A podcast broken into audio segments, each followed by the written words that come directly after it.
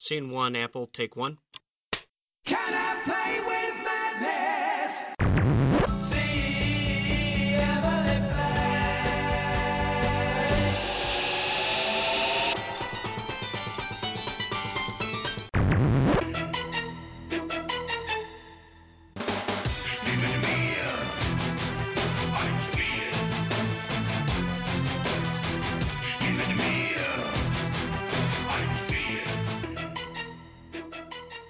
Bonjour à toutes, bonjour à tous. On se retrouve pour un nouvel épisode de Playtime dans le format Les Acteurs Ludiques. On l'a dit à de nombreuses reprises dans le podcast, hein, les, les auteurs, les créateurs de, de jeux de société sont assez peu à pouvoir dire que c'est finalement leur métier. Euh, métier vraiment au sens d'activité principale d'un point de vue euh, économique, c'est-à-dire qu'ils peuvent vivre du jeu de société, même si certains disent ben moi mon vrai métier c'est jeu de société, même s'ils font un truc à côté parce que c'est ça qui prend le plus de place dans leur cœur. Là c'est vraiment métier au sens économique du terme. Et aujourd'hui donc l'auteur coursois en, fait partie de ce petit groupe d'auteurs qui, qui vivent de leur de leur passion, enfin de leur métier du coup métier passion c'est toujours difficile de de séparer. Si je vous dis ben, Ghost Story, Seven Wonders, Anabi, Takenoko, vous devriez déjà avoir deviné un peu euh, l'invité du jour si vous suivez un peu le jeu de société. Donc c'est Antoine Boza. Bonjour Antoine. Salut Fabien. Et on va d'abord donc euh, présenter ton parcours de joueur à auteur. Alors c'est, on va un peu changer de format parce qu'on va vraiment faire ton parcours d'auteur et comment est-ce que tu es devenu auteur en partant de joueur, etc. Avec un détour par l'éducation nationale, c'est ça Tout à fait, ouais, en tant que professeur des écoles. Et on fera un petit focus après en, en fin d'épisode sur la cafetière. Donc euh, je sais pas si on peut dire que c'est un lieu de création, un lieu de partage, un lieu d'échange, un lieu de test, à moins que ce soit qu'une euh, qu'une ingénieuse couverture pour une boîte de striptease avec euh, des Chippendales et des danseuses euh, qui sont vêtues de punchboard, je sais pas. Tu, tu nous éclaireras sur, sur ce lieu secret. Mais d'abord, on va parler de ton parcours. D'abord, euh, au niveau, au niveau d'un, tu, tu es de quelle génération, un peu les études, le parcours scolaire, etc. C'est, c'est quoi un peu? Alors moi je suis né en 78 donc j'ai euh, j'ai grandi avec euh, la SNES, la Super Nintendo, la Master System et la, et la Mega Drive. tu, tu étais plutôt Nintendo ou Sega? Les deux. Alors jeune j'étais plus j'étais plus Sega que Nintendo à l'époque où c'était il était de bon temps de choisir un de choisir un camp ouais. C'est c'est la gentille guéguerre j'étais plus euh, ouais j'étais plus euh, Mega Drive que que SNES. C'est le même genre de guéguerre que les Beatles et les Stones. hein. Ouais, c'est un peu ça, ouais, pour ceux qui n'ont pas suivi cette, euh, voilà. Donc moi j'ai grandi vraiment avec ça, donc du coup, euh, il y a un moment quand j'étais gamin, je me suis dit bah tiens, en fait, il y a des gens qui dont c'est le métier, c'est de faire des jeux vidéo, et en fait, euh, je savais pas du tout ce que ça voulait, ce que ça voulait dire, en fait, ce que ça impliquait en termes de d'activité professionnelle, mais moi je voulais faire ça quand j'étais gamin, quoi. Je voulais faire des jeux vidéo, ça avait l'air tellement cool. Je pense que gamin, j'imaginais qu'en fait ça re- ça revenait certainement à jouer toute la journée à plein de jeux, donc forcément, euh, c'est le métier que je voulais faire quand j'étais gamin, quoi. Tu, tu parles d'auteur de jeux vidéo, tu pensais déjà en termes Ouais, d'auteur ouais, ou euh, tu disais juste développer des jeux de vidéo dans une équipe ou bien tu voyais ça comme euh, il y a quelqu'un derrière, un peu comme un bouquin, il y a quelqu'un qui crée un jeu vidéo, une personne, un auteur? bah, gamin, j'avais compris qu'il y avait des gens derrière, tu vois, je savais pas trop exactement comment ça se faisait, mais j'avais bien compris qu'il y avait forcément des gens qui, qui faisaient ça, et du coup, moi, je voulais faire ça, ouais, ça avait l'air, euh, même si je savais pas exactement à quoi ça, à quoi ça correspondait, euh, clairement, euh, c'était cool, les jeux vidéo, enfin, c'était vraiment les années 80, là, c'était le grand, le grand essor du jeu vidéo, moi, je voulais, je voulais faire ça, ouais, clairement. Je mais je savais pas du tout à quoi ça correspondait, hein. Là, on parle de, ouais, j'avais quoi, j'avais pas 10 ans, donc euh, j'avais aucune, euh, aucune conscience de ce que c'était que travailler, et notamment de travailler dans le, dans le jeu, quoi. Et pas le jeu de société tellement à l'époque euh, au niveau création quoi. Non, alors moi je ouais, gamin, je jouais un petit peu le dimanche, tu vois, les grands anciens, j'ai dû jouer au Monopoly, à la bonne paye ou les trucs comme ça, mais du coup, c'était un peu les trucs du dimanche un peu pépère et comme je te disais, le jeu vidéo arrivait, et du coup, le truc qui était euh, qui était excitant euh, quand t'étais de cette génération-là, c'était quand même la- l'arrivée de la technologie, euh, de l'écran, euh, de la manette et tout quoi. Donc j'étais plus euh, c'était plus jeu vidéo et mon trip de de gamin quoi. Et, et du coup d'un d'un point de vue de ton parcours scolaire, de tes études, c'est vers ça que tu t'es orienté, tu es passé par l'Engmin, c'est ça? Alors ouais, assez tardivement, moi j'ai d'abord euh, j'ai fait j'ai pas mal traîné à la fac sans trop savoir ce que je voulais faire, donc j'ai fait des études de chimie, puis après pour euh, donc Doug Dega à l'époque un sciences chimie, puis après effectivement je suis euh, à Grenoble, là, je suis allé à la fac d'informatique en me disant bah pour bosser dans le jeu vidéo, même si déjà à l'époque ce que je voulais faire c'était plutôt la partie créa, et ben je suis quand même allé faire de l'informatique, de la programmation tous ces trucs là parce que bah en jeu vidéo t'es un peu obligé de passer par là. Et quand j'étais en fac d'info, je suis tombé sur la formation de l'Engmin hein, qui s'appelait pas du tout comme ça à l'époque, euh, qui venait d'ouvrir. Et du coup j'ai envoyé mon dossier euh, quand j'étais en maîtrise d'info et c'était pour l'année suivante. C'était la deuxième promo de l'école qui est devenue maintenant l'Engmin. Donc autant dire que c'était vraiment les les tout débuts. Mais quand j'ai vu qu'il y avait cette école qui avait ouvert, je fais bah c'est parfait, je veux faire ça. Il y avait une section déjà à l'époque qui s'appelait, euh, il y avait plusieurs options en fait. Donc t'avais euh, son, image, prog, mais t'avais une option qui était qui s'appelait un truc comme euh, scénarisation et game design. Donc euh, j'ai fait mais c'est parfait, c'est. ce sont que deux choses différentes en fait. Presque la scénarisation, c'est vraiment euh, quelque chose peut-être de. Enfin, on peut les rapprocher. Le game design peut parfois être lié à la scénarisation, mais peut y avoir du game design. Je pense pour les Mario, euh, la scénarisation, bon, ça, ça va reposer sur le rythme de jeu. Mais c'est vrai que parler de scénario pour Mario, à moins que tu fasses partie de ces gens qui font une timeline pour Mario et Toad. Non, non, non, pas du tout. Mais là, tu vois, du coup, ils avaient remis ensemble euh, dans un module, on va dire tout ce qui est plus l'aspect euh, en amont, euh, l'aspect vraiment créa, affranchi de la technique, de tout ce qui est informatique, quoi. Et moi, j'étais en fac d'info, si tu veux, mais j'étais vraiment une bille en info. Hein. J'ai eu, fait mes années euh, comme on dit, parce que j'ai jamais été spécialement bon pour programmer et tout. C'est mon cerveau était pas du tout conçu pour faire ça. Donc du coup, là, c'était vraiment parfait. Je me suis inscrit dans, j'ai fait un dossier de candidature pour le- donc ce qui est devenu en, en scénario game design. J'ai fait mon dossier d'inscription, j'ai été reçu et je suis parti euh, faire cette formation là-bas. Et là, on est en 2003. En Pas de 2003, et bêtises. c'est Ouais. vers là aussi que tu passes, euh, c'était déjà le CRPE, je pense, à l'époque. Alors non, bah du coup là, j'étais parti, j'ai pas, pour j'ai- écoles, pour les, j'en ai- j'en étais pas encore là. Du coup, moi là, du coup, j'avais cette formation. J'ai dit bah c'est parfait. euh, je vais vais pour la création de jeux ouais, vidéo, ouais. je vais pouvoir faire du jeu vidéo, c'est cool, c'est la fête, je fais mon, je fais ma valise, je pars à Angoulême et je fais cette formation euh, jeu vidéo qui est, qui est vachement bien, dans laquelle je m'éclate, qui en est vraiment, euh, voilà, on essuyait vraiment les plates, si tu veux, euh, on était 20 élèves en tout sur toutes les disciplines, on avait une pauvre salle de classe dans un coin avec une télé et une Xbox, euh, c'était, euh, il y a des profs, on sait pas trop quand ils arrivaient parce que c'était vraiment, euh, c'était vraiment le pas très bien organisé, euh, ça prenait ses marques tout doucement, mais du coup c'était vraiment l'éclate parce que du coup on était en formation, on parlait de jeux vidéo, on bossait sur des jeux vidéo, on avait des intervenants qui venaient de l'industrie, donc il y avait des gens à l'époque de bah, Ubisoft, de Calypso qui était déjà fermé, mais du coup pas mal des, des intervenants étaient des anciens de Calypso qui, viennent nous- qui venaient nous raconter euh, en, en gros l'industrie du jeu vidéo en France. Et euh, voilà, et on s'éclatait, c'était vraiment bien. Donc t'imagines bien que voilà, on était étudiants, donc le soir, euh, on était tous au même endroit, les machines branchées avec les câbles Ethernet pour faire des parties de, de jeux en réseau aussi. Hein, ça faisait partie du trip. Les LAN, euh, les LAN, ouais. Ouais, ouais, des bonnes vieilles LAN parties euh, à l'ancienne, là où fallait tendre les câbles et tout, parce que ça se faisait pas encore via le net, hein, forcément. Et, et voilà, et euh, c'est cette année-là où il y a un intervenant qui s'appelle Christophe Berg, alors je sais pas si tu le connais, parce qu'il est plus du tout dans le dans le milieu ludique, mais à l'époque il y était. C'est l'auteur d'un petit jeu qui s'appelle Mamba notamment, qui est un petit jeu abstrait euh, auquel tu pouvais jouer en ligne, qui avait une petite boîte qui s'appelait To Do Edition, je crois, qui était à La Rochelle. Et en fait, ce mec-là était euh, assez fondu de jeux de société, euh, là euh, traditionnel. Donc, il était, sa boîte faisait de- du numérique parce que à l'époque, euh, si tu voulais vivre, euh, bah, tu faisais un peu de numérique. C'est pas éditeur de jeux de société, quoi. Ouais, voilà. Donc lui, il faisait des jeux de société, mais il les portait, euh, il essayait de les porter euh, sur plateforme numérique pour essayer de les diffuser parce que effectivement, tu pouvais pas vivre euh, bien de deux trois petits jeux euh, de société. Par contre, c'était vraiment son truc. Et du coup, euh, dans son cours, il parlait un peu de jeux de société, jeux de société, pardon. Et du coup, nous a proposé, comme vois, on était vraiment pas beaucoup, dit bah voilà, on peut se retrouver si ça vous dit, ceux qui veulent un soir dans un des cafés du coin. Et moi, j'ai des jeux, j'amène des jeux et on se fait une soirée jeu quoi. Et du coup, curieux, moi, je suis allé faire donc ces ces soirées jeux. Et c'est là que j'ai donc là, j'avais pas du tout joué à autre chose que des jeux vidéo entre ma jeunesse et le Monopoly. Et là, du coup, je suis arrivé sur des jeux un peu plus modernes. Euh, c'était pas les colons de Catane parce qu'il avait pas ces jeux-là en stock, mais c'était des, jeux de la même génération. Et du coup, c'est là que j'ai découvert en gros le ce qu'on appelle maintenant le jeu de société moderne, quoi. Le, euh, la famille des colons de Catane, même si là en l'occurrence j'avais pas encore joué à colons. Quoi.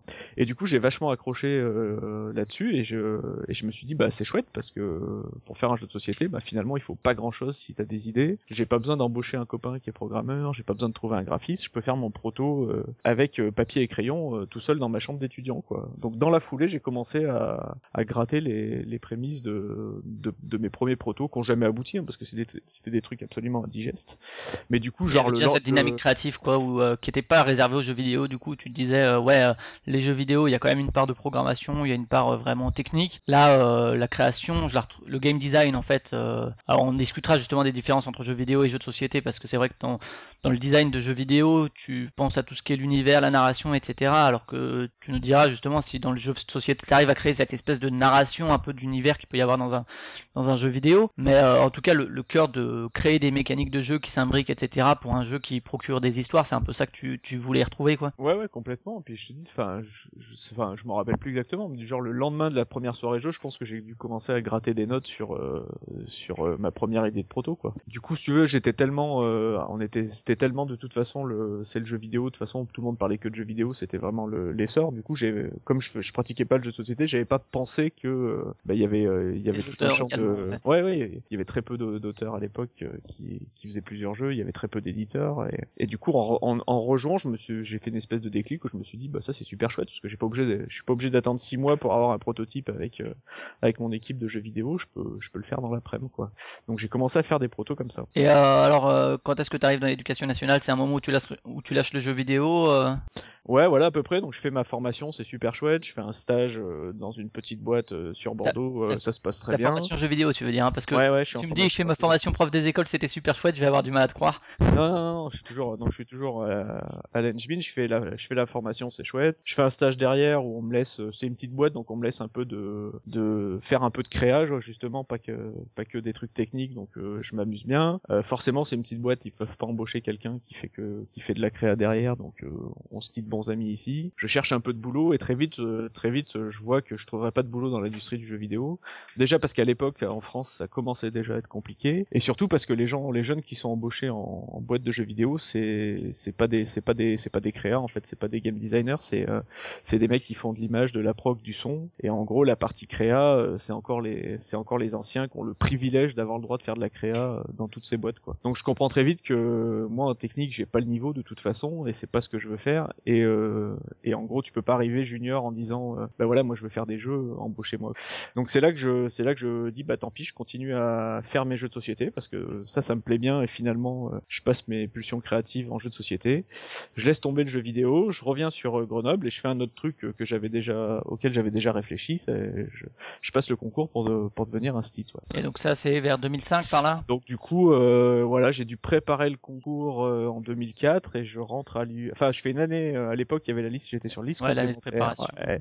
Donc du coup, avant d'aller à l'UFM, je fais une année de, je fais une année en sur le tas, enfin sans apprentissage comme ça se faisait. Je, crois que ça se fait un peu moins maintenant, mais à l'époque, on t'envoyait euh, dans une classe avant de te former. voilà. Ouais, bah aujourd'hui la formation est à peu près, enfin quand moi je l'ai passé en tout cas il y a quelques années, c'était, il y avait une formation mais t'arrivais quand même sur le tas et t'étais pas préparé non plus finalement. Voilà. Donc, Moi, c'était, euh, on me téléphone le mercredi matin, euh, vous prenez votre classe lundi matin, quoi, alors que, alors que j'ai, tu vois, j'ai, moi, j'ai en plus, j'ai pas été, euh, j'ai pas fait la préparation à l'UFM. ouais. J'ai fait la préparation avec deux trois bouquins du CNED et en me débrouillant. Donc j'avais jamais vu une classe et tout. On m'a envoyé euh, d'une semaine sur l'autre prendre une classe euh, le lundi matin. Donc autant dire que c'était euh, Fort. ouais, c'était un peu sport. Quoi. Bon finalement ça s'est quand même bien passé. Je fais l'année du FM après. L'année du FM c'est cool parce que là quand même globalement euh, t'as du temps libre euh, et du coup je continue à faire des jeux et ça commence un peu à ça commence à, à se décanter et je crois que c'est à la fin de l'année du FM que je sors avec euh, Mathieu Despnous et Cocktail Game euh, mon premier jeu Chabirinthe. Voilà mon premier jeu de société c'est Chabirinthe.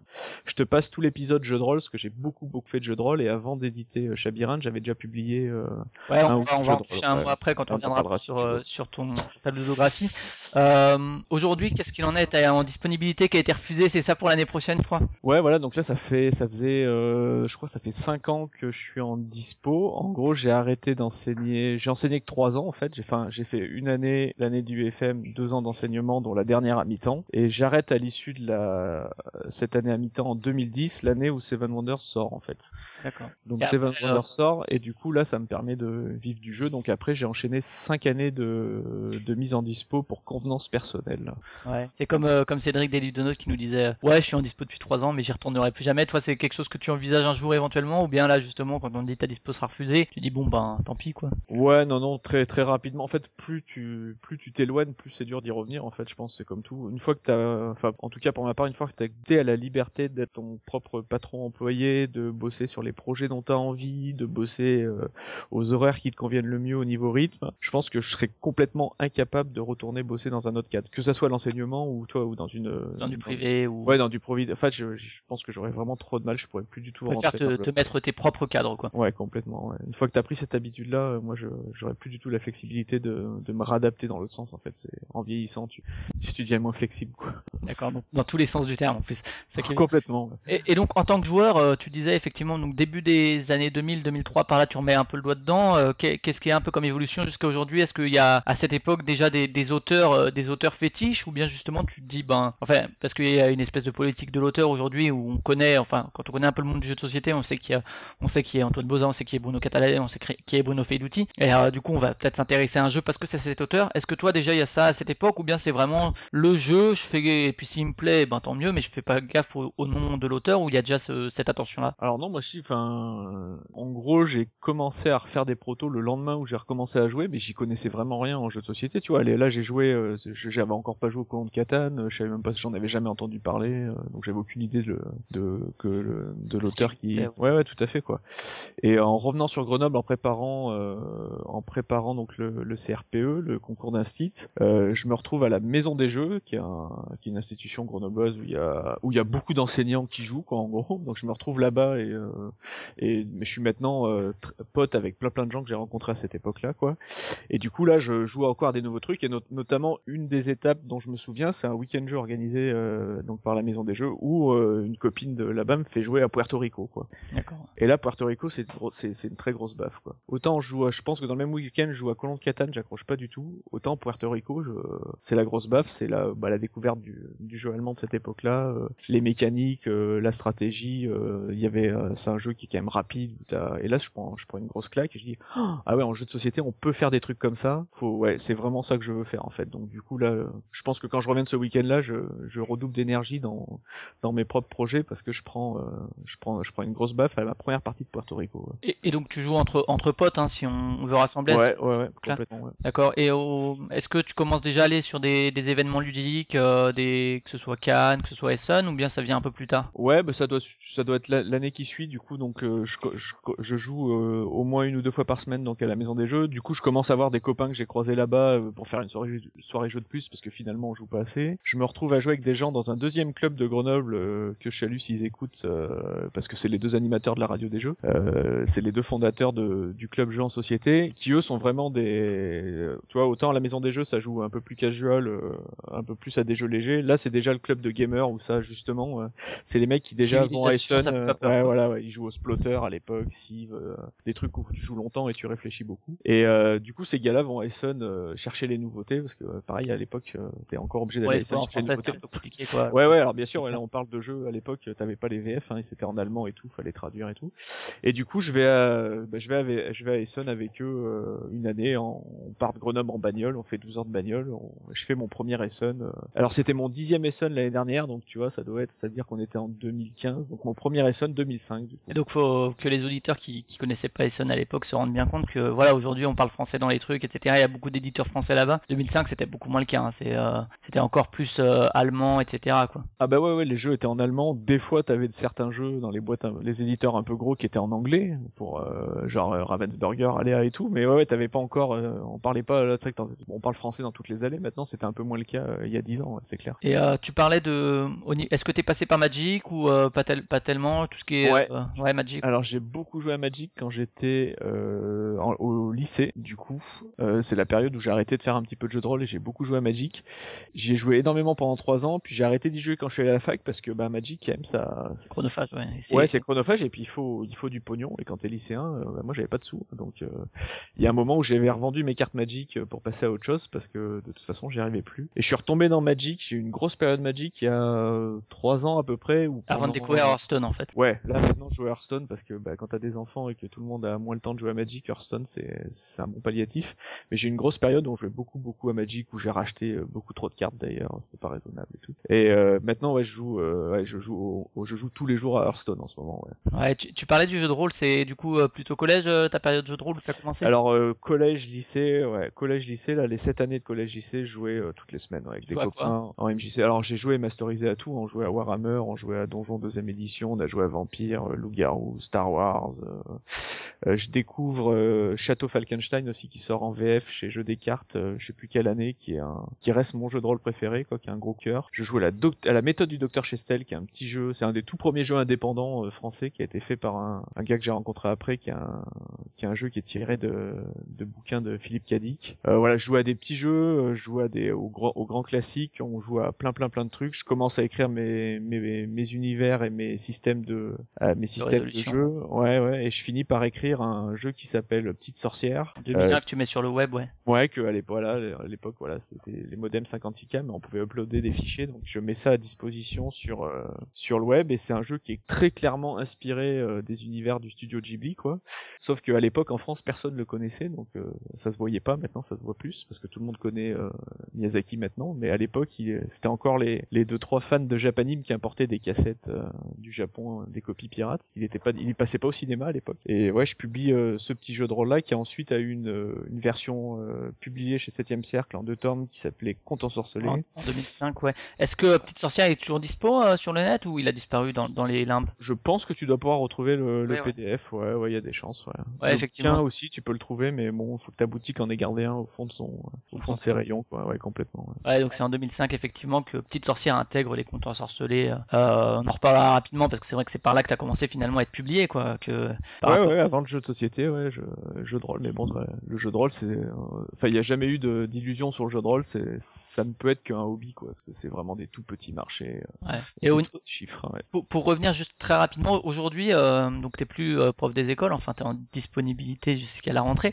mais euh, tu donnes des, tu fais des participations à l'Engmin, à des conférences, donnes des cours comme ça, des, des choses comme ça également? Alors là, je l'ai, là, j'ai arrêté cette année, mais pendant, euh, j'ai fait sept années de suite un module jeu de société euh, à l'Engmin, ouais, dans, dans la formation où j'étais euh, moi, qui maintenant est beaucoup plus pro, hein, bien sûr. J'ai fait, un, je faisais, j'animais un module sur trois jours, euh, assez intense, où dans, où en binôme, en fait, je faisais faire un proto complet à- aux étudiants de première année. Donc ils avaient trois jours en partant de rien, il fallait qu'ils me fassent un proto rédigé euh, au bout des trois jours. Euh, des trucs bien des fois ou souvent c'était bon? Non, non, il y a, alors t'a- t'avais jamais, j'ai jamais vu le- un jeu euh, qui a révolutionné, mais ouais, bien sûr, mais euh, en trois jours, t'avais, t'avais des équipes qui s'en sortaient très très bien, parce que voilà, sachant que je leur expliquais que moi je mettais deux ans à faire euh, le travail que je leur demandais en trois jours, quoi. Ah, c'est une espèce de game jam euh, jeu de société. Ouais, quoi. ouais, c'était exactement euh, le même principe, quoi. C'était, euh, euh, je fais pas du, je faisais pas du tout de cours magistral, hein, je parlais le moins possible, j'essayais de les mettre au boulot et euh, et puis de leur apporter euh, bah, mes compétences en testant tous les protos, en leur faisant les retours,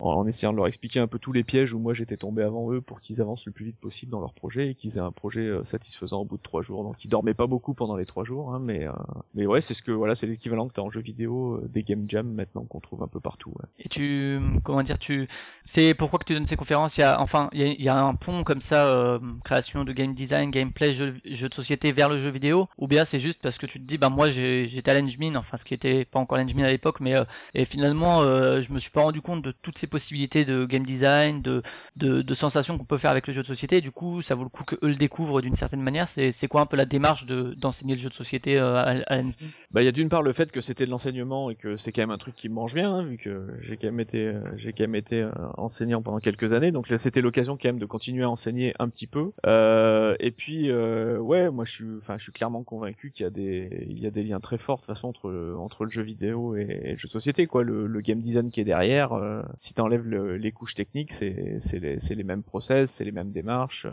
euh, du coup, euh, quand on m'a proposé d'insérer du jeu de société dans la formation de jeux vidéo, j'ai dit bah ouais, ouais, bien sûr, ouais, je suis convaincu que C'est l'Engmin qui est venu vers toi pour, pour ça? Ouais ouais, ouais c'est Lance qui, qui qui m'avait proposé de faire ça. Du coup, euh, du coup j'ai bondi sur l'occasion parce que je suis, enfin, je suis convaincu qu'il y a encore pas assez de jeux de société dans les formations de jeux vidéo.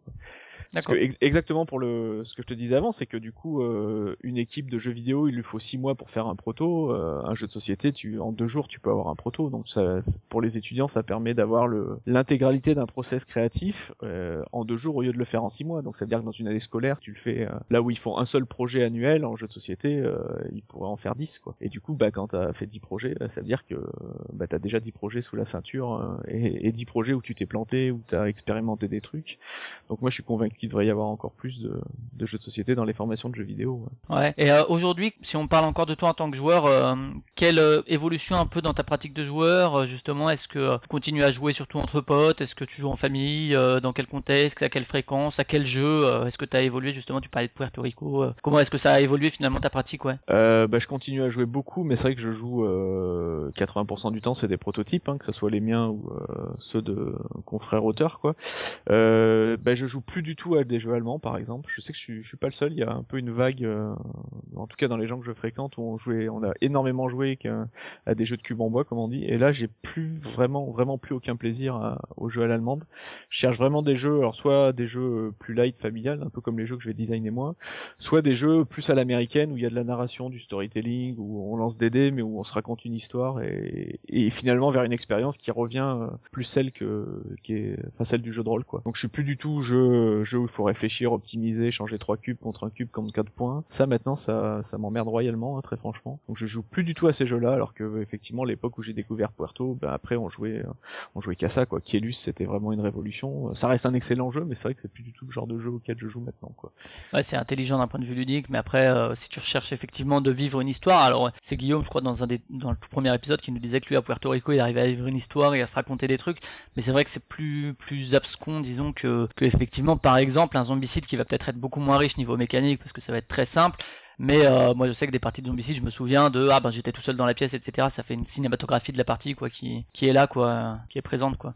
Du coup tu, tu joues encore, tu dis effectivement bon c'est c'est souvent qu'effectivement on a plus dès qu'on devient auteur et qu'on a pas mal de jeux sous le coude, ben c'est on a moins de temps. Est-ce que euh, tu peux citer quelques jeux récents comme ça euh, qui t'ont qui t'ont foutu une baffe euh? Euh, bah, dans les jeux qui sont sortis euh, très clairement et ça sera pas une surprise, on a énormément joué à Codenames quoi. J'y ai encore joué hier soir pour te dire, on a fini la soirée, on était 6, on a joué à Codenames quoi. Qui est un excellent jeu et très franchement, je pensais pas qu'il gagnerait le, le Spiel quand même, mais je suis très content qu'il l'ait eu. C'est vraiment un excellent jeu. Donc Codenames est vraiment le jeu dans les dans les sorties récentes auquel j'ai le plus joué ouais. Ouais, Time Stories. Euh, alors Time Stories pour le coup j'ai pas j'ai pas vraiment accroché euh, malgré la narration et tout parce qu'en fait euh, moi je supporte pas de refaire deux fois la, la même chose en fait. Le même run, ouais, enfin de, Ouais. de l'effet un peu couloir comme ça où tu vas de Ouais. plus en plus loin. Du coup la première fois ça m'amuse puis la deuxième fois j'ai pas envie de refaire le truc que j'ai fait pour revenir au, au point de sauvegarde où j'étais quoi. Donc en fait c'est c'est vraiment un beau jeu franchement c'est très chouette c'est euh, le enfin le l'expérience qui est proposée par par Manu est magnifique mais moi en tant que joueur il y a y a une espèce de barrière dans ce ouais dans le fait de recommencer qui est euh, Et en tant qu'auteur, est-ce que tu tu t'aurais pas envie justement d'essayer de de creuser un peu cette base pour essayer justement de designer un truc qui éviterait cet effet-là couloir, euh, qui permettrait justement cette narration, mais sans qu'il y ait euh, que le run suit le second run soit le premier run plus x x x truc? Ouais, bon, on, y a- on en a pas mal discuté euh, après des parties de, de Time Stories. On a beaucoup rejoué à Parcelaille, je sais pas si tu connais. Ça me dit rien, non mais. Parcelaille, en fait, c'est un jeu de rôle, c'est un petit jeu de rôle qui est issu des vieux, des vieux jeux vidéo d'aventure dans lequel t'avais un parseur. Donc sais, tu rentrais une commande, tu disais ramasser clé, utiliser clé sur porte. C'était. euh, Ah d'accord, ouais, un peu jeux comme euh, les, les vieux point and click aussi. euh, Voilà, bah, c'est sûr, c'est même l'ancêtre du point and click, parce qu'à l'époque, Ouais. t'avais même pas l'image, c'était tout en textuel, c'était sur les vieux ordi. Et donc, il y a un petit jeu indépendant, un petit jeu indépendant qui a été fait par un auteur américain, où tu joues une espèce de petit scénar, et c'est un peu le principe de Time Story dans, le- dans la mesure où euh, tu fais jouer, tes joueurs vont essayer de te faire un petit scénar qui normalement se fait en une demi-heure, mais souvent tu fais plein de conneries et, et tu meurs. Et du coup, quand tu meurs, tu recommences le scénar. Mais du coup, comme tu recommences un scénar et, qui dure une demi-heure et auquel t'es mort au bout de cinq minutes, je trouve que le fait de recommencer est beaucoup plus, euh, beaucoup plus, euh, on va dire, tolérable que dans Time Stories où quand j'ai, quand je suis mort au bout d'une heure et demie, ben j'ai joué une heure et demie. Quand j'ai joué une heure et demie, j'ai envie de jouer à un autre jeu. En fait, j'ai pas envie de faire un, un deuxième run, quoi. D'accord. Euh, voilà, quoi. Et, et le fait de, de continuer, alors il y a, il y, a, y a deux politiques entre guillemets d'auteur, même si souvent ça se croise un peu. Est-ce que toi t'as as envie de continuer à jouer à des jeux qui sortent tous les ans, etc., pour justement baigner dans ce qui se fait, pour t'en pour t'en imprégner d'un point de vue toi créatif, ou bien justement t'essayes euh, de garder un peu de distance pour éviter d'avoir trop d'influence. euh, alors je sais pas si avoir tellement d'influence ça empêche de créer de la nouveauté ou pas, hein, mais toi t'es justement t'es plutôt dans l'optique euh, baigner dans la création, ou justement essayer de s'éloigner un peu pour euh, pour garder une un regard neuf? Alors moi non, moi, moi, je pense qu'il faut jouer quoi. Je pense que tu peux pas. Enfin, je crois pas trop. Ouais, je suis imperméable à tout ce qui se fait et je crée dans mon coin quoi. Enfin, je pense qu'il faut. Enfin, il y a vraiment une culture. Il y a plein plein de choses dans dans le jeu et il faut que tu faut que tu saches. euh, Faut que tu sois dans cette culture. Faut que tu sois imprégné de ce truc-là. Je pense pour le faire quoi. Et effectivement, je suis d'accord que à force d'être dedans, c'est sûrement pas toi qui as les idées les plus novatrices. Et je pense que les jeux les plus novateurs, c'est souvent. Enfin, ça va arriver que ce soit des premiers jeux ou des gens qui sont pas forcément au courant. Tu vois le Time Stories clairement c'est euh, c'est un premier jeu quoi. Et ça m'étonne pas que ça soit un premier jeu parce que c'est un jeu qui sort des sentiers battus. Et forcément quand t'es dedans quand t'as fait plein de jeux bah mine de rien t'as quand même formaté ton esprit et ça devient ça devient plus difficile de de sortir des enfin de casser les règles quoi à force de les avoir euh, apprises et apprises et rabâchées. Je pense que ça devient effectivement plus difficile de de casser les règles. Mais je pense qu'il faut quand même connaître les règles. Donc moi je crois pas trop euh, à être séparé complètement du monde pour euh, pour créer quoi Ouais, Stephen, du, Stephen King monde voilà, de manière générale. la, la grande phrase de, de Stephen King, c'est si, si t'as pas le temps de lire, t'as pas le temps d'écrire. Il, il raconte toujours ça quand on lui demande. Il, il dit je lis tous les jours quoi. Et si, si j'ai pas le temps de lire, je peux pas écrire en fait. C'est pas possible. Euh, moi je suis plutôt dans cette optique là quoi. Donc j'essaye de trouver le temps de le temps de jouer quoi. On fait des week-end jeux, on essaye de pas faire que des protos.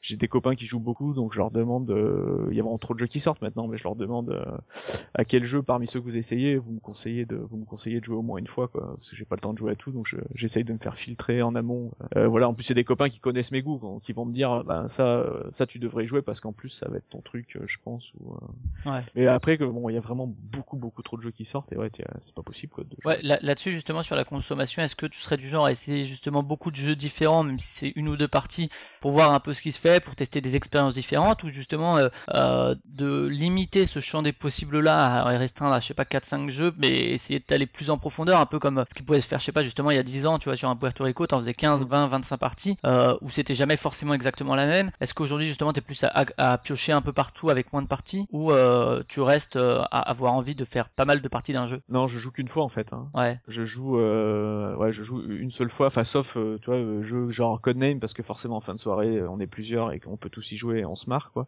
À ces exceptions-là, euh, je joue une fois parce que mine de rien en fait je joue pour bosser quoi. Quand je joue, je suis, quand on m'explique les règles, je suis en train de réfléchir et je suis en train de me dire ah ouais du coup il fait ça de telle façon, c'est plutôt malin ou ça me rappelle tel truc quoi. Et il y a presque des fois où je pourrais ne pas jouer la partie euh, parce qu'à la fin des lectures des règles j'ai déjà vu euh, qui m'intéressait de voir dans un jeu quoi. Donc souvent je joue, il y a la plupart des jeux j'y joue qu'une fois quoi. Tu lis des règles toute seule sans, sans jouer du coup? Ah bon si je peux éviter non. Ouais. Et Non, euh, j'ai pas envie de lire les règles. Moi, si je suis flemmard et qu'on peut m'expliquer les règles, ah ouais, non.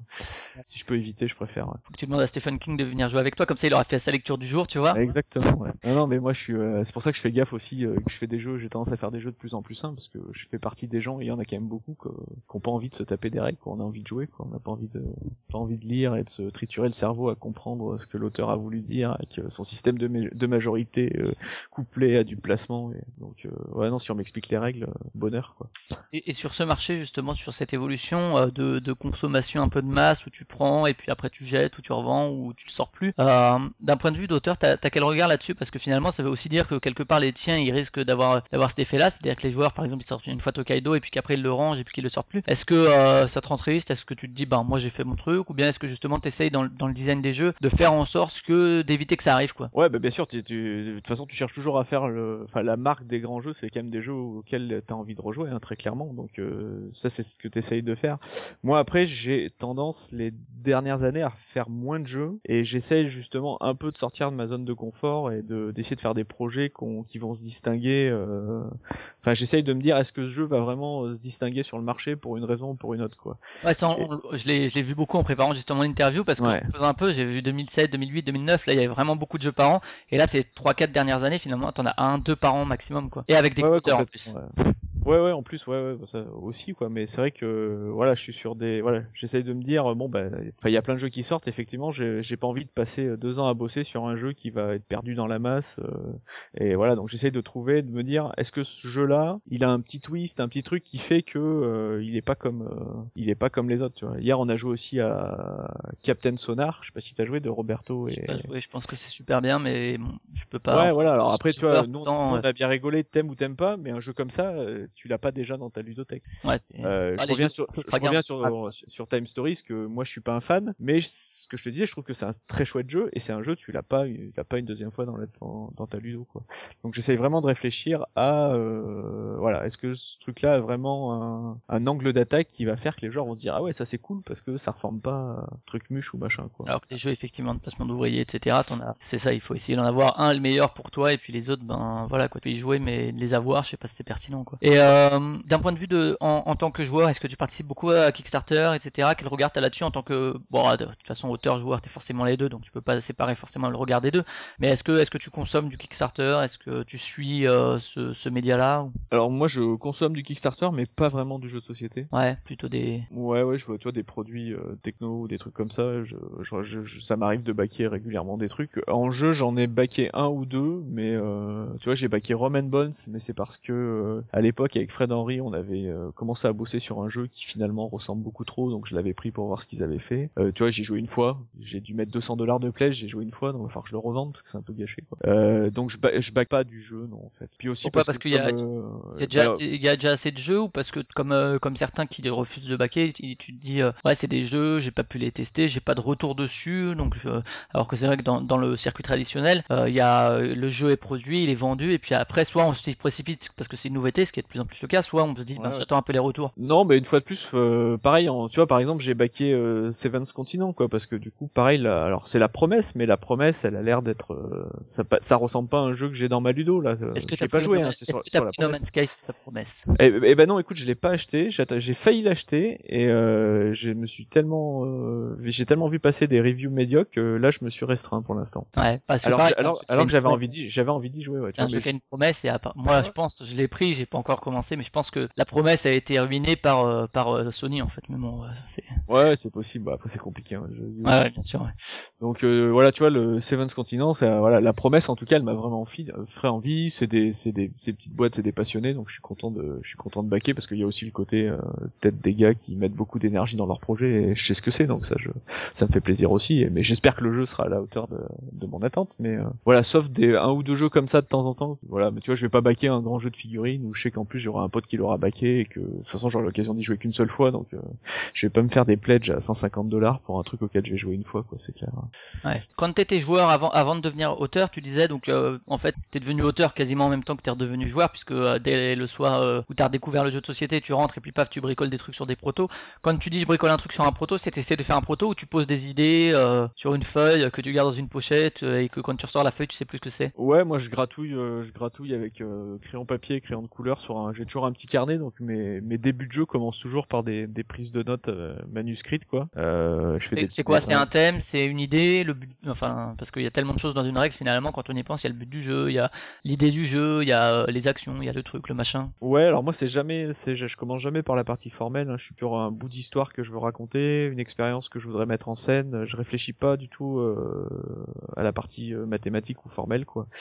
Très clairement, moi je veux raconter un petit bout d'histoire. Voilà, moi tu vois, j'ai été rôliste très longtemps, donc c'est, vraiment l'histoire mon ongle d'attaque. Et à un moment pour raconter cette histoire en jeu de société, bah, j'ai besoin d'avoir des mechas, quoi. J'ai, besoin d'avoir des outils. Du coup, j'essaye de trouver les outils qui collent, quoi. Mais euh, limite, je pourrais me passer de ces outils. Euh, je les mettrai pas en fait. C'est juste que t'en as besoin pour raconter l'histoire quand tu utilises le métier jeu de société. Mais moi, je cherche vraiment à raconter un, un petit bout d'histoire, quoi. Donc je pars jamais en me disant, bah tiens, je vais faire un jeu de draft. euh, On va jouer en simultané dans lequel il y aura une mécanique euh, d'upgrade et, de gestion de ressources. Ça va jamais être ça mon, mon point de départ, quoi. Et euh, quand t'es joueur, euh, donc tu disais, euh, est-ce que t'as déjà, euh, quand tu gribouilles des trucs, euh, l'idée de travailler avec des éditeurs, euh, de rencontrer des auteurs, ou bien euh, tout ça, ça reste très vague, et tu te dis, ah, je vais faire un jeu pour faire, pour faire, pour me faire plaisir en fait quoi. Ah ouais, ouais, moi c'est toujours c'est souvent comme ça. hein. Je pars, j'ai envie de faire le jeu auquel j'ai envie de jouer euh, au moment où je commence à, à créer ce jeu-là. Euh, donc le la réflexion sur euh, l'éditeur, où elle arrive quand même beaucoup plus tard dans le projet, quand le projet a vraiment euh, commencé à se stabiliser, où je vois à peu près quel est mon public cible. euh,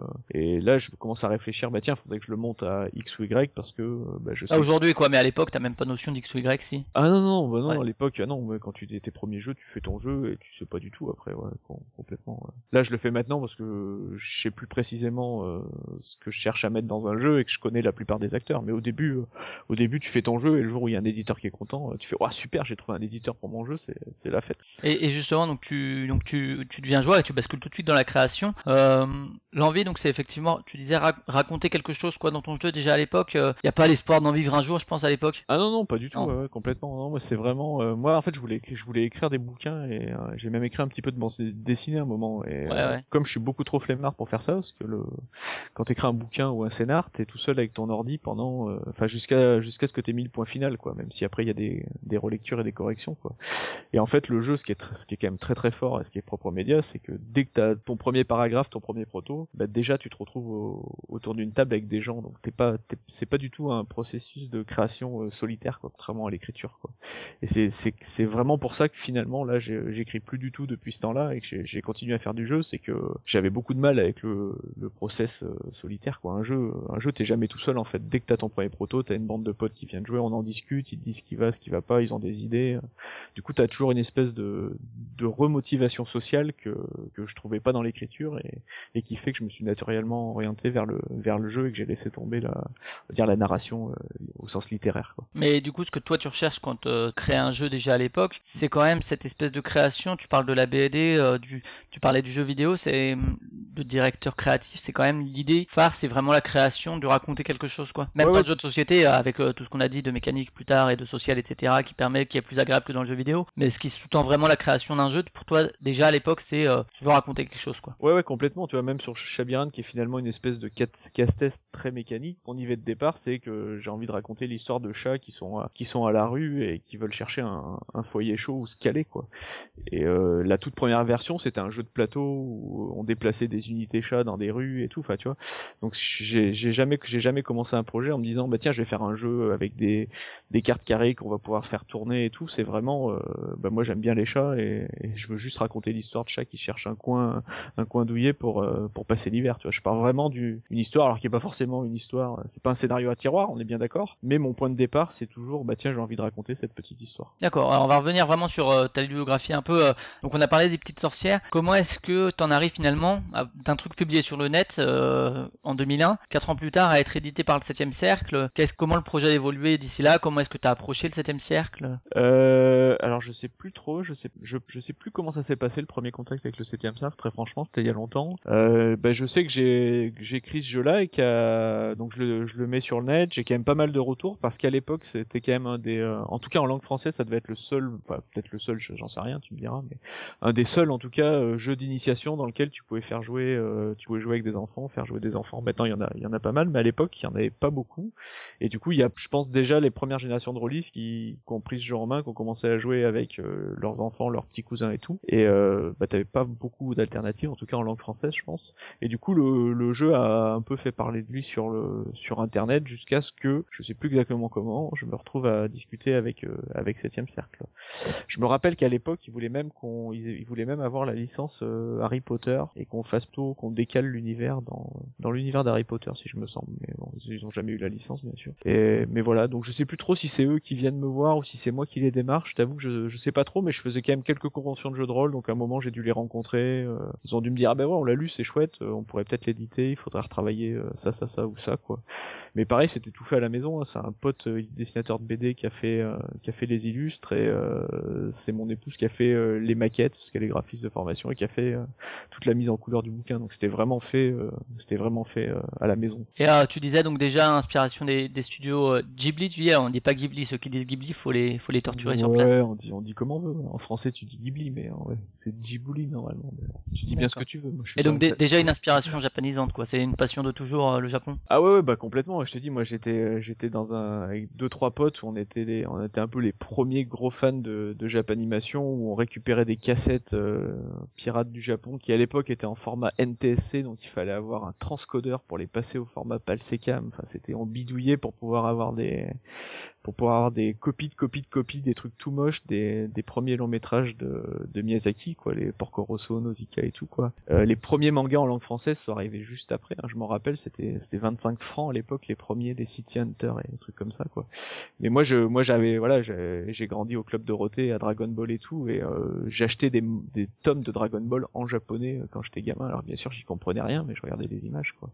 Donc moi j'ai vraiment un attrait pour le Japon qui remonte à très très loin et qui vient de la japanimation, qui vient euh, bah, du jeu vidéo parce qu'on parlait déjà beaucoup du Japon à l'époque. euh, C'était que des constructeurs japonais hein, bien sûr. Ah ouais, avant que Sony Donc euh, ouais ouais complètement ouais, c'était avant Sony hein. Euh, c'était bah, Ouais. Sony Sony est japonais en plus Oui, bien sûr, en mais- plus. mais- Nintendo, Sega, tout ça, c'est des japonais. euh, et clairement, ouais, je tombe là-dedans avec le jeu vidéo, les dessins animés, puis les mangas, puis je découvre effectivement les longs métrages de, du studio Ghibli. Et, et là, pareil, c'est grosse baffe parce que bah, ça a rien à voir avec les dessins animés de série qu'on voit. Les- ou les Disney, ou les- Euh, bah les cités d'or quoi quand j'étais gamin le, Ouais. le grand dessin animé c'était les mystérieuses cités d'or tout ça quoi D'accord, ouais. c'est Donc pas- Japon, c'est- euh, c'est Japon, pas d'un ouais. voyage au Japon à 3 ans euh, qui t'a marqué l'esprit que. Non, je suis allé assez tard au Japon. J'y suis allé en la première fois en 2003, tu vois. Donc j'étais déjà, j'étais déjà grand quand j'ai enfin, quand je suis enfin, j'ai enfin pu aller au Japon. Euh, c'était avec mon épouse à la fin de la, à la fin de l'Engmin d'ailleurs. Et puis maintenant j'y vais au moins une fois par an. Ouais. Ouais. Là, maintenant j'ai besoin de ma dose. Ouais, si- Et euh, Euh, donc euh, pour les pour les petites sorcières justement les contes ensorcelés, euh, c'est ils te demandent d'écrire encore pour euh, pour, euh, pour faire justement ça ou bien c'est tu t'intègres à un projet qui est déjà en cours. Euh, Euh, 5 c'est les petites sorcières c'est juste intégrer un recueil ou bien ils te demandent de réécrire du jeu de rôle pour alors du coup, j'ai, ouais, on a du coup la version, donc il y a une version en téléchargement. 5 et un deuxième en 2007 ouais. Ouais, voilà. Et du coup, en fait, bah, la contrainte qui m'impose à l'époque, c'est parce que du coup, pareil, ils savent pas trop s'ils vont pouvoir le vendre. C'est quand même spécifique. C'est des jeux, c'est un peu un jeu pour enfants, c'est des petits formats. Et du coup, ils me demandent de faire 48 pages, quoi, en petit format carré, alors que le jeu, euh, le jeu, à mon avis, le- la version PDF était plus à 70 ou 80 pages. Donc du coup, je redécoupe dedans pour faire euh, ce que j'estime le cohérent en 48 pages. Et comme le comme le bouquin se, se vend, il, euh, il me propose après de, de faire un deuxième 48 pages. Donc je fais un espèce de volume 2. Il n'y a pas eu de volume 3 parce qu'après je pense que j'ai commencé à travailler sur autre chose et puis parce que une fois de plus c'est du jeu de rôle donc ça n'a pas non plus fait des ventes phénoménales. Hein. Je sais pas combien on a vendu mais si on a vendu 1000 exemplaires d'un bouquin déjà pour un jeu de rôle en, en langue française c'était content quoi. Et euh, donc il y a, y a ces deux choses-là. Ensuite il y a Exil chez Ubik qui a fusionné avec Edge depuis en 2005 également. Euh, ça, se passe comment? Et ouais, bah, je rencontre l'auteur d'Exil, qui est de, qui est un bon copain que je salue, hein, Emmanuel Garbi. Euh, Château Falkenstein, je t'en ai parlé tout à l'heure. C'est Ouais. un, de mes- c'est un de mes jeux fétiches. Je télécharge un scénar que je trouve. Ubik euh, c'est toujours Dick hein, encore une fois. Ouais, référence à Dick, ouais, tout à fait. Ouais. Je télécharge un scénar sur, je crois que c'était le site de l'Elfe Noir pour les rôlistes. euh, je sais pas si ça existe encore. Un-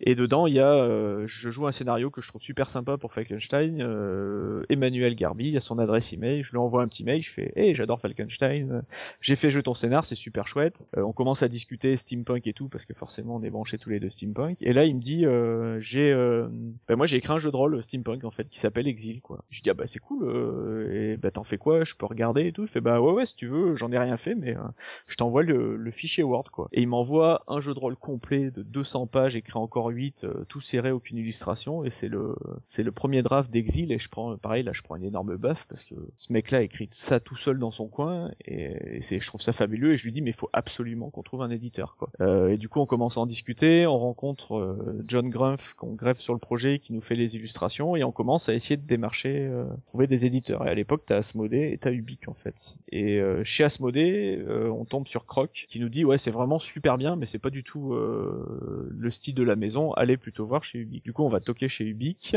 et on tombe euh, on discute avec le patron Gilles Garnier et nous dit bah ok c'est parti on, on fait ce jeu de rôle quoi. Et donc on publie Exil, euh, je sais plus du tout en quelle année euh, à ce moment-là quoi. Et on fonde le collectif euh, Ballon Taxi qui regroupe euh, d'autres copains qui bossent avec nous sur Exil et qui après va être euh, va être derrière plusieurs autres jeux euh, dont certains auxquels j'ai participé comme euh, Final Frontier, Chez John Doe ouais.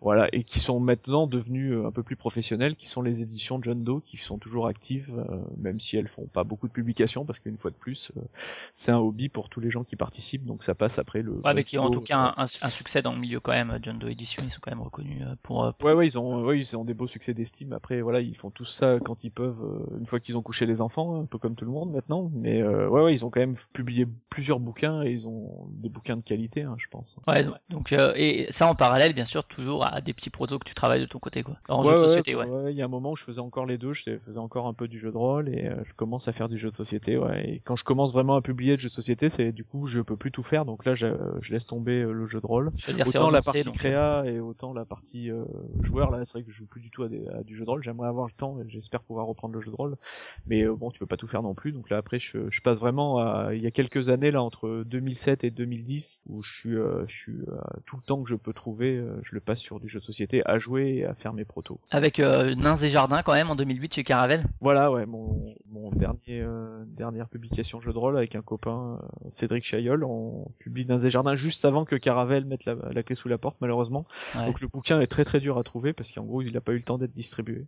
Donc si vous en avez un, faut le garder parce qu'il y en a pas beaucoup. Et, Et, c'est Car- et c'est Caravel norm- norm- normalement qui doit éditer euh, Anabi et Kebana en fait à l'origine. D'accord, qui passe Le chez les douze singes. Le contrat est signé chez eux et comme la boîte ferme, du coup euh, ça se fait pas. Et après j'atterris euh, chez les douze singes. Donc là t'as vraiment la transition, tu vois, jeu de rôle vers jeu de société. Quoi. Ouais, avec même le, le produit qui était à la base chez, chez l'éditeur euh, de jeu de rôle, ouais. Euh, Ouais, ouais. dans, le- dans le jeu de rôle, justement, tu disais c'est vraiment le hobby qui guide, etc. Euh, comparé aux jeux de société, c'est vrai y a des spécificités d'un point de vue de la création, il y a un côté plus littéraire peut-être, mais de l'économie aussi. Tu disais vivre du jeu de rôle aujourd'hui, tu peux, tu peux pas quoi en tant qu'auteur quasiment. Ah bah je pense pas qu'en France il y ait un auteur de jeu de rôle qui vive de de cet exercice. Hein. je vais pas dire de bêtises. Je sais que Romaric Briand en Indé euh, fait euh, Sens euh, tout seul en Indé qui distribue par la poste, etc. Je crois qu'il a pas de job à côté, mais je sais pas si c'est ça qui vit ou quoi, mais Ouais, voilà, ouais, mais ouais, ouais. Mais c'est pas évident. Bah, le, le John Gruff aussi fait ça, mais pour bien le connaître, c'est c'est pas évident. Il, il fait des semaines de 80 heures, quoi. Et, et au niveau du lien à l'éditeur, c'est par rapport au jeu de société, c'est quoi les différences un peu pour un, un projet? Comment est-ce est-ce qu'on sait que dans le jeu de société, ben voilà, tu présentes ton projet, il est pris ou non, paf, s'il est pris, ça dépend des éditeurs après, mais on fait évoluer, on travaille, on teste, etc. Euh, alors que dans la littérature, c'est plus on vous fait des retours et puis vous vous corrigez, etc. Des allers-retours comme ça. Le jeu de rôle, c'est entre les deux, ça se passe comment au niveau du, lien entre éditeur et justement l'auteur du jeu ou les auteurs du jeu? Euh, bah, par rapport à ma faible expérience, c'est un peu le même principe, quoi. T'as, on, te donne quand même des contraintes, euh, on va dire, de production économique, euh, à savoir, ben non, on peut pas faire 300 pages euh, parce qu'il faudrait qu'on le vende trop cher. Donc t'as le même genre, c'est pour moi, c'est à peu près le même genre de travail, hein. même si effectivement, euh, t'as peut-être moins de tests, de parties de tests et plus de, lecture et retravail et de, retravail littéraire, quoi. Mais finalement, enfin, pour moi, à nouveau, c'est un peu le même genre de process quand t'es auteur, quoi. Dans, dans le futur, euh, tu parlais éventuellement avoir éventuellement envie d'en refaire, ce serait euh, par pure passion pour le coup, c'est ce que tu disais. Ce serait, t'as, t'as quoi comme envie? Des, des envies d'histoire à raconter qui passeraient plutôt par le jeu de rôle, euh, des envies d'innovation? Je sais pas si euh, justement on pourrait faire un peu le lien à la bande dessinée que tu aimes bien aussi. Euh, que t'as aussi fait de la bande dessinée. Euh, je sais pas si tu vois une, niveau- une innovation possible dans ce sens-là. Euh, je sais pas, euh, toi quelles sont tes envies dans le futur du jeu de rôle en tant qu'auteur euh, éventuel? Ouais, alors pour euh, pour ce que j'ai il y a quand même, euh, je suis d'un peu loin, mais il y a quand même eu énormément de, trucs assez euh, novateurs dans le dans le jeu de rôle, notamment dans les jeux indés, avec des systèmes euh, sans MJ, avec des systèmes qui empruntent un peu, qui empruntent un petit peu à des mécaniques de, de jeux de société. À nouveau, chez John Doe, il y a un jeu que j'adore qui s'appelle Tray, qui qui est un jeu euh, Medfan euh, old school quoi, mais qui euh, qui a un système de cartes pour aider à générer un peu les scénarios, qui reprend un peu des euh, on va dire plus proches du média jeu de société. Donc il y a plein de trucs que je trouve super intéressants, auxquels déjà j'aimerais bien jouer, tu vois. Là je suis pas spécialement dans une optique créative quoi. Déjà retrouver le temps de de m'asseoir à la table et de faire deux trois scénars, ça ça, ça j'aimerais bien. Ouais. Après non, je suis pas je suis pas spécialement dans une optique euh, créative quoi. Je me fais pas trop d'illusions sur euh, sur la sur le temps libre et la dispo pour faire ça en fait. D'accord, ouais. Et euh, des jeux vidéo, alors tu as parlé de ta formation et tu as aussi participé donc euh, à des jeux chez euh, Mad Monkey Studio, c'est ça? Ouais, complètement, qui est le la boîte chez laquelle j'ai fait mon stage en fait de fin de formation. Ouais. Donc il y a Fury Tales, c'est ça en 2004 qui est sorti, et World of Lovecraft en 2010. C'est un, un vieux projet le World of Lovecraft ou du, du coup c'est un projet sur lequel tu es revenu par la suite? Non, bah non, le projet, tu sais, c'est le jeu vidéo. Le projet a été annulé euh, faute de financement euh, nécessaire, quoi. Donc ça a jamais vu le jour. Ouais, après Mad Monkey a fermé, je crois. Ouais, ouais, bah ouais, alors, le jeu vidéo, c'est ouais, toujours très compliqué. Les boîtes ferment, réouvrent, les gens changent de, de crèmerie. Donc non, non, ça c'est un projet qui a pas qui a pas vu le jour, qui était, enfin qui m'intéressait parce que du coup ils avaient vraiment une une optique de, de mettre en place un aspect plus mécanique au sens euh, jeu de société dans le dans un dans ce qui était un projet de jeu euh, massivement euh, online, massivement multijoueur online. Euh, voilà, mais ça ça a pas vu. le- Donc j'ai bossé un peu sur du game design là-dessus, mais du coup euh, ça jamais ça jamais abouti. J'ai bossé sur un petit jeu pour des anciens de cette boîte qui s'appelle Nine Elephant aussi, D'accord. euh, qui est sorti sur euh, tous les supports là. C'est un jeu à la Professeur Layton, si tu le connais sûrement. Ouais, ouais, je C'est vois. connu. ouais. C'est un jeu dans le truc où là c'était chouette, c'est des anciens de cette boîte là qui ont monté un petit studio et qui du coup avaient besoin d'un coup de main pour faire de la narration des personnages, des dialogues et finalement que très peu de game design, mais comme c'est ça, ça m'a fait plaisir de rebosser plus sur euh, plus sur du littéraire que sur de la méca. Et ça, c'est quelque chose qui te plairait encore euh, de, de bosser un peu dans le JV, justement, euh, ce- bah, maintenant que tu as ce nom-là dans le jeu de société, de, de faire peut-être euh, valoir, bah, regardez, j'ai quand même un passif, euh, euh, sachant qu'en plus ce que tu disais, c'est que quand tu crées un jeu de société, c'est raconter un, un bout d'histoire, un petit truc, euh, de dire, bah, voyez, en directeur créatif, peut-être que j'aurai de la pertinence finalement, ou c'est un fantasme, une envie. Non, si tu veux, je leur ferai volontiers comme ça pour euh, des potes ou une petite structure qui me demande un coup de main. Après, comme je te disais, je, enfin, je, je serais vraiment trop inadapté. Je pourrais pas retravailler dans une grosse boîte de jeux où, euh, où du coup on me dirait il faut produire euh, tant de matériel avec euh, telle contrainte pour telle date, quoi. Ça, je, non, je serais incapable de le refaire. Donc, j'ai plein d'idées avec avec des copains. On a plein d'idées de petits jeux tablettes, de petits jeux téléphone et tout. On a, on remplit des pages d'idées, mais comme on a personne qui est capable d'aligner trois lignes de code, ça reste des idées en fait. Mais peut-être qu'un jour on arrivera à en faire plus que des idées. Mais je pourrais pas retravailler dans une structure de jeu vidéo. non, c'est des grosses machines et tout. J'aurais, je pense que je, je, je serais malheureux si je retournais là-dedans. Ouais. Et donc de, de la BD L'encre du passé en 2009 avec Maël aux, aux illustrations qui a reçu un, un prix en 2010 quand même? Ouais, tout à Ça, fait. ouais. ça, euh, c'est quelque chose que, que tu aimes. Tu parlais euh, effectivement de tout ce qui est manga, etc. C'est quelque chose que, que tu voulais faire depuis longtemps aussi de la BD. Ouais, ben en fait moi ma mon épouse travaille dans la BD donc j'ai pas mal euh, j'ai pas mal traîné avec des auteurs de BD et euh, ben, un peu comme le jeu de société moi quand je traîne avec des gens qui font un truc j'ai envie d'essayer en fait donc euh, à force de traîner avec ces auteurs de BD ben je j'ai pris mon crayon je me suis dit bah tiens je vais essayer euh, j'ai envie de le faire quoi. J'ai envie de voir ce que c'est que que d'écrire une BD euh, et puis à nouveau le Japon hein, sans surprise c'est c'est à nouveau un, un scénario qui se passe au Japon. Euh, ça pour le coup ça me plairait bien de de retrouver le temps ouais. d'écrire pour la BD ouais. Ouais parce que c'est quand même enfin en tout cas au scénario parce que dessiner une BD par contre c'est un boulot de malade. Au scénario c'est un truc qui euh, qui fait moins peur tu vois qu'écrire un roman ou un truc comme ça. Donc ça j'aimerais bien le faire. J'ai plein de trucs dans les cartons euh, euh, voilà. Pour l'instant j'y arrive pas parce que ouais j'ai trop de projets de société qui prennent prennent mon temps plus une famille hein, forcément donc euh, mais ça c'est un truc que je m'interdis pas quoi de, de revenir un peu à la BD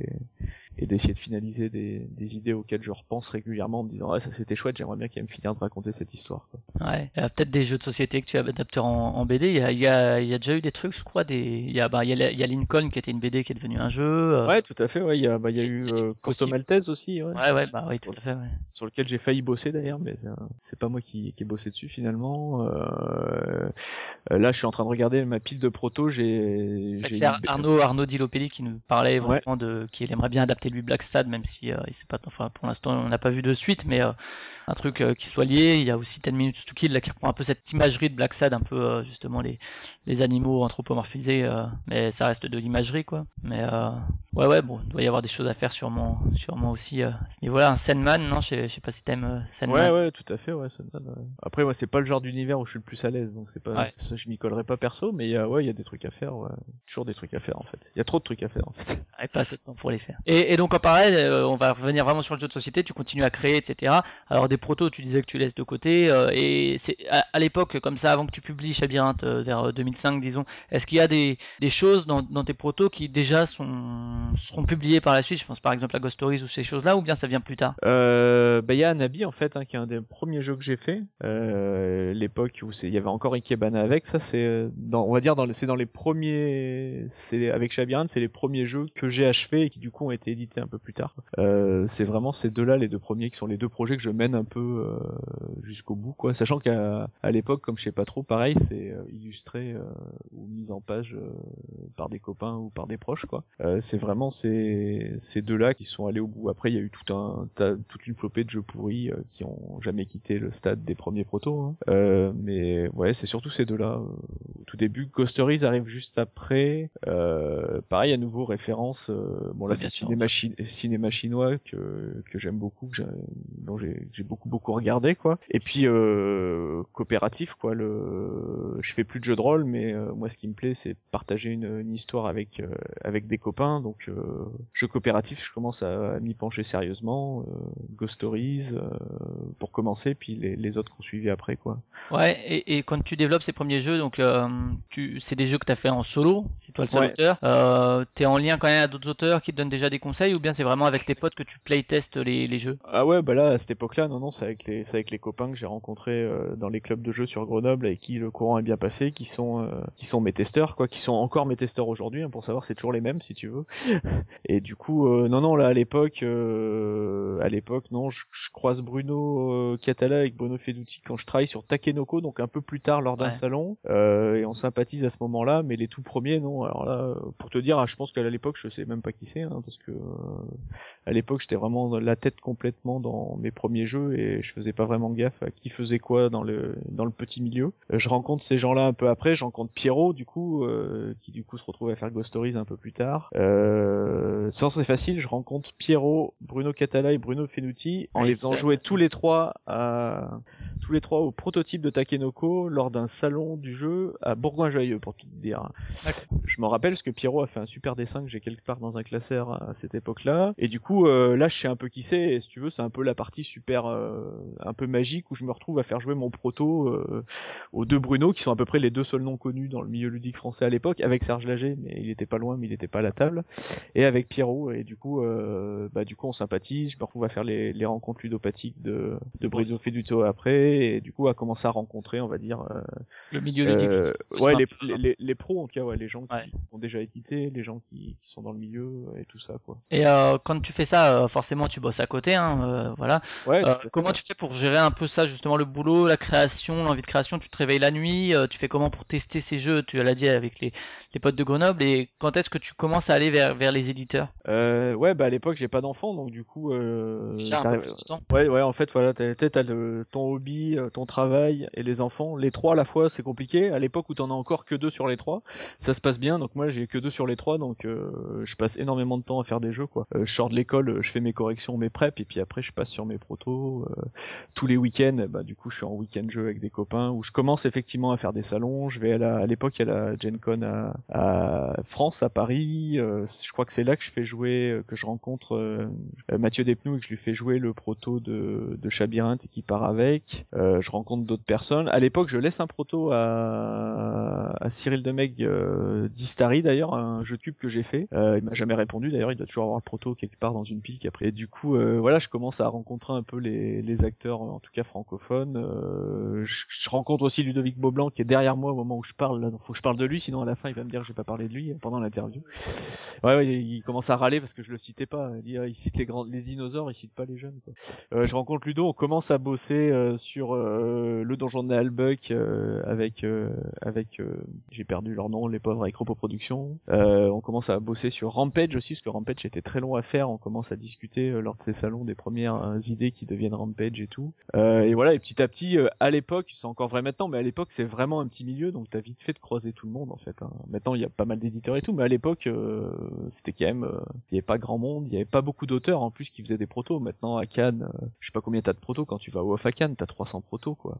Ah ouais. Moi je me souviens que mon premier off de Cannes, il y avait quatre protos quoi. Il y avait celui que j'ai apporté, deux de Bruno Catala qui faisait déjà 70 projets par an, et peut-être un, un proto de Bruno Feduti quoi. Le off c'était quatre protos quoi. Donc forcément euh, c'est tout petit, donc euh, bah, je bénéficie aussi de ça. hein. C'est sûr que maintenant quand t'es auteur maintenant que tu débutes, euh, avec la concurrence qu'il y a sur les protos, ouais, tu, la- peux, tu peux plus Ah ouais, passer sûr. par, Ouais, bah tu peux, mais c'est sûr que c'est moins favorable. C'est moins favorable à la, au- on va dire aux conditions quand moi j'ai commencé à, à essayer de placer des protos. ouais. Et donc Chabyrinthe, donc le, le premier jeu édité par euh, par Mathieu. Tout à Euh, et euh, donc première euh, les premières sensations d'é- d'é- d'édition, ça provoque quoi chez toi déjà de la joie? Ah ouais ouais, je me souviens que la première boîte, je suis passé la chercher euh, chez mon crémier à Grenoble. euh, il, il m'a mis un message comme quoi il avait reçu les boîtes. Je suis passé chercher la boîte, en ouvrir une et tout. euh, ouais, la première boîte, c'est c'est quand même super chouette quoi. T'as ton petit truc tout beau avec ton nom dessus. euh, C'était pas trop frustrant parce que tu parlais d'un plateau avec des chats et tout, de, de, de se retrouver dans une toute petite boîte avec juste des cartes ou... Non, mais tu très franchement, quand c'est ton premier jeu qui est publié, t'es juste super content en fait, quoi. Enfin, quel que soit, euh, même si c'est une énorme bouse, à la limite, euh, tu t'en rends pas compte sur le moment, et euh, t'as quand même ce, ce sentiment d'achèvement où euh, bah, les heures que t'as passées à faire ce truc-là, maintenant, c'est un produit, c'est une boîte fermée, décorée, jolie, que tu vas trouver dans une boutique sur laquelle il y a ton nom. Donc, euh, je pense que, enfin, je peux pas répondre pour tous les auteurs, mais ton premier jeu, t'es juste tellement content d'avoir euh, cette espèce de produit fini qui fait vrai, quoi, qui est dans une boutique, euh, que des gens vont aller acheter, quoi. Enfin, si possible, si, si, si ça se passe bien. Euh, voilà, au début, c'est juste, euh, enfin, moi, j'en étais juste là, j'étais juste hyper content d'avoir terminé, euh, terminé un jeu, quoi. Et le développement de, de c'est comment que ça se passe? C'est surtout une mise aux normes pour essayer de le faire tenir dans une boîte euh, format boîte métal de Cocktail Games où il y a quand même pas mal de modifications. euh, je sais que Mathieu, je l'avais déjà entendu dans une interview dire euh, que bon, c'est pas vrai pour tous les projets, mais qu'il aimait bien quand euh, finalement il recevait un jeu et qu'il avait presque juste à le mettre en boîte, même s'il y, y a quelques trucs d'édition, mais c'est pas une édition à la Histari, disons.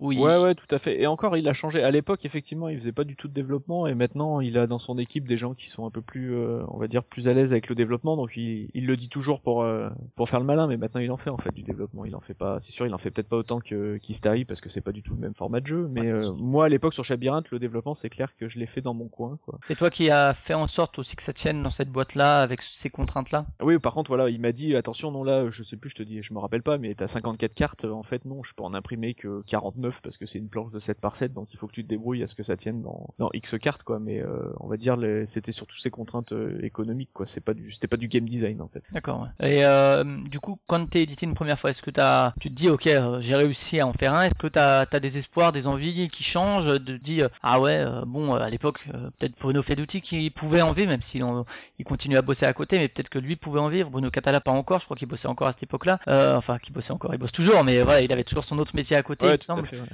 Euh, est-ce que tu te dis ouais ça serait vraiment cool ou bien tu te poses même pas la question et tu, tu vois ça comme un graal ou comme un truc impossible à atteindre à l'époque? Non, non, je crois qu'à l'école, je suis pas dans une optique de, je vais faire ça pour en vivre, quoi. J'en suis pas encore là. Là, tu sais, moi, j'en suis vraiment, euh, putain, c'est cool, j'ai réussi à le faire. euh, ça a trouvé un éditeur, c'est édité. Si je l'ai fait une fois, je peux le refaire. Et euh, en gros, t'es focus sur le fait de tes nouveaux projets. euh, t'es- moi, j'étais pas du tout dans une logique de, bah, c'est bon, en fait, j'arrête ce que je faisais, euh, je laisse tomber l'UFM et, euh, et je vais faire ça, quoi. J'étais pas du tout dans, dans cette logique-là, quoi. C'était plus Par au contre, sens. euh, de, euh, de continuer d'autres projets quoi Ouais, complètement, mais c'est pas du tout dans une dans une dans une optique de professionnalisation quoi en fait. C'était Ouais. pas ça, c'est arrivé bien plus tard. quoi. Ouais, je pense avec Seven Wonders, on en reparlera, c'est vraiment l'année de la rupture entre guillemets un peu pour toi, je pense.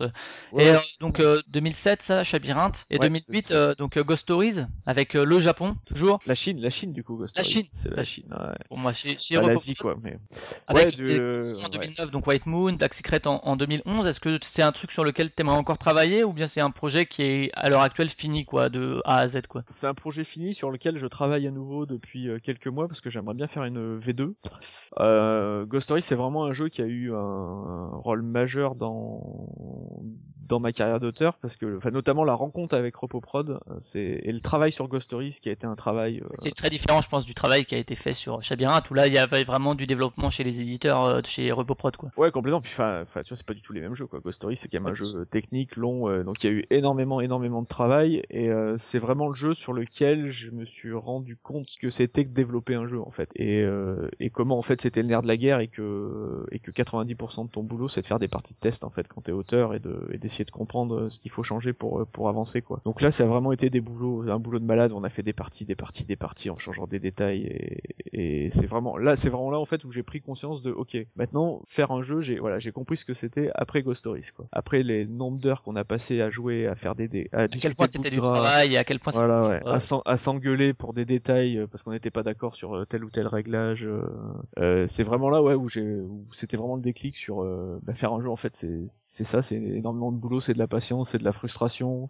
c'est des fois être bloqué, des fois avoir une idée qui fait repartir la la gueule aussi, peut-être par euh, l'éditeur justement, qui parce qu'il veut faire un produit final qui convient à tout le monde, dire euh, bah, Ouais, ça il faut changer et que toi t'es pas forcément prêt à l'accepter au moment où il te le dit. euh. Ouais, ouais, faut savoir que sur la, pour l'anecdote, quand j'ai fait jouer Ropoprod à, à Ghost Stories, donc c'était au festival de Cannes, au bar, là, sur les petites tables rondes qui sont devant le bar, donc c'était pas les meilleures conditions. Ils sont partis avec le proto, ils m'ont rappelé, ils m'ont dit on le fait. J'avais déjà fait une centaine de parties sur le jeu. Ouais, Et en gros, là, ils m'ont dit, bon, le jeu est cool, maintenant on va commencer à travailler dessus. quoi. Ouais, là, mais mais j'ai déjà fait. Et quand tu vois qu'une heure, euh, euh, une partie c'est une heure et demie, donc avec le débrief c'est deux heures, et que t'en as déjà fait une centaine, et quand on dit, ok, on a une bonne base, maintenant on va en faire un bon jeu, là ça fait bizarre, ouais. Ouais, ouais, Et, mais il fallait le faire, hein, ils avaient raison, on a, on a rebossé comme des fous euh, dessus, et maintenant avec le recul, euh, c'était c'était autant pour eux que pour moi, c'était leur premier euh, jeu complexe, et c'est pour ça que je te disais que je travaille sur une V2. Maintenant avec le recul et tous les jeux que j'ai fait entre, je vois tellement de façons de, de rendre le jeu meilleur, euh, notamment en termes de fluidité et de, et de lissage de toutes les rugosités d'exception de règles qu'il y a maintenant, que j'aimerais bien pouvoir faire une V2 euh, de Ghost Stories, donc j'ai commencé à bosser dessus. Ouais, Et le, le thème, lui, il était déjà là euh, dès le début? ouais et je pensais pas qu'ils allaient le garder d'ailleurs. Ouais. c'était quand même un thème un peu obscur. Et je pensais qu'ils allaient vouloir le changer. Et finalement, ils l'ont gardé. Et je pense qu'on a eu raison avec le recul. Et je suis content parce que du Ça, coup, un truc jamais. euh, sur une V2, tu le garderais quoi, le thème par exemple. C'est pas ça qui Alors, changerait. on en Non. a discuté du coup justement. euh, on a un peu discuté de tous les aspects et euh, il, est, il, est, il est question de le changer. Euh, moi, plus j'y réfléchis, plus j'ai envie de le garder. Ne serait-ce parce que je pense que le thème a contribué à, on va dire, à la Ouais, renommée c'était du un, jeu. un thème un peu inhabituel aussi dans Ouais. voilà c'était pas du médiéval fantastique c'était aujourd'hui euh, il y a du pirate il y a du zombie il y a du cowboy enfin euh, voilà ce genre de choses c'est vrai qu'il il garde un peu son, son exotisme aujourd'hui encore quelque part un peu Ouais, ouais, complètement. Donc je pense que, mais effectivement, je pensais qu'ils voudraient le changer à l'époque parce que bon, forcément, en plus c'est un thème. Enfin, les histoires de fantômes chinois, il y a, enfin, il y a quelques personnes de ma génération qui ont vu les films, mais c'est pas vraiment des œuvres que les gens connaissent. Quoi. Et du coup, je suis, ouais, je pense qu'on a bien fait de le faire. Et clairement, là, euh, on en a discuté. Et si on fait une V2, je veux, en fait, je veux pas changer, quoi. S'ils veulent changer, on- tant pis, on la fera pas. Mais je veux surtout pas changer. euh, je suis trop attaché au, au thème. Une fois de plus, c'est le thème qui a généré le jeu, quoi, et, et qui est pas arrivé après. Donc, euh, si je change le thème, en fait, enfin, je trahis le jeu. Donc, j'ai vraiment pas envie de changer de thème. quoi. Et là, euh, trouver un éditeur, c'était plus difficile. C'est c'est un jeu quand même, comme tu l'as dit, un peu plus un peu plus gamer hein, que que on va dire. C'était Ah ouais, ouais, difficile ou euh, ça a quand même. Tu disais ils l'ont pris et puis ils t'ont dit on le fait, on va bosser dessus, mais on le fait. Été assez simple finalement. Bah, c'était assez simple, mais en même temps, je pensais pas que ça se passerait comme ça. En gros, je les ai fait jouer à Ghost Stories. Euh, faut savoir qu'à l'époque, Repoprod, ils ont fait, euh, en gros, ils ont fait Times Up et euh, Santiano, on- enfin que des jeux où on fait les cons et on court autour de la table. Donc je vais, je pense pas du tout à eux quand je veux montrer Ghost Stories. Et c'est à nouveau une copine qui me dit si si tu devrais leur montrer parce que par contre ils adorent les jeux coopératifs. Ils ont joué des centaines d'heures au coop de Knizia. À l'époque, des jeux coopératifs adultes, il y en a pas tant que ça. Y a surtout le de Knizia. Donc ils m'ont dit tu devrais quand même leur montrer. euh, effectivement, ils font des party games, mais ils adorent les jeux coop eux en tant que joueurs, donc montre-leur. quoi. Et effectivement, c'est pour ça que je, que je, les, ai fait jouer à Ghost Stories, et, c'est aussi pour ça qu'ils ont adoré, c'est que bah, des coop maintenant t'en trouves euh, quelques-uns, mais à l'époque euh, ils sont tombés sur un prototype de jeu coop, ils adoraient ça, ils ont dit bah ouais on va faire un jeu coop, c'est super cool. Enfin un jeu coop pour adultes. hein. Effectivement, t'avais déjà plein de jeux coop pour la jeunesse, mais euh, pour adultes, t'avais à part le, le Knizia, t'avais quand même pas grand-chose. quoi. Ouais, ta pandémie qui a dû sortir la même année. Et, euh, et euh, ouais, c'est vrai que là, d'un point de vue, quand le produit finit, c'est vrai que c'est bon, c'est plus une plus grosse boîte que que Labyrinthe, etc. Euh, c'est voilà, le joueur, il en, si on parle en termes de boucherie, euh, il en a pour son argent. Mais euh, du coup, en, en tant qu'auteur, ça, bon, c'est pas ton premier jeu édité, mais c'est vrai que ça doit faire aussi quelque chose de voir. Ah ouais, j'ai réu- j'ai réussi, moi, avec mes idées, à, à donner ça aux joueurs à la fin, quoi, en termes de matériel, en termes d'expérience de jeu. Mais à la limite, l'expérience de jeu, on peut l'avoir chez Labyrinthe mais en termes, ben, le matériel contribue à l'expérience de jeu, quoi. Ouais, complètement. Mais d'ailleurs, je pense que c'est mon, ça reste quand même mon plus gros jeu. Tu vois, j'ai pas fait de jeu aussi euh, finalement complexe et long et euh, alors surtout si tu rajoutes les deux extensions euh, derrière, Ouais. où ça, ça devenait euh, l'apocalypse appelé testé hein, quand même. Euh, ouais, ça reste quand même un, un gros morceau et, et, et c'est clair que c'est peut-être à ce moment-là que je me suis dit bah ouais c'est cool là, faut, faut vraiment que que je fasse des jeux parce qu'effectivement Labyrinthe, ça, ça boîte du travail, c'est une petite boîte, c'est un petit jeu euh, qui est passé, euh, qui a eu, qui se vend toujours hein, d'ailleurs, mais qui est pas non plus, euh, on va dire, un jeu à retenir dans l'histoire de peut-être mais plus depuis que en fait euh, tu t'es entre guillemets fait un nom dans le monde du jeu de société qu'au début peut-être. non, je pense pas parce que tu sais, les gens qui achètent Labyrinthe, euh, Ouais, font pas attention à ça. non, déjà s'ils savent qu'il y a, un- s'ils ont déjà, ils ont conscience qu'il y a un auteur derrière, franchement c'est chouette, mais euh, tout ce qui est jeu très familial, les gens ils, savent, ils savent pas du tout quoi, ils, ils en ont aucune idée, je pense que que c'est l'auteur de trucs ou de machin quoi. C'est quand même, il y a quand même que les, les passionnés, les experts qui regardent les qui regardent les, les noms des auteurs sur les boîtes. hein. Non, des éditeurs, ouais. Du coup, quand même, j'ai l'impression que chez les joueurs, justement, chez ceux qui font attention à ça, qui savent qu'il existe Hysteria, qui savent qu'il existe euh, Repoprod, peut-être pas tellement à l'époque, euh, Time's Up, on fait pas forcément attention à qui l'a édité euh, si on connaît pas, mais euh, qui connaissent qu'il y a un Hysteria, qui savent qu'il y a Asmodee, etc. Je pense que c'est là aussi que finalement, t'as pu, euh, c'est un, un succès, un succès d'estime en tout cas, quoi. Ça donne une légitimité entre guillemets chez les joueurs, je pense, ce jeu. Ah oui, Ghost Stories, ouais, ouais, qui a Bon accueil, eu un de- bon accueil voilà, qui a eu un très bon accueil. Alors c'est sûr que c'est pas c'est pas un, c'est pas un grand best-seller, on n'est pas dans les dans, dans les chiffres de Seven Wonders bien sûr, mais c'est un jeu qui continue d'ailleurs toujours à se vendre, même si c'est très modestement. Et c'est déjà une performance parce que c'est un jeu qui est sorti en 2008, tu vois, donc des jeux qui continuent à se vendre euh, huit ans plus tard, euh, finalement, euh, hormis bien sûr tous les grands best-sellers qui sont un peu intemporels, il y en a pas il y en a pas tant que ça quoi.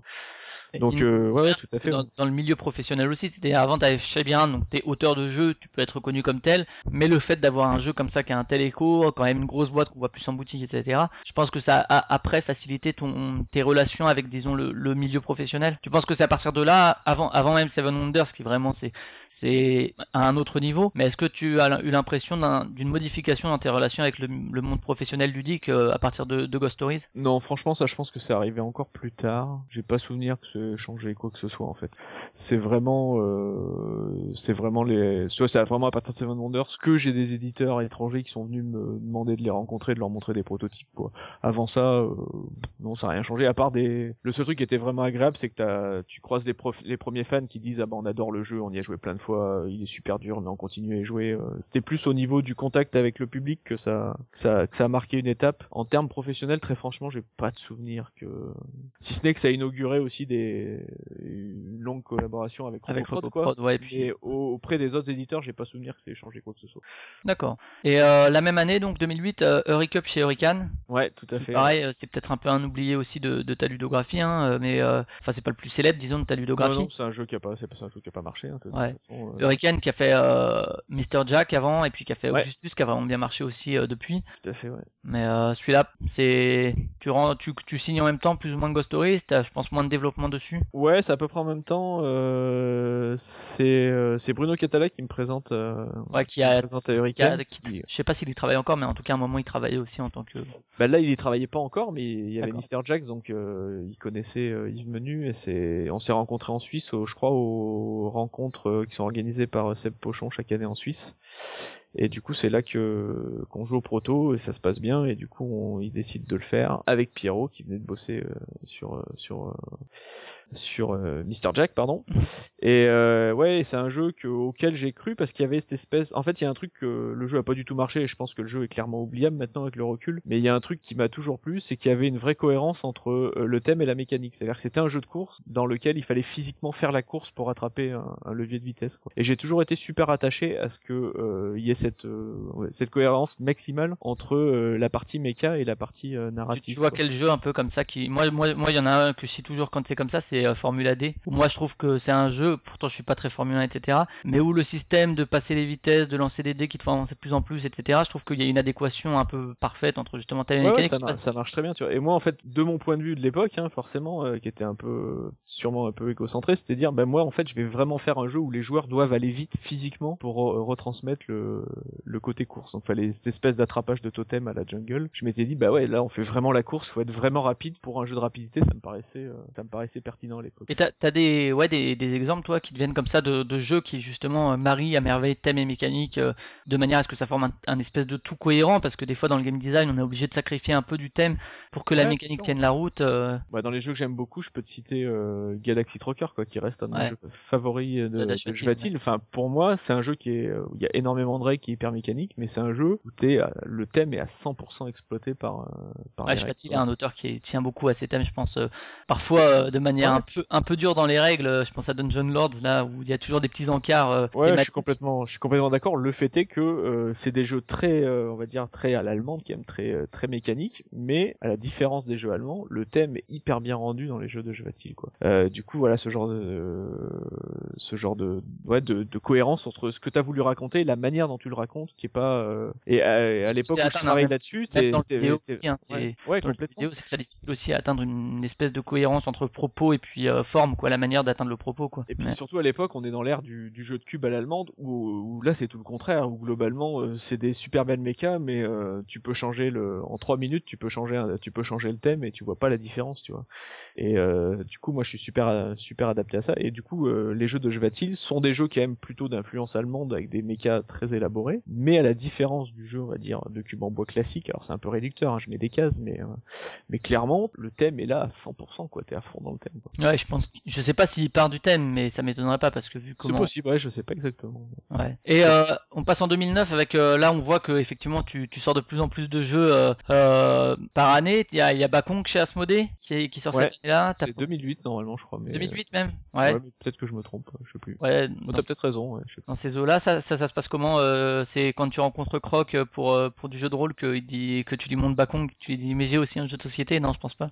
Euh, cela dit, c'est alors c'est en fait c'est quand je vais avec Bruno Catala à l'époque, on est on bossait sur ce qui est devenu Dr Shark chez Hurricane, mais qui s'appelait Toltec à l'origine, qui devait sortir chez Asmodée. Et le jour où on fait une réunion pour bosser là-bas, j'avais le proto de Bakong et je fais jouer Bakong à il y avait Croc notamment et je sais plus qui. Et Croc aime beaucoup le proto, le petit côté euh, indie pulp et tout avec euh, le système de déplacement. euh, et du coup Asmodée fait bah ouais on fait ce jeu là quoi. Euh, le jeu a pas du tout marché, pas du tout principalement selon mon analyse parce qu'il est vraiment euh, il y a une espèce de fausse promesse dans le sens où on l'a vraiment fait looker Indiana Jones alors que c'est vraiment un jeu familial qui reprend le principe du, du roll and move et du coup on est complètement passé à côté de notre public cible. En fait, c'est des gamers qui l'ont acheté parce qu'aussi ça sortait chez Asmodee, puis ils se sont aperçus que c'était un jeu pour jouer avec des kids et du coup c'est pas du tout ce qui euh, se pensait.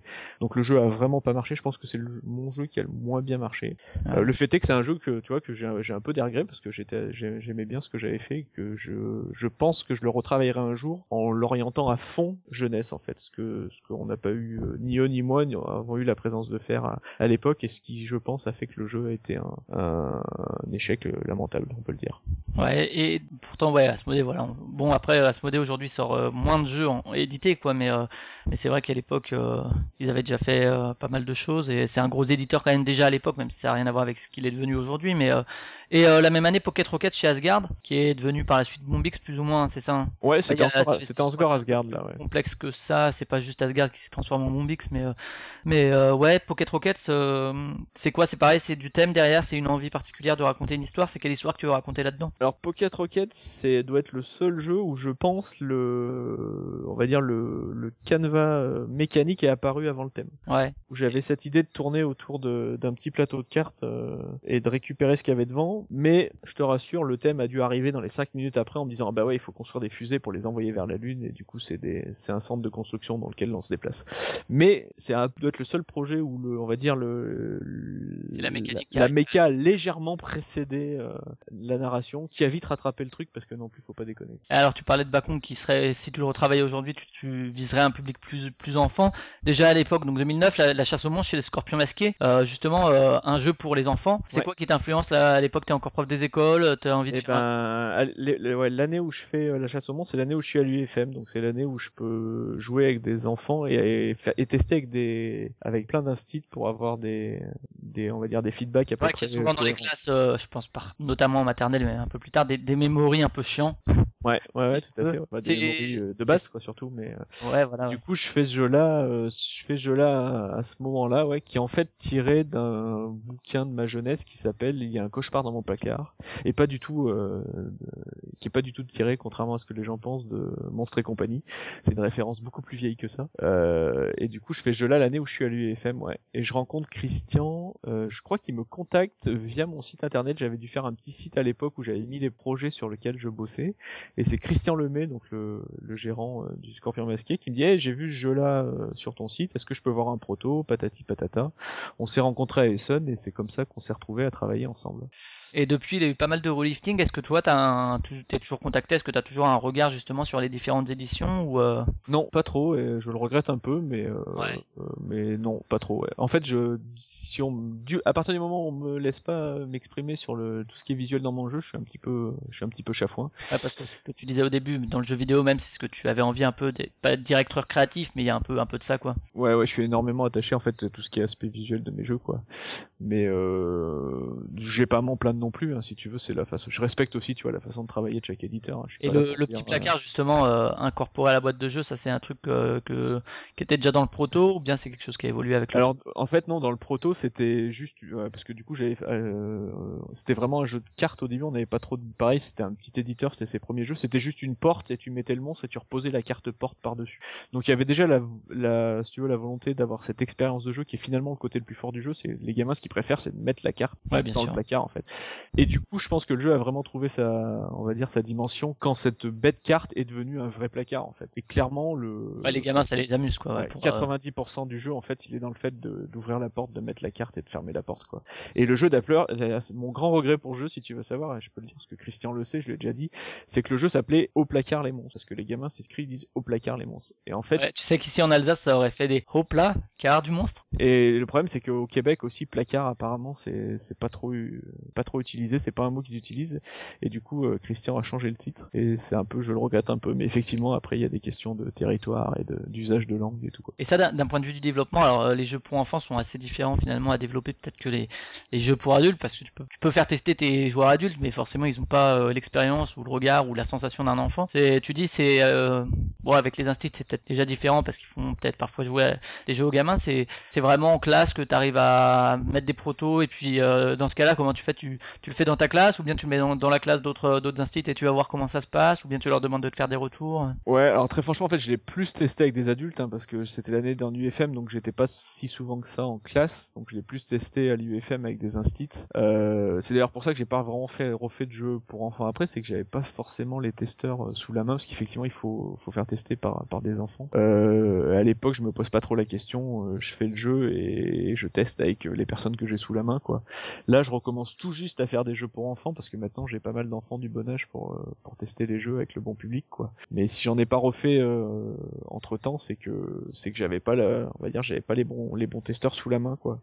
Mais je t'avoue qu'à l'époque, pareil, je suis encore dans mes premiers jeux, donc euh, je fais mon truc et euh, voilà, je suis pas en train d'analyser qu'il faudra absolument que je trouve un groupe d'enfants de 4 ans pour tester quoi. Je, je fais mon jeu et puis. Euh, Par contre, dès le départ, il y a l'envie de faire un jeu pour pour les gamins. C'est euh, c'est quoi qui te donne un peu cette, cette envie justement de viser ce public-là? Bah, je te dis, c'est juste une histoire de contexte. Hein. Ouais. Euh, je suis en, je suis à l'UFM, je fais des stages avec des moyens et des grands maternels. euh, je les fais jouer à des trucs. euh, J'ai fait, j'aurais fait créer des jeux quand j'étais en stage aussi. euh, je suis à fond dans le jeu, donc nécessairement euh, à l'école, je- j'essaye d'introduire du jeu et du coup, euh, je me retrouve à faire un jeu euh, pour enfants quoi. C'est vraiment juste le contexte qui est qui est absorbé et qui fait qu'à un moment je tu, un jeu tu penses à ce bouquin-là que tu avais, et etc. au niveau du thème, et comment est-ce que tu pourrais retranscrire ça un peu en jeu, euh, en jeu de société. Le, le memory Ouais, ouais. arrive tout de suite. Par contre, du coup, le, ben, pour faire peur au monstre, il a peur de tel tel objet, ça arrive tout de suite. euh, L'idée du memory, pourquoi? Parce Ouais, que ouais, ça, que vu souvent en stage ou? Très franchement, je sais plus. ouais. Je pense que ça vient comme ça et je trouve juste cool que ça soit pas retrouver une paire d'objets, mais trouver un objet qui en fait, Ouais, un peu comme dans, dans Picomino, euh, dans, dans Pic Plume, je veux dire, euh, un memory, mais euh, intéressant quoi pour le gamin qui raconte un peu quelque chose. ouais, quoi, ouais. pas juste, Sa- euh, sachant qu'à l'époque j'ai pas joué au moindre jeu pour enfants, je pense. tu vois. D'accord. Ouais. Je pense que j'ai jamais, je pense que j'ai la première fois que j'ai joué à un jeu pour enfants, c'est euh, il y a 2-3 ans quand j'ai des copains qui ont commencé à avoir des enfants en âge de jouer. Mais à l'époque j'ai pas joué au moindre jeu pour enfants. quoi. Donc, je connais les mémories bien sûr, parce que tout le monde connaît les mémories. Donc je pense qu'aussi bien naturellement je pars sur un inconsciemment je pars sur un memory parce que euh, finalement c'est le seul jeu enfant auquel euh, que je connais au moment où je me lance dans ce projet quoi. Et, et sur la chasse aux monstres, alors moi je sais que ayant travaillé aussi en maternelle, c'est souvent un je conseille justement à des collègues euh, à partir de des moyens quoi. Les petits c'est un peu un peu plus complexe euh, l'idée de coopération et tout. Déjà ils ont du mal à, Ouais, c'est sûr. à jouer chacun leur tour donc c'est un peu compliqué. Mais à partir de, de 4 ans en accompagné, ben ça se passe bien. Euh, Est-ce que tu as justement des retours comme ça d'animateurs, soit en centre, soit euh, justement d'enseignants ou euh, ce genre de choses ou, ou finalement une fois que c'est sur le, est-ce que c'est vrai que les joueurs, les jeux pour joueurs, on les croise les joueurs et ils disent ah ouais c'est cool etc. Est-ce que tu as des retours aussi sur celui-là ou? Ouais ouais j'en ai eu, c'était même plutôt agréable parce que j'ai eu des parents joueurs en dédicace qui sont venus faire dédicacer la boîte pour leurs gamins. Du coup ça c'est ça c'était vraiment chouette. Et puis tu vois c'est un jeu que le Scorpion vend toujours très bien, qu'il a relooké à nouveau, qui continue de se vendre, qui trouve d'autres marchés. Et euh, pareil toi c'était un peu euh, à nouveau à l'époque moi je fais juste ce petit jeu là parce que c'est c'est la petite histoire d'un bouquin qui m'a marqué gamin et que comme je suis dans un milieu où il y a des enfants je me dis tiens je vais faire pour un jeu pour enfants c'est cool quoi. Mais euh, j'aurais jamais parié que pareil là on est euh, 7 ou 8 ans après on en vend encore euh, des exemplaires un peu partout dans le monde quoi. Là c'est un peu le si tu veux il y a aucune volonté euh, il y a jamais un moment où je me suis dit putain ce jeu là il est vraiment bien ça va que marcher quoi. Je, je me suis jamais dit ça. À l'époque fais mon truc et il se trouve que qu'il y a eu une Ça résonance et que ça a trouvé son public quoi on voit hein, euh, dans ceux que tu as cités, hein, c'est vrai que Bakong a moins marché, celui-là continue de marcher, etc. Donc euh, c'est euh, tu, tu peux pas prévoir finalement que ça marche, sinon on le fera à chaque fois quoi. Enfin, c'est comme pour les films euh, quand euh, les films à gros succès sortent, on se dit ah est-ce que c'était prévisible, etc. Je pense que c'est jamais Ouais, ouais, tout à fait. prévisible. S- Surtout qu'à l'époque, mes testeurs sont des gens qui n'ont pas forcément une grande culture ludique, donc j'ai pas ce feedback de de voir que le jeu marche. À l'époque où quand je teste Seven Wonders, je teste déjà avec des, c'est déjà un jeu plus joueur, je teste avec des gamers, et, et là les mecs qui ont l'habitude de jouer, tout de suite tu voyais que il y a un truc où ils accrochaient quoi. Et, et maintenant quand je teste euh, les gens qui testent mes protos, c'est des gens qui ont une grande culture ludique, et tout de suite je vois si s'il y a s'il y a du potentiel. À l'époque, euh, ce que je te disais, t'es content, tu fais ton jeu, tu trouves un éditeur, c'est la fête quoi. T'es pas en train de te dire euh, est-ce que le jeu va marcher, est-ce que le jeu, est-ce que j'ai réussi à créer quelque Est-ce que chose. je vais réussir à faire des versions qui vont s'exporter euh, Ouais, voilà, Ah. t'es pas du tout. euh, tu fais ton jeu et tu, il y a des gens qui tu trouves un éditeur, t'es content quoi. Et ouais, pas- tu Enfin, moi, j'avais pas du tout ce recul de dire qu'est-ce que j'essaye de faire à plus long terme quand, quand je travaille sur ce quoi. Ce qui est une question que je me pose maintenant, ce que je te disais tout à l'heure, j'essaie d'avoir des jeux où il y a un truc qui est pas déjà un truc trop vu sur le marché. Mais à l'époque, je fais juste mes jeux et puis euh, si ça marche, tant mieux. Si je trouve un éditeur, c'est la fête et je me pose pas vraiment plus de questions. Enfin, je suis pas du genre à me poser beaucoup de questions, mais là, je m'en posais vraiment pas. Et la même année, donc 2009, chez Funforge Pony Express avec Bruno Feiduti, c'est euh, la première collaboration éditée, même si tu as, dit que tu travaillais avec Bruno Catala par exemple sur. sur- Ouais, c'est la première éditée. euh, bah, suite à la rencontre avec Bruno, après les premiers ludopathiques, il m'envoie euh, un bout de proto qui est Pony Express en me disant tiens j'ai un- j'ai ce jeu là un peu stupide, j'ai pensé que ça pourrait te plaire, un truc comme ça. Avec Bon, le tact lé- avec le tact légendaire de Bruno. Je sais pas pourquoi il a pensé à moi et tout, mais du coup euh, du coup j'ai on a bossé ensemble sur euh, sur ce projet là juste après. Et c'est la première fois que je bossais avec euh, Philippe Nourad chez Funforge. Et pareil cette collaboration entraînait le fait qu'après c'est lui qui a joué à Tokaido et qui a édité Tokaido. Donc à nouveau chaque euh, tu vois chaque euh, chaque collaboration, chaque projet a donné euh, a donné naissance à des à des trucs après, ce qui est aussi très chouette et qui est qui est une part que j'aime beaucoup dans le Ouais, dans donc le les relations que ça tisse, quoi. C'est pas juste une relation économique, on signe un Ouais, on fait le jeu, on le produit. Il y a aussi quelque chose d'humain hein, dans le développement, etc., qui, qui se crée. Euh, donc première euh, première collaboration, premier co-auteur édi- Ouais. euh, dans, dans l'édition. C'est pas le dernier, mais mine de rien, finalement, t'es pas autant dans la dans le co-autorat que d'autres d'autres auteurs. Je pense à Bruno Catala, par exemple, qui lui, euh, je pense qu'il a autant de jeux euh, à deux ou à plus que, que tout seul, ou à Charles Chevalier également. Euh, même si, justement, ce qu'on disait tout à l'heure, de- depuis quelque temps, t'es plus à travailler avec quelqu'un d'autre. Il y a Océanos cette année que t'as fait tout seul. Ouais, tout à fait, ouais. Comment tu expliques un peu justement qu'aujourd'hui tu travailles plus avec d'autres que euh, qu'à une certaine époque Euh, alors je pense qu'il y a plusieurs raisons. Il y en a. C'est les gens qui viennent vers toi parce que ah maintenant c'est l'auteur de Seven Wonders. Bon c'est pas le cas pour pour Bruno parce qu'on peut aussi dire c'est l'auteur de Cyclade etc ou de Mr Jack mais euh, Ouais, ouais, complètement. Bah, Bruno, du coup là, on se connaît. Des... Bruno, Ludo, euh, on se connaît depuis longtemps, donc forcément, on se voit régulièrement. On se retrouve à, à, à, à bosser ensemble. Après, il y a un projet comme par exemple Victorian Mastermind que je fais avec Eric Lang. Ça, c'est les... c'est juste des rencontres sur des salons, la, la Gen Con, où le, le cours on passe bien, où on échange des idées qu'on a. Il y en a une à un moment qui, euh, on s'aperçoit que c'est des références communes et ça nous plaît et on et on commence à, à bosser là-dessus.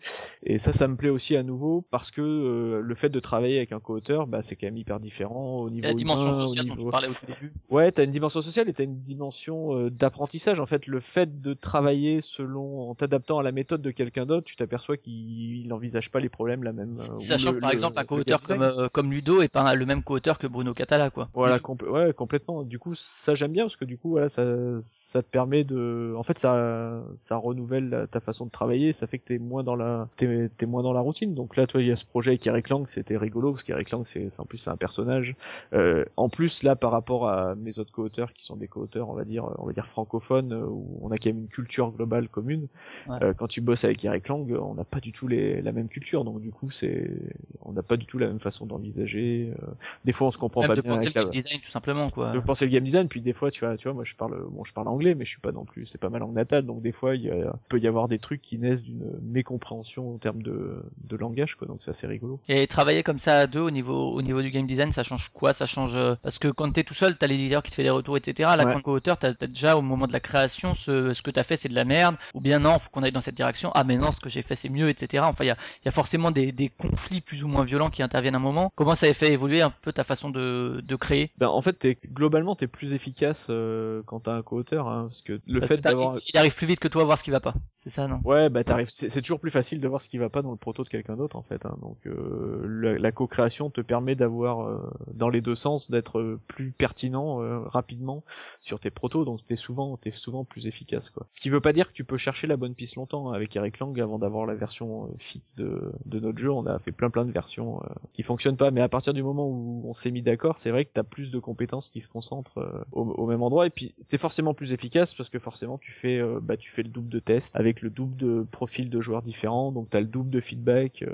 après t'as une, en termes d'efficacité euh, quand tu développes le développement pur c'est c'est vraiment plus efficace la partie créa ça dépend c'est clair que là ça dépend des auteurs Ah, Tu T'as peut-être une difficulté parce que si toi, comme tu dis, tu veux raconter une histoire et que si t'as un auteur qui est un peu dans cette veine-là aussi à vouloir raconter des histoires, mais que c'est deux histoires différentes, réussir à trouver un truc qui vous convient à tous les deux. Ouais, ouais, tout à parce que fait, C'est vrai bah- quand t'as un auteur plus dans le thème et l'autre plus dans la mécanique, il y a peut-être un, équil- un équilibre qui se fait plus facilement. euh. Ouais, complètement. Tu vois, si je travaille par exemple avec euh, avec Bruno Catala, très souvent, naturellement, je suis, c'est plutôt moi qui suis sur la partie euh, la partie narration, euh, scénarisation, et lui plus naturellement qui qui est sur les sur les mechas. Et avec Eric Lang, c'était marrant parce que d'habitude, quand il bosse avec des binômes, c'est vraiment lui l'homme euh, du thème. Et là, il est il est un peu tombé de sa chaise, qui s'est aperçu que j'étais encore plus, on va dire encore encore plus obstiné et, que le que lui a, a géré le thème. Il s'est retrouvé à, à être le responsable un peu plus méca, alors qu'il a pas l'habitude d'avoir ce rôle. D'habitude c'est il a l'autre rôle dans les dans quand il bosse avec d'autres auteurs américains. Donc c'est pour ça que c'est rigolo aussi quoi. Et que c'est fatigant aussi parce que c'était plus fatigant. parce que Du coup tu te retrouves à sortir ta, ta zone de confort. Mais, Ouais. Et c'est ce qui c'est ce qui fait que les collaborations sont riches et que et que effectivement j'en fais peut-être plus maintenant à nouveau parce que ouais je sais pas sûrement pour ça quelque part. Et donc dans ces deux années-là, 2008-2009, quand même pas mal de jeux mine de rien pour un nouvel auteur. Aujourd'hui, euh, tu disais euh, sur son premier jeu, on est super content. Là, t'en as quand même en deux ans euh, 5-6 qui sortent. Euh, comment ça se passe si vite? C'est euh, l'époque qui veut ça, c'est-à-dire qu'aujourd'hui, euh, à l'époque, voilà, tu pouvais caser un peu 3-4 jeux plus ou moins au même moment chez des, chez des éditeurs différents, et qu'aujourd'hui c'est peut-être plus compliqué parce qu'il y a plus d'éditeurs, mais il y a beaucoup plus de protos. Euh, comment t'expliques un peu que si vite t'arrives à avoir autant de jeux publiés, quoi? Bah, je pense, oui, il y a, a- d'une part, il y a une histoire de, de contexte, qu'on disait tout à l'heure, il y avait quand même beaucoup moins d'auteurs, euh, enfin de jeunes auteurs avec des protos à l'époque où moi j'en faisais. Il y a le fait que c'était le début et que quand je me lance dans un truc, là j'avais, j'étais vraiment à fond, je faisais que ça, alors que maintenant je suis peut-être, euh, bah voilà, j'ai moins le temps pour faire des jeux, j'ai moins envie de faire des jeux parce qu'il y en a beaucoup, donc je suis plus dans une phase euh, de sélection en amont, alors qu'à l'époque je faisais un peu, bah, dès que j'avais une idée, je passais, je faisais des protos, des protos, des protos, donc euh, c'était pas le même contexte, c'était pas le, on va dire, je me posais moins de questions à l'époque, donc ce qui a fait que du coup il y avait des jeux qui qui ont pas marché aussi sûrement, et peut-être que maintenant dans mes derniers jeux il y en a moins qui marchent pas, Ouais. parce que je fais peut-être plus attention et que je suis plus conscient de ce qui peut marcher, ce qui peut trouver son public, quoi. Donc j'ai, tu vois, il y a, bah, clairement il y a une espèce de professionnalisation au sens où je fais beaucoup plus attention maintenant euh, au public que je vais essayer de et au contexte économique. Là où au début, bah, tu fais juste des jeux parce que tu trouves ça super cool de faire des jeux et que si en plus on te les édite, c'est la fête, quoi. Alors que là, je t'essayes ce que tu disais de, de faire un truc soit qui sorte un peu de l'ordinaire, qui soit pas forcément innovant, mais qui en tout cas procure quelque chose de, de novateur. Et euh, à l'époque, justement, tous ces jeux là qui sortent plus ou moins en même temps, tu les développes tous en même temps, ou bien euh, t'en développes un, tu le laisses de côté, t'en développes un autre, tu reprends, ou bien c'est tout un peu en parallèle et t'as euh, 4-5 euh, pages de bloc-notes que tu tritures en même temps? Ouais, c'est toujours, j'ai toujours plein de trucs en parallèle à plein de stades différents. Euh, Il y a jamais, euh, je finis le projet A, je passe au projet B. hein. C'est toujours, je fais un peu de A, un peu de B, un peu de C. Tiens, j'ai une idée pour D. Euh, ah tiens, j'avais travaillé sur eux à l'époque. Ça, ça me fait penser que c'était peut-être pas si mal. Ça, c'est toujours le, c'est un peu le chaos, quoi. Euh, Ouais, je me rappelle d'une année où, pareil, c'est Stéphane Feld qui avait sorti, je crois, 6 jeux dans l'année. Euh, ça devait être l'année de Bora Bora, Rialto, Amerigo et je ne sais quel jeu. Et euh, c'est vrai que quand t'as beaucoup de jeux comme ça qui sortent sur une courte période, tu te dis mais comment? Enfin, Bah après, t'as aussi ça a forcément le- été développé plus ou moins en même temps, ou bien c'est des vieux projets qui sont qui ont été. Ouais, t'as aussi des grosses questions de calendrier éditoriaux. hein. C'est vrai que des fois, t'as un jeu qui a été signé, puis il sort deux ans plus tard que ce qu'avait prévu l'éditeur pour X ou X raison. Et du coup, toi, ça, ça te retrouve à faire une année où t'en as plein qui sortent, et une année où t'en as moins. Donc il y a aussi après les, tout ce qui est les, les pipelines éditoriales où, euh, où euh, bah, ça, ça se passe rarement comme le ce qui a été prévu sur le planning initial. Quoi. Donc il peut y avoir ça aussi. hein. Et c'est vrai que donc tu deviens une un auteur entre guillemets régulier, hein, euh, avec euh, au niveau professionnel quand même ton nom sur pas mal de boîtes, même si euh, c'était déjà signé. Est-ce que euh, c'est à ce... enfin tu m'as dit c'est vraiment avec Seven Wonders que la relation aux éditeurs change, enfin au monde professionnel disons. Euh, là il y a quand même effectivement le 2008-2009, on voit Antoine Boza sur plusieurs sur, sur plusieurs boîtes. Les, prototypes tu les présentes comment? Surtout lors de salons ou bien euh, t'envoies direct par mail, euh, ça se passe comment? Salon, euh, j'ai- Salon, jamais envoyé la moindre euh, règle par mail, Ouais. j'y crois pas du tout. Quoi. Euh, si t'envoies une règle, en gros, elle est pas lue, quoi, je pense, la plupart du temps. Oui, c'est ce que pas mal d'éditeurs nous ont dit qu'ils avaient pas le temps parce qu'ils ont une boîte mail où il y a écrit règles à lire et puis en fait. Puis un, un- enfin un jeu faut y jouer quoi. Enfin le, une règle c'est pas, enfin la règle c'est pas le jeu quoi. Tant que t'as pas, tant que t'as pas été autour de la table à y jouer. euh. Donc moi non c'est uniquement euh, salon quoi. Euh, Donc là l'époque dont tu parles je fais, euh, bah, je fais tous les salons quoi. Je- alors il y en a moins que maintenant, parce que maintenant il y en a vraiment tous les week-ends. Mais euh, ben, je bouge quoi. Je fais les salons euh, dès qu'il y a un salon j'y vais. je fais bien sûr je fais Essonne tous les ans. Et aujourd'hui, aujourd'hui, est-ce que tu as encore besoin de ça ou c'est, je crois, Bruno qui nous disait que justement maintenant qu'il est installé en tant qu'auteur, que les éditeurs savent que ce qu'il va proposer c'est rarement une grosse bouse, il a plus besoin de ça parce qu'il a son réseau personnel. Toi aussi, tu as finalement maintenant un réseau d'éditeurs qui te permet justement d'éviter, enfin, tu fais peut-être tous les, salons pour d'autres raisons du coup maintenant, mais euh, présenter des jeux, des projets, tu passes par un réseau personnel plutôt? Oui, bah après c'est clair que euh, moi je retravaille avec les gens avec qui souvent j'ai travaillé, avec qui j'ai apprécié travailler. Donc euh, en fait il y a tellement d'éditeurs maintenant. Tu vois c'est toujours pareil. Il y a plein d'éditeurs étrangers qui disent Ah, tu nous montreras un proto et tout. Je leur dis, je leur dis très franchement, il y a à peu près près aucune chance que je vous monte un proto parce qu'il y a déjà tellement d'éditeurs français avec qui je m'entends bien et qui travaillent bien Et qui publie à l'étranger en plus, donc et qui publient tous, aux- par exemple aux États-Unis, la plupart c'est des Ah ouais. Américains. Je dis, en fait, c'est voilà, il y a à peu près aucune chance que je vous monte un proto. Je vous dis très franchement, parce que quel est quel est mon intérêt d'aller euh, d'aller vous montrer un proto alors que mes éditeurs français que je peux voir de visu jouer à la même table, euh, on sait notre fa- on sait nos façons de travailler. De toute façon, le jeu il va le vendre aux États-Unis, donc euh,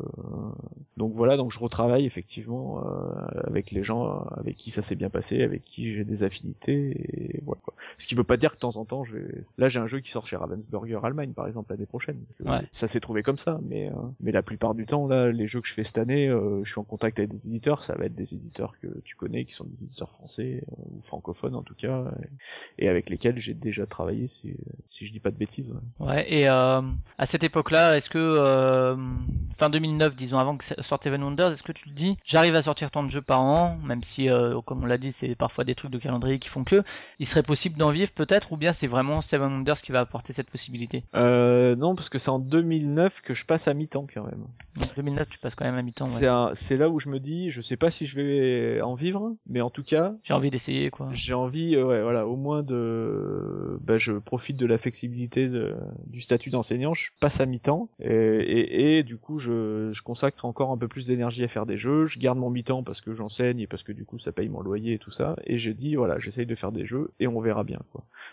Et juste pour finir sur 2009, on voit déjà que jusqu'en 2009, tu as travaillé quand même avec beaucoup d'éditeurs différents, mine de rien, Repoprod, euh, on a dit euh, Funforge, euh, enfin il y, en a quand même un, un bon paquet. Euh, et euh, certains qui vont revenir, hein, Repoprod, c'est vrai qu'il y a pas mal de jeux que tu as fait, que t'as fait avec euh, éventuellement d'autres auteurs avec eux, mais on voit qu'il y a pas mal de di- diversité, hein, notamment bah, cette année 2016, euh, il y a Yellow avec qui j'ai encore jamais travaillé pour Oceanos.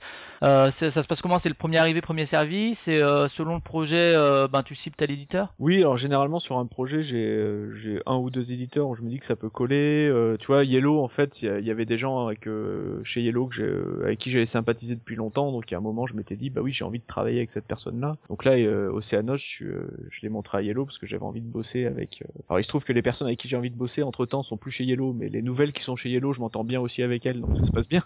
entre temps, il y en a qui ont changé de crèmerie, mais mais grosso modo, il y a quand même un, voilà, il y a, la qualité de ce qu'ils font au niveau éditorial et il y a une partie, euh, il y a une partie humaine, quoi. C'est des gens avec qui j'ai rigolé, avec qui j'ai joué, avec qui, euh, avec qui ça s'est bien passé sur le plan humain, au-delà de l'aspect pro. Finalement, je mets peut-être plus de poids dans la, à dire dans la partie humaine que dans la partie pro, quoi. Ouais, mais c'est vrai que du coup, la plupart des gens du milieu sont humainement recommandables, on va dire, vu le nombre de personnes avec qui t'as as travaillé, on peut dire ça. Oui, c'est vrai. Non, je suis d'accord. Mais tu vois, c'est pour ça que je me retrouve. J'ai jamais vraiment, euh, je suis jamais allé vraiment voir vers des, des gens qui m'ont démarché euh, en Allemagne ou aux États-Unis, parce qu'en fait, ces gens-là te démarchent sur euh, finalement sur un plan strictement professionnel. Ils disent bah voilà, on, a vu tel jeu, tel jeu, on aimerait bien faire un jeu avec vous. Et en fait, j'ai mes collaborations avec les éditeurs avec qui j'ai bossé, ça s'est jamais fait comme ça. Ça s'est fait qu'on s'est retrouvé à une table, qu'on a joué sur un salon, qu'on s'est marré, qu'à un moment j'ai sorti un proto, qu'on y a joué et que du coup euh, c'était cool et que ça leur a plu et qu'on a fait le truc. Mais euh, ça a jamais été euh, prenons rendez-vous s'il vous plaît, je vais vous faire jouer ce jeu de 2 à 4 joueurs qui joue en 90 minutes en espérant qu'il vous plaise, tu vois, c'était euh, c'était d'abord des rencontres humaines avant d'être une collaboration pro quoi. Et je tiens beaucoup à ça c'est ce qui fait que je trouve que le milieu du jeu de société est assez cool, c'est que les, gens sont quand même ouverts. Alors disponibles, c'est moins vrai qu'avant parce que c'est tellement le bazar maintenant qu'ils sont certainement moins disponibles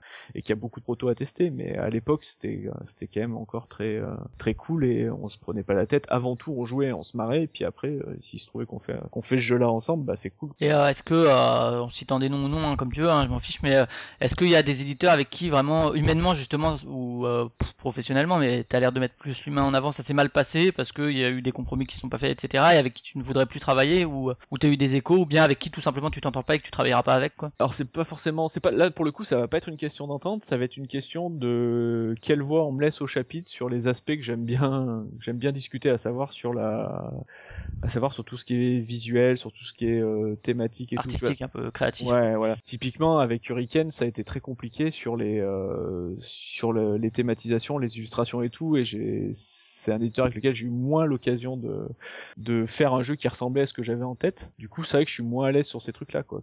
C'est Fred Henry aussi, je crois, qui disait dans une interview que euh, il ramène un thème et puis que si l'éditeur n'en veut pas, il lui dit ben tant pis, quelqu'un d'autre le prendra quoi. Il me semble, il me semble avoir entendu. Était un peu. Aujourd'hui, tu peux aussi quelque part te le permettre parce que peut-être que ton projet trouvera quand même écho chez un autre, mais t'es un peu dans cette démarche-là de, euh, ok, on peut le faire ensemble, mais que si j'ai voix au chapitre sur les illustra... enfin sur les illustrations, pas en tant qu'illustrateur, mais sur euh, pas forcément non plus le choix de l'illustrateur, mais qu'en tout cas tu peux avoir un regard dessus, quoi. Non, non, ouais, tout à fait. Je, dis- je dis pas que je choisis, je fais pas le boulot de l'éditeur à sa place, mais euh, c'est toujours pareil. C'est ton projet, euh, tu as mis de l'énergie et tout. Euh, T'as envie qu'à la fin, ce qui soit en boutique, ça ressemble quand même un peu à ce que t'avais euh, comme idée au départ. Ouais, ouais, moi si c'est pas le cas, je suis déçu. Et du coup, tu vois, ça c'est pas forcément que ça s'est mal passé, parce que je respecte euh, la façon de travailler de l'éditeur, mais du coup, ça me donne pas envie de rebosser avec euh, avec un éditeur où j'ai pas pu le faire, quoi.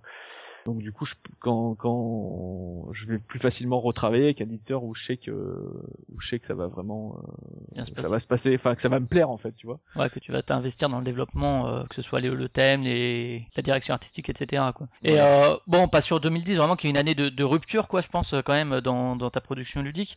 Euh, même si c'est peut-être 2011, parce que c'est le 2011 qui a le Spiel et l'As d'or, mais, euh, mais en tout cas, c'est sort Seven Wonders. Mais euh, avant Seven Wonders, donc Anabi Ikebana qui sort en 2010, je crois. Ouais, c'est ça. c'est ouais. ça, hein, qui a mis quand même le temps à sortir, du coup, vu que tu en parlais euh, déjà. euh, Ouais, c'était très très long. ouais. Ouais. Euh, Ikebana qui a beaucoup moins marché qu'Anabi forcément, que Anabi a repris, repris par Cocktail Games en 2011. Euh, Ikebana, il y a, il y a quelque chose que t'aimerais refaire autour ou c'est un projet que t'as laissé tomber, enfin pas tomber, mais de qui est fini quoi, et puis tant pis quoi. Ouais, ouais, moi j'aurais bien aimé que Cocktail Game le garde en fait. C'est Mathieu qui a jamais voulu, mais j'ai toujours regretté un peu qu'il l'ait enlevé parce que moi j'aimais bien le jeu.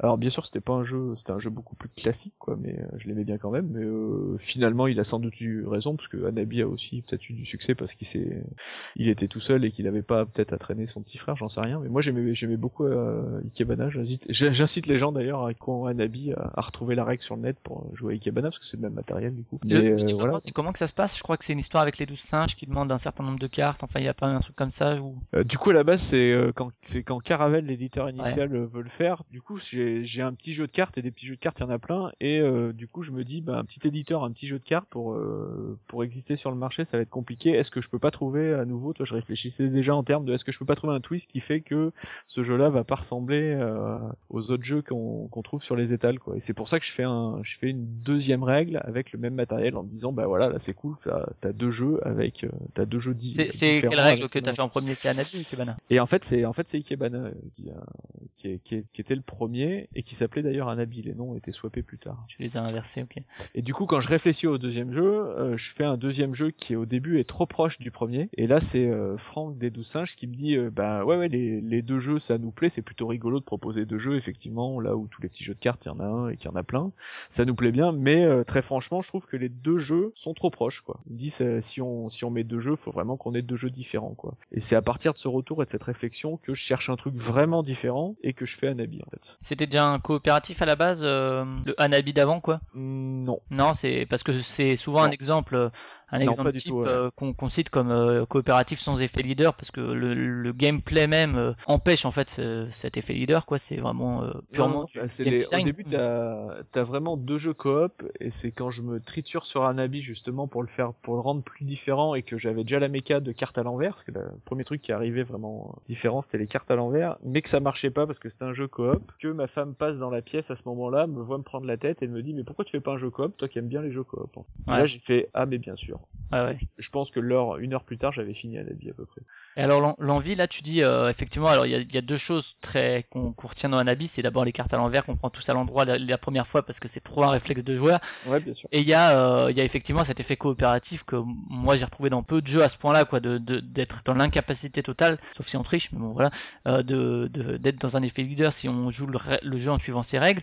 Mais c'est quoi le, le début? Tu parles de la mécanique des cartes à l'envers, c'est ça le, le point de départ ou c'est le petit pitch euh, autour des feux d'artifice Alors le, ouais, au début c'est. euh, Ana- Anabi, un grand film de Kitano aussi, hein, qu'on invite les, auditeurs. À la base, il y a la cette dualité Anabi Ikebana qui utilise le même caractère euh, japonais en fait. C'était vraiment l'idée de base pour avoir euh, deux jeux avec le même matériel. Du coup, en japonais, j'avais deux mots assez connus, donc les feux d'artifice et l'arrangement floral, qui utilisent tous les deux le caractère de, de fleurs en fait. Le hana de hanabi, c'est c'est fleurs, et le ikebana, le bana, c'est le même caractère qui se prononce un peu différemment, mais c'est le même, c'est fleurs aussi quoi.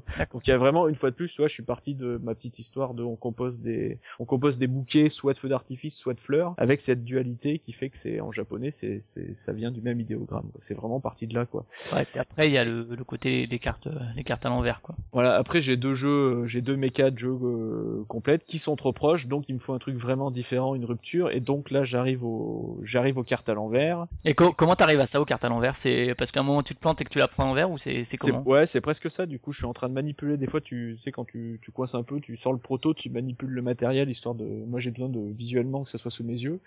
Et à un moment, je prends les cartes à l'envers et je fais ah ça serait cool s'il fallait faire des paires avec euh, un autre joueur et qu'on ait les cartes à l'envers. Du coup, on sait pas si on peut utiliser sa carte et tout. Et je fais une première version euh, d'un jeu compétitif avec des cartes à l'envers que je teste, qui marche pas du tout. Mais par contre, tous mes testeurs font ouais, c'est par contre c'est super cool de prendre les cartes à l'envers et tout. Ça c'était chouette. ouais. Et je me prends le chou là-dessus et c'est là que euh, j'y pense pas du tout parce que t'as la tête dans le guidon. C'est là que ma, ma femme passe et fait mais elle dit pourquoi tu fais pas du coop? Parce que t'aimes bien les coops et comme ça c'est cool. T'as un jeu compétitif, un jeu coopératif quoi. Et là je me dis bah ouais c'est ouais c'est ouais, c'est pas con en fait. C'est un- J'y ai pas pensé mais c'est en fait c'est ce qu'il faut faire quoi. Et là du coup dans la je dis dans l'heure d'après j'avais un habit ouais on donne des indices pour poser les cartes. Du coup on est obligé de donner des indices euh, sinon on peut pas poser. On, on- Ouais, mais mécaniquement, il est d'une pureté euh, euh, totale, quoi. Enfin, c'est ce que je disais, le, le côté euh, justement euh, impossibilité de faire l'effet leader, même si t'en as un qui veut te tchatcher, etc. Bah rapidement, ça sort de la règle, donc c'est hors règle, quoi. C'est hors jeu. Ouais, ouais, bien sûr. Mais, et encore, tu, enfin, il y a plein de gens qui font, qui, qui font du leadershipping dans un habit, hein, parce qu'il y a Ouais. quand même des, des stratégies qui marchent. Donc le mec peut très bien te dire, il faut jouer de telle ou telle façon. euh. Tu l'interdis jamais, euh, jamais complètement. hein, le- Ouais, ouais. Ouais, et puis après, il y a le côté, effectivement, les jetons qu'on enlève, etc., qui oblige, en fait, enfin, il y a, il y a une espèce, effectivement, de pureté comme ça de, de gameplay que, que, qui fait que moi, c'est un de mes coopératifs préférés. Après, euh, repris en 2011, donc par Cocktail Games, euh, est-ce que ça, déjà, au-delà du, du Spiel qui arrive en 2013, est-ce qu'il y a un gros impact au niveau des euh, à cette époque-là? Le fait que Euh, euh, ouais, je crois que là, faudrait demander à Mathieu Desploux, mais je crois que le jeu fonctionne bien tout de suite. Alors bien, on n'est pas dans les chiffres du Spiel, mais c'est un jeu qui Ouais. s'installe rapidement, qui commence à parler, qui est, il commence à y avoir des, des gros gros fans de ce jeu-là. alors qu'il a une grosse gamme et il y a quelques jeux qui s'en démarquent, hein, à chaque fois. Ouais, voilà, il donc il, il passe rapidement dans, dans, les jeux qui se démarquent, bah, parce qu'il est, ouais, déjà c'est un coop, en plus il y a toutes ces mécas un peu, un peu pas trop vues, donc il trouve rapidement sa place, quoi. Même si là on n'est pas dans, on est, on n'est pas dans les chiffres du Spiel, hein, bien sûr, mais c'est un jeu qui a rapidement euh, fonctionné au bouche à oreille, euh, que les- comme c'est un petit jeu qui a, que, que les gens qui, ont- qui l'ont aimé ont offert et qui s'est pas un peu propagé euh, tranquillement comme ça, quoi. Et euh, t'es consulté quand il le reprend, euh, que ce soit sur les illustrations, que ce soit sur le format, etc. Ou euh, Ouais, complètement. Ouais, Mathieu, Ouais. il sait que j'aime bien te consulter. Et pour te dire, il avait fait, il avait fait un truc. Il m'a envoyé euh, la veille de l'envoyer à- en prod. Il m'a Ouais. envoyé le. J'avais rien vu. La veille de l'envoyer en prod, il m'envoie la, la version Anabi tout seul. Et texto, au téléphone ou par mail, je lui ai dit si tu envoies ça en production, je te parle plus jamais, je crois, parce que c'est, ça me plaisait, mais pas du tout, du tout ce qu'il avait fait. c'était quoi les, le, le style visuel qui te plaisait pas Ouais, ouais, ouais. Enfin, ça m'avait arraché les yeux, très franchement. Et je me rappelle lui avoir dit, non, tu, si enfin, si t'envoies ça en prod, je, te, je pense que je t'adresserai plus jamais la parole, Mathieu. Je parle un peu franchement, parce que tu le connais, Mathieu, c'est le genre à, Ah ouais. le pied dans le plat, donc je me permets de faire pareil avec Mathieu. Et du coup, je lui ai dit, tu me laisses jusqu'à demain, on va tout refaire avec mon épouse, là, on prend la journée, et s'il faut que ça parte demain, on le fera dans la journée, mais il n'y a pas moyen que tu... Et on a tout refait, euh, alors, entre temps, ça a rechangé de look, hein, mais on a tout refait ce look-là, euh, en une journée avec mon épouse, pour euh, que ça parte à la prod et qu'on ait une version complètement différente de ce qu'il avait fait en interne. Et c'est vrai que bon alors le- la version cocktail game c'est les petits feux d'artifice des différentes couleurs. Toi c'est ce que tu attendais au début ou bien il y a une version de luxe qui est sortie depuis avec les espèces de petits dominos que tu places devant toi qui est, qui est au niveau de man- la manipulation etc beaucoup plus beaucoup plus agréable. hein. Le prix est pas le même hein, bien sûr mais mais voilà toi toi c'était pas trop frustrant finalement euh, ce côté feu d'artifice donc un peu euh, pas bigger than life mais il y a un peu une espèce de poésie etc réduit à un paquet de cartes. Ouais, bah c'est sûr que visuellement, c'est pas. euh, je le referai différemment maintenant. Euh, J'ai pas mal d'idées. Faut qu'on en discute avec Mathieu Despnous parce que du coup, on avait parlé d'éventuellement. Tu vois, de la version euh, française, euh, le cocktail, c'est encore des cartes carrées. Et je Chez trouve Abacus, que. Ouais, je trouve que en fait, les cartes carrées se prêtent pas du tout à renforcent pas du tout l'expérience de jeu en fait. Ouais ben un feu d'artifice c'est vertical quoi en fait ça monte. et ouais, puis le fait de tenir les cartes et tout, les cartes carrées, ça s'y prête pas trop en main. quoi. C'est pas pour rien que les jeux où on brasse les cartes, c'est des cartes rectangulaires, tu vois. Donc j'aimerais beaucoup qu'on repasse à, à un format comme celui d'Abacus. Euh, donc il y a encore plein de trucs, je pense qu'on peut qu'on peut faire sur un habit. Et j'espère qu'on aura l'occasion de les faire, parce que comme c'est un jeu qui nous a très bien marché, il y a pas de raison qu'on ait encore un peu d'énergie euh, pour l'améliorer, quoi. Ouais. Et euh, donc euh, 2010, hein, Seven Wonders, donc chez Repoprod avec qui tu avais déjà travaillé, donc multi-récompensé hein, cette année-là, là, le Track d'or qui inaugure presque euh, la suite de prix qu'il a, il a l'As d'or prix du jury, le Kenner Spiel, et j'en passe. Hein, si on regarde la page euh, Band Game Geek, euh, voilà, il y a une liste longue comme le bras. Enfin, ça dépend des bras, mais, euh, mais voilà. Et donc, euh, c'est vraiment ça qui te fait changer de, de statut euh, au sein de la, du monde des auteurs de jeux, quoi. C'est vraiment ça qui, ce jeu-là, qui permet vraiment d'en vivre euh, et sans Alors ouais, de, ouais, de, t'inquiéter sta- de, de, l'avenir entre guillemets. de statut professionnel, hein, parce que c'est pas, sinon je sais pas si ça a changé grand chose, mais c'est à partir de, c'est à partir de Seven que du coup je passe en dispo et, et euh, bah c'est parti, je fais du jeu maintenant quoi. Et puis c'est là aussi quand même qu'un public beaucoup plus large connaît, joue à tes jeux en tout cas. Je sais pas si on peut dire qu'il te connaît en tant qu'auteur, puisque tu disais que les, les gens font pas forcément gaffe au, au nom d'auteur dans le très grand public, mais Ah bah les gens les gens connaissent le jeu. Après oui, je pense pas qu'ils ils savent pas que c'est moi ou que j'ai fait d'autres trucs en fait. Hein. Je, je, je rencontre énormément de gens euh, qui s'aperçoivent que ah oui c'est vous qui avez fait ça. Ah c'est aussi vous qui avez fait euh, Ghost Toys. D'accord, on savait pas parce que les gens ils voient le jeu d'abord en fait. Il y a vraiment que les passionnés qui sont au courant et, et genre qui écoutent ce podcast qui qui savent qui sont capables de citer les, les jeux d'un auteur. Quoi. Et, ça, euh, ça, ça change mais Et du coup, quelle, euh, quelle idée cœur derrière, euh, derrière, derrière euh, Seven Wonders? C'est quoi l'essence un peu de Seven Wonders? Est-ce que c'est faire un jeu de Civ qui se joue en 30 minutes en simultané? C'est quoi un peu l'histoire que tu voulais raconter avec ce jeu? Alors, à nouveau, il part presque, il est presque précédé par, par Sameka, mais pas vraiment par Sameka, il est précédé par une contrainte toute bête. C'est qu'à l'époque, je suis à Grenoble, je joue avec ces copains dont je t'ai parlé tout à l'heure, que j'ai rencontrés dans les différents clubs, et il y a un petit groupe qui se forme, qui joue tout le temps, fait des soirées jeux tout le temps, et on est sept tout le temps. Et c'est la galère Et c'est chiant parce que... qu'il fait un groupe de Ouais, 4 voilà. et un groupe de 3. Ouais, voilà. Et du coup, on peut pas jouer ensemble, alors on joue à Time's Up, mais bon, Time's Up c'est cool, mais on va pas jouer toutes les semaines à Time's Up. euh, voilà. Et euh, ça, ça me saoule parce qu'on est obligé de faire deux tables. Si on veut jouer à un jeu de stratégie, on est obligé de faire 4 et 3, euh, patati patata. Et du coup, j'ai dit, bah, je veux faire un jeu euh, quand même de stratégie, mais où on peut jouer tous les 7. Et du coup, les 7 merveilles. Je vais envie de raconter 7, j'ai envie de raconter euh, on- euh, jeu de civilisation que j'aime bien. J'ai joué à Civ, Civ 2, Civ 3 sur mon PC. Je veux faire un jeu de Civ parce que c'est un peu, tu sais, c'était un peu, je me disais, c'est un peu le, le jeu de c'est un peu le truc qu'il faut avoir fait en fait. J'avais l'impression. Et là, ça colle. Je veux faire en chacun euh, construit euh, sa cité et ses merveilles. On pourra jouer à 7 Ça sera quand même un jeu de stratégie. Ça durera pas 7 heures parce que déjà à l'époque, j'étais pas euh, fan des gros jeux. Donc déjà, t'as les- l'idée de simultanéité du jeu pour raccourcir le temps de jeu, quoi. Et du coup, la simultanéité vient tout de suite dans la foulée parce que si je veux jouer à 7 et que ça dure une demi-heure, il faut que je trouve un truc pour que euh, ça puisse tenir dans la durée. Donc nécessairement, on est obligé de jouer tous en même temps. Et qu'est-ce qui permet de jouer tous en même temps le draft, quoi Et du coup, voilà, si on joue tous en même temps, ça veut dire qu'on a une carte. À l'époque, il y a déjà, euh, je crois que Dominion et euh, Race sont déjà sortis. Ouais, ouais, ouais. Donc je me dis, on peut pas tous prendre dans une pioche au milieu parce que ça Race l'a fait, je veux pas faire pareil. Et euh, Dominion j'aime pas, donc je, je cherche une autre façon de le faire. Et euh, bah le draft c'est cool, on a les cartes. Et euh, par contre on draft, on pose dès qu'on a drafté, on fait pas un draft euh, à la Magic où on prépare un deck. Je veux que ça soit vraiment immédiat, donc on, on prend en pause. Ouais. Et comme ça je suis sûr que ça va vite. Et euh, première partie de Seven, les règles sont à peu près euh, sont à peu près les mêmes, sauf que je mélange les trois âges sont pas séparés en trois paquets, donc ça marche pas trop parce que t'as pas d'échaînage dans le bon sens. Deuxième partie de Seven, la, la règle elle a pas bougé, je crois. Après ça a été alors, ça a été des centaines de parties de développement, Ouais, mais grosso des modo, micro-détails, euh, des, des micro-réglages, quoi. Mais... ouais ouais c'était des prises de tête sans nom avec euh, Thomas chez Ropoprod pendant des nuits entières. Mais la règle euh, à la deuxième partie, euh, c'est euh, il y a trois paquets, il y a trois âges, il y a des chaînages, euh, il y a les couleurs, il y a les guildes, on joue avec ses voisins parce que du coup on peut pas suivre cette personne, ça fait trop. Si je veux que ça aille vite, patati patata. Et, euh, et dès les premières parties, ce que je te disais tout à l'heure, là j'étais déjà avec un, donc un groupe de tests qui avait l'habitude.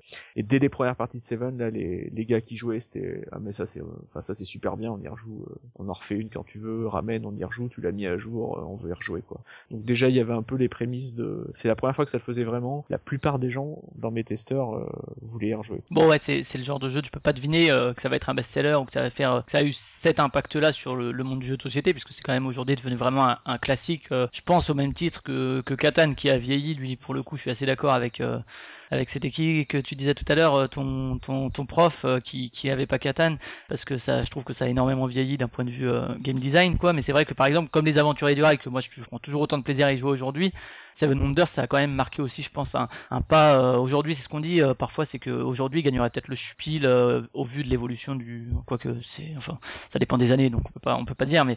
Mais du coup, ouais, donc cette idée cœur là. Et tout de suite, tu vas chez Repoprod ou bien c'est un, un proto qui, qui traîne un peu euh, Euh, non, je me retrouve à Paris, donc genre euh, ça fait que deux mois que je suis dessus, hein, donc c'est encore des versions. Et, et je me retrouve parce que du coup on bossait sur, euh, on devait finir de bosser sur Ghost Stories, je sais plus quoi. Et euh, fin de soirée, je pense qu'on joue à Black Secret à mon avis à ce moment-là. Mhm. On joue à Black Secret et euh, fin de soirée, on est tous super fatigués. Il y avait Hicham de Matago d'ailleurs dans à la table si je me souviens bien. On est pas mal et je fais bah moi j'ai un proto, euh, bon je bosse dessus, mais l'avantage c'est que je sais pas on était 6 ou quoi. Je dis on peut y jouer tous les 6 donc si ça vous dit euh, c'est pas très long, je sais que c'est tard, on fait une partie quoi. Je l'ai fait jouer à Seven puis là ça marche. Il y a pas trop, il y a pas trop le, il y a pas trop le, le bon feedback de mes Ouais. testeurs. Bon je me dis bon en même temps on est super crevé, on vient de faire euh, une partie de Black Secret plus des briefings où on s'est pris la tête pendant 3 heures parce que ça commence à être hardcore. C'est pas bien grave quoi. Je vais, je vais me coucher quoi à la partie du coup il y avait Hicham, il y avait euh, Thomas de Repoprod, il y avait peut-être pas Cédric mais euh, et euh, lendemain matin on se réveille donc euh, salon hein, week-end samedi soir de salon donc je sais pas on a dû dormir 3 4 heures quoi. Ouais, ouais. Et là Thomas il me croise au réveil euh, c'est un peu un Wookie le matin, il me croise et puis premier truc il me regarde il me dit c'était quand même vraiment pas mal Seven, il faudrait que j'y rejoue euh, reposé quoi. Et du coup je pense qu'on a rejoué euh, dans la foulée euh, où il a fait il a fait jouer euh, Cédric dans la foulée en rentrant du week-end et je crois que le lendemain il m'a téléphoné, il m'a dit on fait Seven Wonders, je le montre plus, euh, c'est nous qui le faisons. Ouais, là c'est. Alors il y avait ça sur l'UniQuest un peu qui, quand il est sorti, je sais que c'était quasiment au premier premier qui qui arrivait parce qu'il y avait cette espèce de d'évidence. Euh, peut-être que là, ça, on peut pas refaire l'histoire, hein, mais peut-être que ça aurait eu un peu cet effet-là aussi. C'est peut-être pour ça aussi que, enfin, un coup de chance finalement qu'il qu'il l'ait testé comme ça crevé. euh, c'est sans quoi ça aurait peut-être pu finir chez, chez quelqu'un d'autre, euh, parce que toi, tu, tu continuais de toute façon à montrer à, à d'autres éditeurs, quoi, à, l'époque quand même. Ouais, bah tu vois, moi là, j'avais des joueurs, je faisais jouer quoi. On était là pour jouer, je fais jouer. Euh, j'avais pas spécialement, euh, je faisais, je faisais pas vraiment du démarchage, tu vois. En plus, c'était un proto qui à l'époque était assez jeune, donc c'était vraiment pour faire jouer, avoir mes feedbacks. Euh. Tu vois, je l'ai pas fait jouer dans un, dans un. Je voudrais vous présenter ce prototype quoi. Je sais pas, j'ai un, je, je travaille sur un jeu, là, il se trouve que c'est pas trop long, c'est la fin de la soirée. On peut y jouer tous les six, on fait une partie. euh, bah ouais, on fait une partie quoi. Ouais, C'est d'accord. pas- Et euh, quand tu dis que euh, bah, je vais essayer d'en vivre et puis je vais me mettre en dispo, donc t'avais la mi-temps avant, est dispo, c'est au moment où il sort ou c'est à partir du moment où t'as euh, l'as d'or, le spiel? Eh ben, je sais plus trop. Je pense que c'est en fait l'année. euh, en fait, il est sorti à Essen. Je pense que c'est la première année où je suis en dispo. D'accord, ouais, donc c'est pas. je fais, euh, déjà, je fais déjà un peu le, je fais déjà un peu le pari ou je sais pas quoi. Je sais plus trop exactement. Mais bon, j'ai déjà un ou deux jeux qui marchent, donc j'ai un peu de revenus d'auteur. Donc euh, je, je pense que je me dis que j'essaye et que finalement, si ça le fait pas, au pire, je, ouais, je retourne, je retourne, je reprends au moins mi-temps l'année d'après, quoi. Et D'accord. puis finalement, Seven sort et euh, cartonne assez vite. Ouais, Donc, puis il cartonne euh, toujours depuis, euh, c'est vrai que et, c'est. et, et il cartonne toujours depuis, donc du coup, je. C'est une vente immédiate, mais c'est le genre de jeu qui se vend presque plus aujourd'hui qu'à sa sortie, quoi. Enfin, je sais plus Ouais, à, ouais, à complètement. combien on en est, c'est plus d'un million, c'est ça, extension comprise? Ouais, ouais, c'est ça, la boîte de base, c'est 650 000 exemplaires, quoi.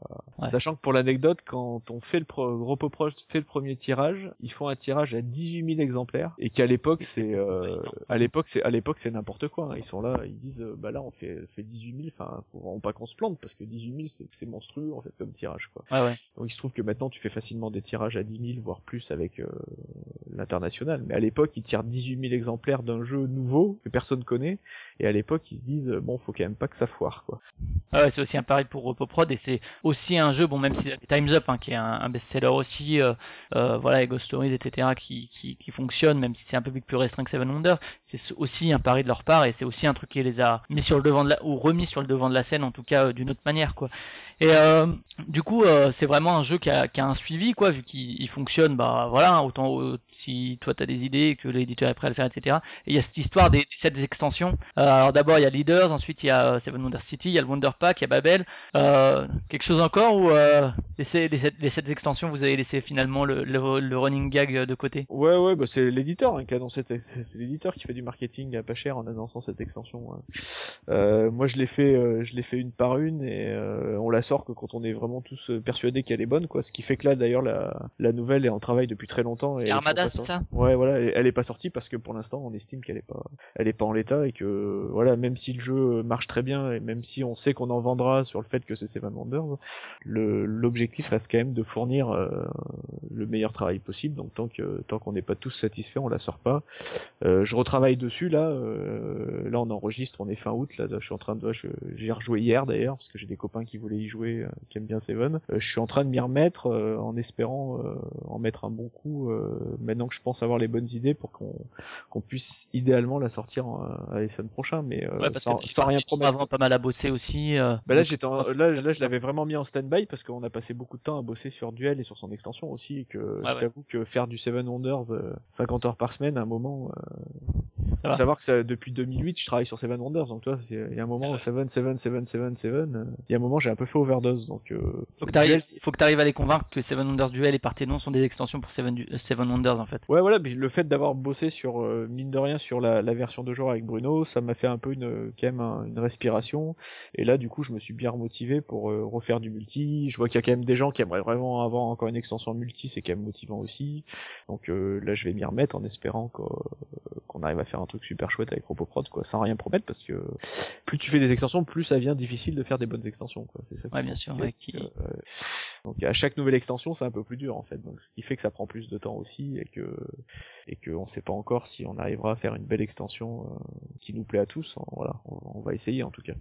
D'accord. Et, donc, effectivement, 2011, tu deviens ce qu'on pourrait appeler un auteur bankable. Toi, tu penses pas du coup, puisque tu penses que le grand public, donc celui qui achète les jeux et qui fait que ça se vend à des centaines de milliers, ne prend pas en compte les auteurs. Tu penses pas que le nom d'un auteur fait vendre au-delà d'une d'une niche, quoi? Non, je pense pas parce que tu vois le dans les jeux qui sortent après, euh, Dr Shark c'est sorti, ça a pas marché.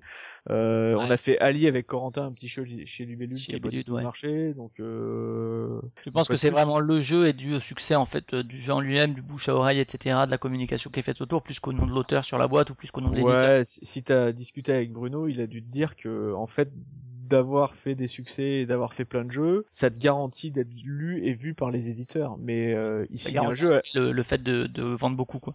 ah ouais, à la fin l'éditeur il signe le jeu si c'était et s'il estime qu'il est bon et si le jeu lui plaît quoi. Il va te recevoir parce que parce qu'il connaît ton nom et qu'il a joué à des jeux et qu'il y a des jeux qui ont marché, mais à la fin euh, il signe pas ton nom quoi, il signe un jeu parce que c'est comme je te dis c'est tu veux c'est pas toi que tu vends à la fin quoi, tu vends des jeux quoi. Et c'est pas parce que t'as fait un jeu qui a très bien marché que tous tes jeux ont très bien marché et, et ça Et donc, justement, comme une ça. question pareille, c'est euh, si tu as cette approche des éditeurs possibles, etc. euh, du coup, je pense que tu vas répondre par la même négative, mais il n'y a pas cet effet de euh, ouais, je peux caser mes jeux plus facilement parce que justement j'ai plus d'accès, etc. Euh, donc euh, finalement, ce que je fais, j'essaye pas de le peaufiner jusqu'au bout, je me remets moins en question, euh, je suis moins dans les bon, c'est tu disais effectivement que tu fais moins de jeux aujourd'hui du fait de ça aussi parce que tu veux sortir Mm. des trucs qui soient pas. Donc tu penses pas effectivement que cette possibilité de, de toucher tout de suite des éditeurs euh, re- retire cette remise en question de l'auteur quoi, de- d'envie de faire le mieux possible avant de le présenter quoi. Hein, parce que plus, plus je fais des jeux, plus je passe du temps à faire mes jeux. En quand fait. même, ouais. Et ouais, parce que plus t'as compris euh, des trucs et tu te dis bah en fait là je passais pas assez de temps à faire ça et c'est hyper important et euh, je, je mets de plus en plus de temps à faire mes jeux en fait. Même si je fais des jeux euh, des gameplays assez simples, en fait je passe énormément de temps à être sûr que ça soit vraiment simple, que l'expérience soit riche et tout. Donc en fait, euh, en fait si tu dis euh, bah maintenant que je peux placer des jeux, je vais moins bosser, c'est à dire que t'es es dans une optique de faire du volume, donc de l'argent. Si à la base ton objectif c'est de faire de l'argent, faut enfin faut pas faire du jeu de société quoi. D'accord. Donc si c'est ton optique là, je pense que t'es pas dans la bonne démarche quoi. Ouais, ouais. Ouais, il y a toujours ce besoin de se remettre en cause quand même si tu veux. le, tr- le truc que t'apprends, c'est que pour faire un, enfin la différence souvent entre un bon jeu et un mauvais et un excellent jeu, pardon, c'est c'est des heures de boulot et de remise en question. Donc si te... et si tu le fais ce truc-là et que t'as l'énergie de le faire, c'est que ton objectif premier, c'est de faire un excellent jeu. En tout cas, ta vision de l'excellent jeu. Après, tu peux faire un excellent jeu que la, majorité des gens trou- trouvent pourri, hein, ça peut arriver aussi. Mais du coup, ta motivation à faire des jeux, ça reste quand même de t'essayes de faire un, un truc top. Quoi. Sinon, Ouais. euh, sinon tu fais autre chose. Je pense que le métier. Je pense que le jour où j'ai plus cette motivation, euh, bah, j'arrêterai de faire des jeux de société. Effectivement, j'irai peut-être écrire de la BD ou euh, je sais pas quoi. un truc ferai où autre t'as t'as l'envie de te, donner quoi. Et euh, bon 2010 c'est vrai qu'on retient sur- surtout Seven Wonders et puis euh, Anabi qui ont eu le le Spiel et le, et le Kenner Spiel, mais il y a aussi eu Rock Band Manager chez Edge qui euh, Ouais, tout à fait, ouais, qui a- que tout le monde a oublié, qui a pas marché. Rock Band, euh, vous avez essayé d'avoir la licence du jeu vidéo ou euh, il y avait pas besoin Et, et non, mais tu sais que c'est pareil. le- à l'époque où j'ai commencé sur euh, j'ai commencé à bosser sur le jeu qui avait ce nom-là avant la sortie du premier Rock Band en fait. Ouais, il y avait Ah, déjà Guitar Hero ou... Eh, euh, ouais, franchement, je sais plus. Là, je saurais pas te dire. Mais je peux te citer ma, ma référence. Et les gens, effectivement, les gens disent ah bah tiens, ouais, c'est malin. Ils, ont fait un jeu sur euh, sur la musique parce qu'il y a Rock Band. Alors que pas du tout. Ça date d'un vieux jeu sur euh, Amiga qui s'appelait Rockstar Hate My Hamster, où tu, gé- tu gérais ton, ton ton groupe de rock, un vieux jeu Amstrad et, trucs. Donc là, la référence est beaucoup plus jeune que Guitar Hero. Le fait est que moi, c'est un thème qui faisait, euh, qui, m'avait fait bien rire, mais que le jeu a pas du tout marché. Mais ce qui est intéressant, si vous avez l'occasion d'y jouer, je sais pas si tu as joué. Non, j'ai pas eu l'occasion d'y jouer. c'est que pour moi, avec le recul, je m'aperçois que c'est un jeu qui a les prémices de Seven Wonders. Parce que c'est un jeu où tu joues avec trois paquets de cartes à la suite, et dans lequel le premier paquet te permet d'obtenir les cartes du deuxième, qui te permettent d'obtenir les cartes du troisième. Ouais, l'effet de chaînage dont tu parlais. Ouais, et du coup, euh, alors je m'en suis pas du tout aperçu quand je bossais sur Seven, parce que,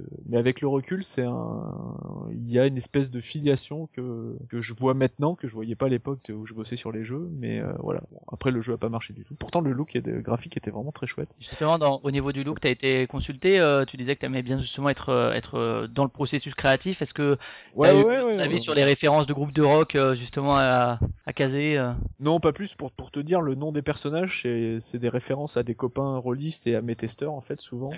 J'ai essayé de faire coller aux illustrations, mais le, moi j'ai adoré le, le style graphique qui était. Alors après, c'est un style, c'est un jeu musique. Apparemment, euh, c'est comme les jeux de sport, en fait, ça peut pas marcher. Le style graphique était quand même vachement osé, surtout pour euh, 2010. Euh, Peut-être que le jeu est pas si bon que ce que j'espérais aussi. hein. Il y a sûrement une raison. Le jeu a pas marché du tout. Alors je sais pas quel est le poids de de quel euh, facteur, mais c'est un jeu qui a pas marché, non. Qui va ressortir quand même avec une licence au Japon normalement cette année d'ailleurs. Parce qu'eux, ils ont bien aimé le jeu et euh, ils ont un espèce de dessin animé euh, sur euh, des groupes de musique. Ils sont très branchés euh, groupes de musique au Japon et du coup ils doivent ressortir le jeu avec une licence euh, dont j'ai même oublié le nom, c'est pour te dire, Ouais. euh, au Japon cette année. D'accord. Et donc la même année avec euh, Ludovic qui est peut-être toujours derrière toi, euh, Nullbuck, euh, le donjon Nullbuck, euh, donc aussi une grosse licence, différente de Rock Band, mais Ouais ouais tout à fait. Ouais, bah, c'est le- là, là vous avez été en relation avec Pen of Chaos. Ouais, complètement, ouais, parce que lui, il- alors pour le coup, il contrôle complètement sa licence et c'est comme Star Wars un peu. Ouais, à, une échelle plus petite, c'est vraiment Ah ouais. lui personnellement qui vérifie tout. Donc ça, c'est Repoprod qui laisse échapper Thomas sur son stand que euh, il ferait bien un jeu sur Nullbug parce que c'est vachement cool. Et du coup, on est là avec Ludo au moment où il dit ça et du coup, euh, on fait le jeu avec Ludo dans la foulée. On se dit bah ouais, c'est cool, faisons un jeu. On pourrait faire un jeu. euh, Le Nullbuck du coup, j'imagine. Le ouais, quand je dis Nullbug, je parle de la série MP3 Ah ouais. euh, originale. Ouais, sûr. voilà, euh, Rolliste oblige, on, était passé en plein dedans. Quoi. Et du coup, on en discute avec Ludo et dans la foulée, on fait un proto, on le fait jouer. le Donc c'est. Le thème est là vraiment aussi à la base puisque c'est Ah vraiment. bah complètement, ouais, on essaye de coller au maximum à la licence, retrouver l'esprit délirant, euh, le donjon, de pouvoir chambrer et tout.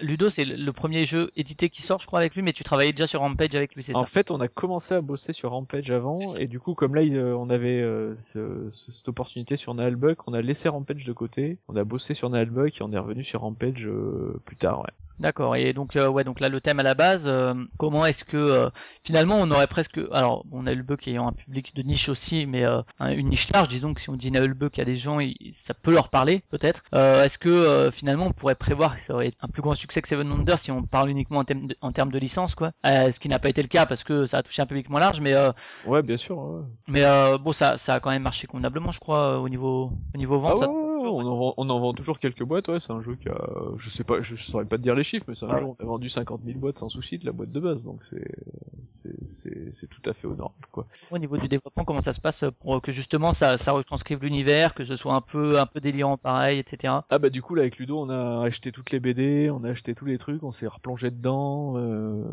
on a essayé d'utiliser au maximum la, la matière première, euh, tout, tout, tout le jeu est fait avec des illustrations euh, existantes de la BD, donc on s'est clairement inspiré des passages de, de la BD pour que euh, on a vraiment fait du, on a fait un game design pour euh, parce que euh, parce qu'on avait nos idées et tout, mais on a vraiment fait du fan service en disant voilà il faut que les gens qui aiment la série retrouvent à fond euh, l'esprit de la série, donc on s'est on a vraiment pioché dans le notamment tous les visuels des, des BD pour euh, pour retrouver pour que les fans de la série se retrouvent vraiment dans le jeu. Tu on voulait pas faire à l'époque en plus les jeux de licence, les seuls jeux de licence qui existaient, c'était vraiment les jeux de licence. on prend un jeu, on colle la licence dessus et c'est un jeu tout pourri ou c'est un jeu déjà existant. Donc euh, nous, on voulait vraiment, euh, voilà, on, on y met de l'énergie, on voulait vraiment faire un jeu. Nullbuck, on voulait pas faire un- la première idée qu'on passe et on colle du Nullbuck dessus. On voulait qu'il y ait l'esprit Nullbuck euh, à fond dans l'expérience de jeu. Quoi. Et c'est ce qu'on a fait. Et je pense que d'ailleurs, on a réussi. Hein. Le, le jeu a eu le succès que qu'il a eu, mais je pense que si, si t'as aimé la série que tu joues au jeu, je pense que on Ouais. trahit pas, on trahit pas la série du tout, je pense. Et après, je pense euh, que quand même les, les- ceux qui ne connaissent pas la série, bon, même si c'est principalement peut-être destiné à des gens qui connaissent, peuvent quand même prendre du plaisir. Il y a aussi cette recherche-là quand tu développes, de, même si effectivement tu essayes d'y inclure beaucoup de la série parce que vous, ça vous fait sens de, de faire en sorte que quand même le jeu soit intéressant en dehors lui- du thème, quoi. Ouais, Ouais, bien sûr. Puis après, enfin, un Albuck, même si tu connais pas la série, c'est du Medfan, euh, du donjon, des monstres, des orques, des nains. Ouais, voilà, Munchkin a marché alors que c'est pas sûr. qui a marqué, euh, il y a eu le Seigneur des Anneaux au cinéma, donc le Medfan, il y a quand même beaucoup de gens qui vont- savent ce que Je c'est. vois un peu ce que c'est, ouais. Et euh, comment est-ce que ça se passe? Ça sort en 2010 aussi chez, chez Repoprod. Euh, comment est-ce que ça se passe le développement en parallèle Justement, Seven Wonders d'un côté, euh, Bug de l'autre, euh, c'est Rampage qui est mis en pause. Euh, je sais pas si c'était déjà chez Repoprod à l'époque, mais Ouais, je crois. ouais, ouais. en parallèle plusieurs projets. C'est ça se passe comment? C'est comme tu disais tout à l'heure, tu arrives quand même à jongler entre les plusieurs au même moment? Oui, oui, généralement c'est tu tu jongles, hein, t'enchaînes les deux. Du coup, je crois qu'on a eu, ouais, ça allait assez vite. Je sais plus trop. Je sais qu'on on en parle à Essen et on monte le proto aux Belges à, à Cannes suivant. Donc tu vois, genre cinq mois plus tard. Et là, on a une partie mémorable où tout le monde se marre, on court, on fait du bruit, on se fait engueuler par les voisins parce qu'on joue le soir. Et du coup, ils font ah ouais, c'est excellent. euh, maintenant, on va voir Pen of Chaos et on essaye d'avoir la licence quoi. Et après, comme d'hab, il y a eu du dev et tout, mais euh, la version, euh, on a eu les idées fortes du jeu assez rapidement. Chez le, la, la mécanique de combat où faut refaire les onomatopées, tous les tests à la con, on a eu tout ça assez vite quoi. Ça a été super long à écrire en fait, parce qu'il y a beaucoup de littérature quoi. Faut, c'est des salles que tu lis, donc il y a eu énormément de textes à, à écrire. C'est que des références qui existent dans la BD pour les fans, donc il y a eu beaucoup de travail de finalement d'écriture, pas de gameplay pur, mais de,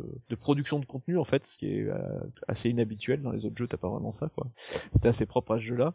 Et, euh, et voilà quoi. Et euh, Pen of Chaos, justement, il y a eu des choses à modifier quant à lui, puisque tu disais qu'il avait un gros contrôle sur sa. Ouais, je crois pas qu'il nous ait demandé de modifier grand chose. Non, non, il a même, je crois que si je me souviens bien, on l'a quand même plutôt pas mal bluffé parce qu'on avait vraiment potassé notre sujet, quoi. Et, et du coup, il a, il a retrouvé plein de trucs, même des références assez mineures que qu'on avait réussi à placer euh, dans, dans le jeu et tout. Donc je crois, je crois pas qu'il nous ait fait faire des modifs, quoi. D'accord. Euh, je veux pas dire de conneries, mais euh, de mémoire non. Rien qui t'est marqué, quoi, donc euh, c'est qu'il doit pas y en avoir trop. Et la même année, donc Mystery Express avec un- on va dire un dinosaure sans le vexer du, du jeu de société, Serge Laget, euh, chez Days of Wonder, qui est pas le jeu de Days of Wonder qui s'est le plus vendu, hein, si on compare. Non, non, ça a pas, ça a pas très bien marché, euh, notamment parce que c'était un jeu trop exigeant et qu'on est, on avait déjà dépassé, je pense, l'ère des jeux exigeants.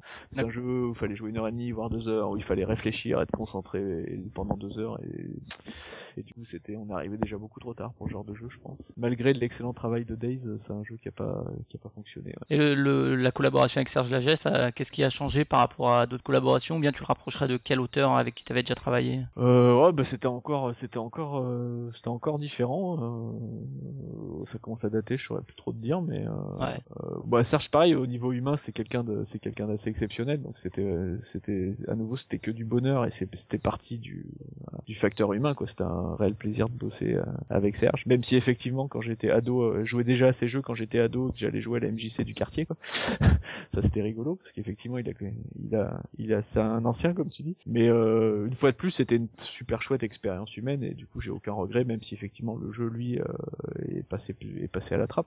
Ça malheureusement, euh, c'est on- partie du truc. Quoi. Ouais. En 2011, donc le prix pour euh, les prix pour Seven Wonders et puis euh, Dojo chez Asgard, pareil qu'on n'a pas tellement entendu parler. Ouais, c'est dommage. Alors, est-ce que c'est que le jeu est pas bon? Mais c'est peut-être aussi que c'est le jeu est sorti au moment où Asgard a fermé en fait. Ouais, tourné vers Bombix Ouais. puisque Et je pense que ça l'a peut-être pas aidé. Alors peut-être que je me fais des illusions, c'est peut-être juste que le jeu est pas bon, mais moi c'est un jeu que j'aime bien encore et que mais que du coup est passé inaperçu. euh, qui a- je pense qu'il est un peu parti avec l'eau du bain. Ouais.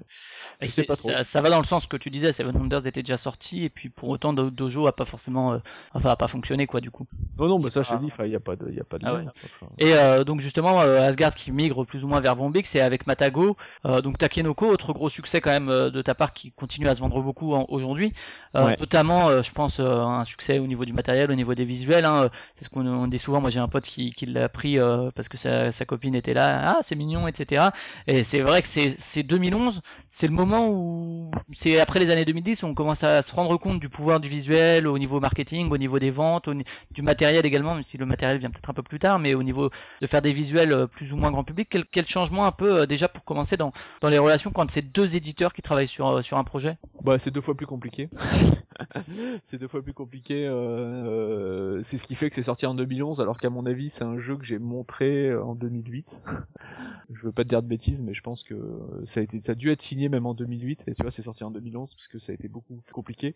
Euh, C'est compliqué après, à cause de quoi? À cause de- du matériel? C'est qui qui s'occupe alors ouais, il y a, c'est Matago parce que, euh, parce que deux éditeurs forcément pour mettre tout le monde d'accord, bah, plus t'as de personnes dans la pièce, c'est compliqué de, de mettre tout le monde d'accord. Et aussi parce qu'il y avait un véritable challenge au niveau matériel pour Ah, être, c'est Ma- c'est Matago qui se chargeait de tout ce qui est matériel plutôt? Ouais, Matago, Ouais. tout ce qui est les pièces de bambou pour que ça soit, euh, Ça pour que ça soit, et, ouais, puis que ça soit économiquement viable, bien sûr. Euh, ça, ça, ça a été très long. Matago, je, je le dirai jamais assez, mais toujours il y a eu cette espèce de, de volonté d'un matériel de qualité avec euh, pour pour autant un prix raisonnable. Je pense par exemple à Kemet ou à Cyclade qui sont dans les 50-60 euros avec les figurines de Kemet qui sont magnifiques, à Takenoko qui va dans le même sens avec les bambous et les pandas, etc. Et Room 25 aussi qui a un prix abordable pour un, un jeu quand même avec du matériel de qualité. Je sais que ça a toujours été une de, un de leurs désirs quoi. Ouais, voilà, et du coup, euh, bah, il faut le temps de trouver les solutions euh, qui fonctionnent. Donc là, je sais qu'ils ont mis énormément de temps, je sais plus combien, mais c'était très long pour, euh, notamment pour ouais, la, la- pour faire des pièces de bambou qui soient aux couleurs avec la petite déco, euh, qui fonctionnent matériellement à empiler et qui soient bien sûr à un prix où ils peuvent, ils puissent vendre le jeu euh, à un tarif euh, honnête, quoi.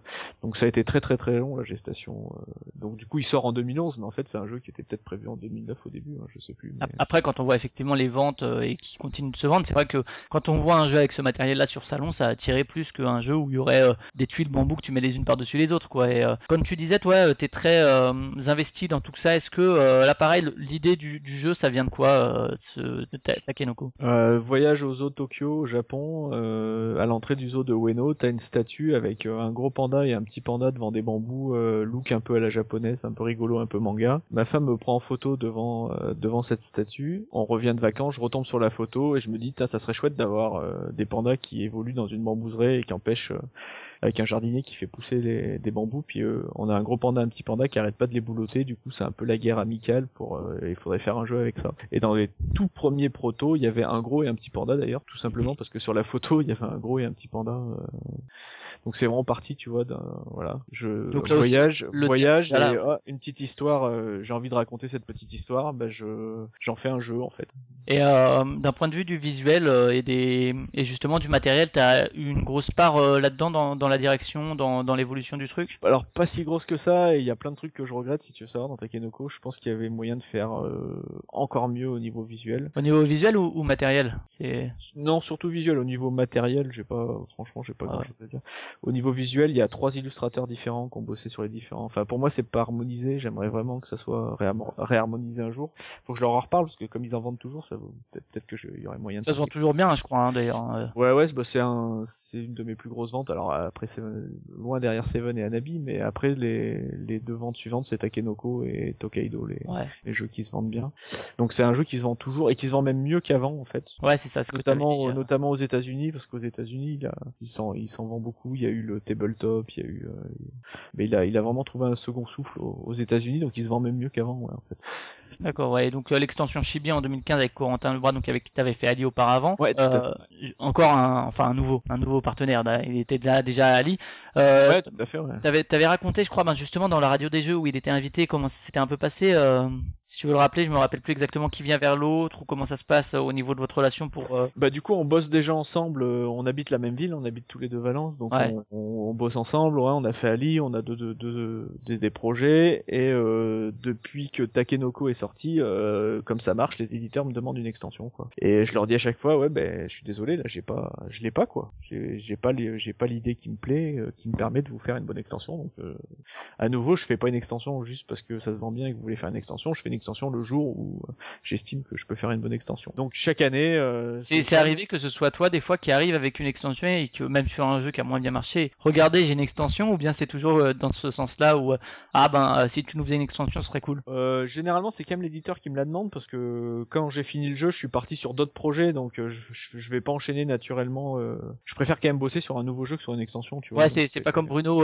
Catala qui disait pour Five Traps, ah bah moi j'ai continué à jouer au jeu et puis j'ai voulu modifier des trucs, donc toi t'es plutôt euh, le projet est fini, maintenant je vais me respirer ailleurs quoi. Ouais, du coup, euh, c'est plutôt la demande. Et là, si tu veux, Hicham, je me souviens une fois par an, euh, mais de sans sans forcing ni rien, très, tu vois, très gentleman. Ah, au fait, euh, si t'as une extension pour Takenoko, ça serait cool parce que le jeu se vend bien et tout. Et chaque année, euh, j'ai le petit coup de fil d'Hicham, des fois qui me parle d'autre chose et qui me dit ah bah au fait sur Takenoko, ça serait chouette de faire une extension. Quoi. Et du coup, il me téléphone la veille ou même dans la journée où le soir j'avais rendez-vous chez Corentin, pas pour travailler, pour jouer à Magic. C'était dans les, les fameuses les fameux trois ans. Ouais, j'invite les auditeurs à écouter effectivement le, premier épisode où vous en parlez. Voilà. Et du coup, euh, on, on- bah, on joue à Magic. Je dis ah bah tiens, j'ai eu Hicham, euh, Takenoko, il m'a donné une extension. J'ai toujours pas d'idée et tout. Je vois vraiment pas ce que quoi faire. J'avais pensé à ça et ça.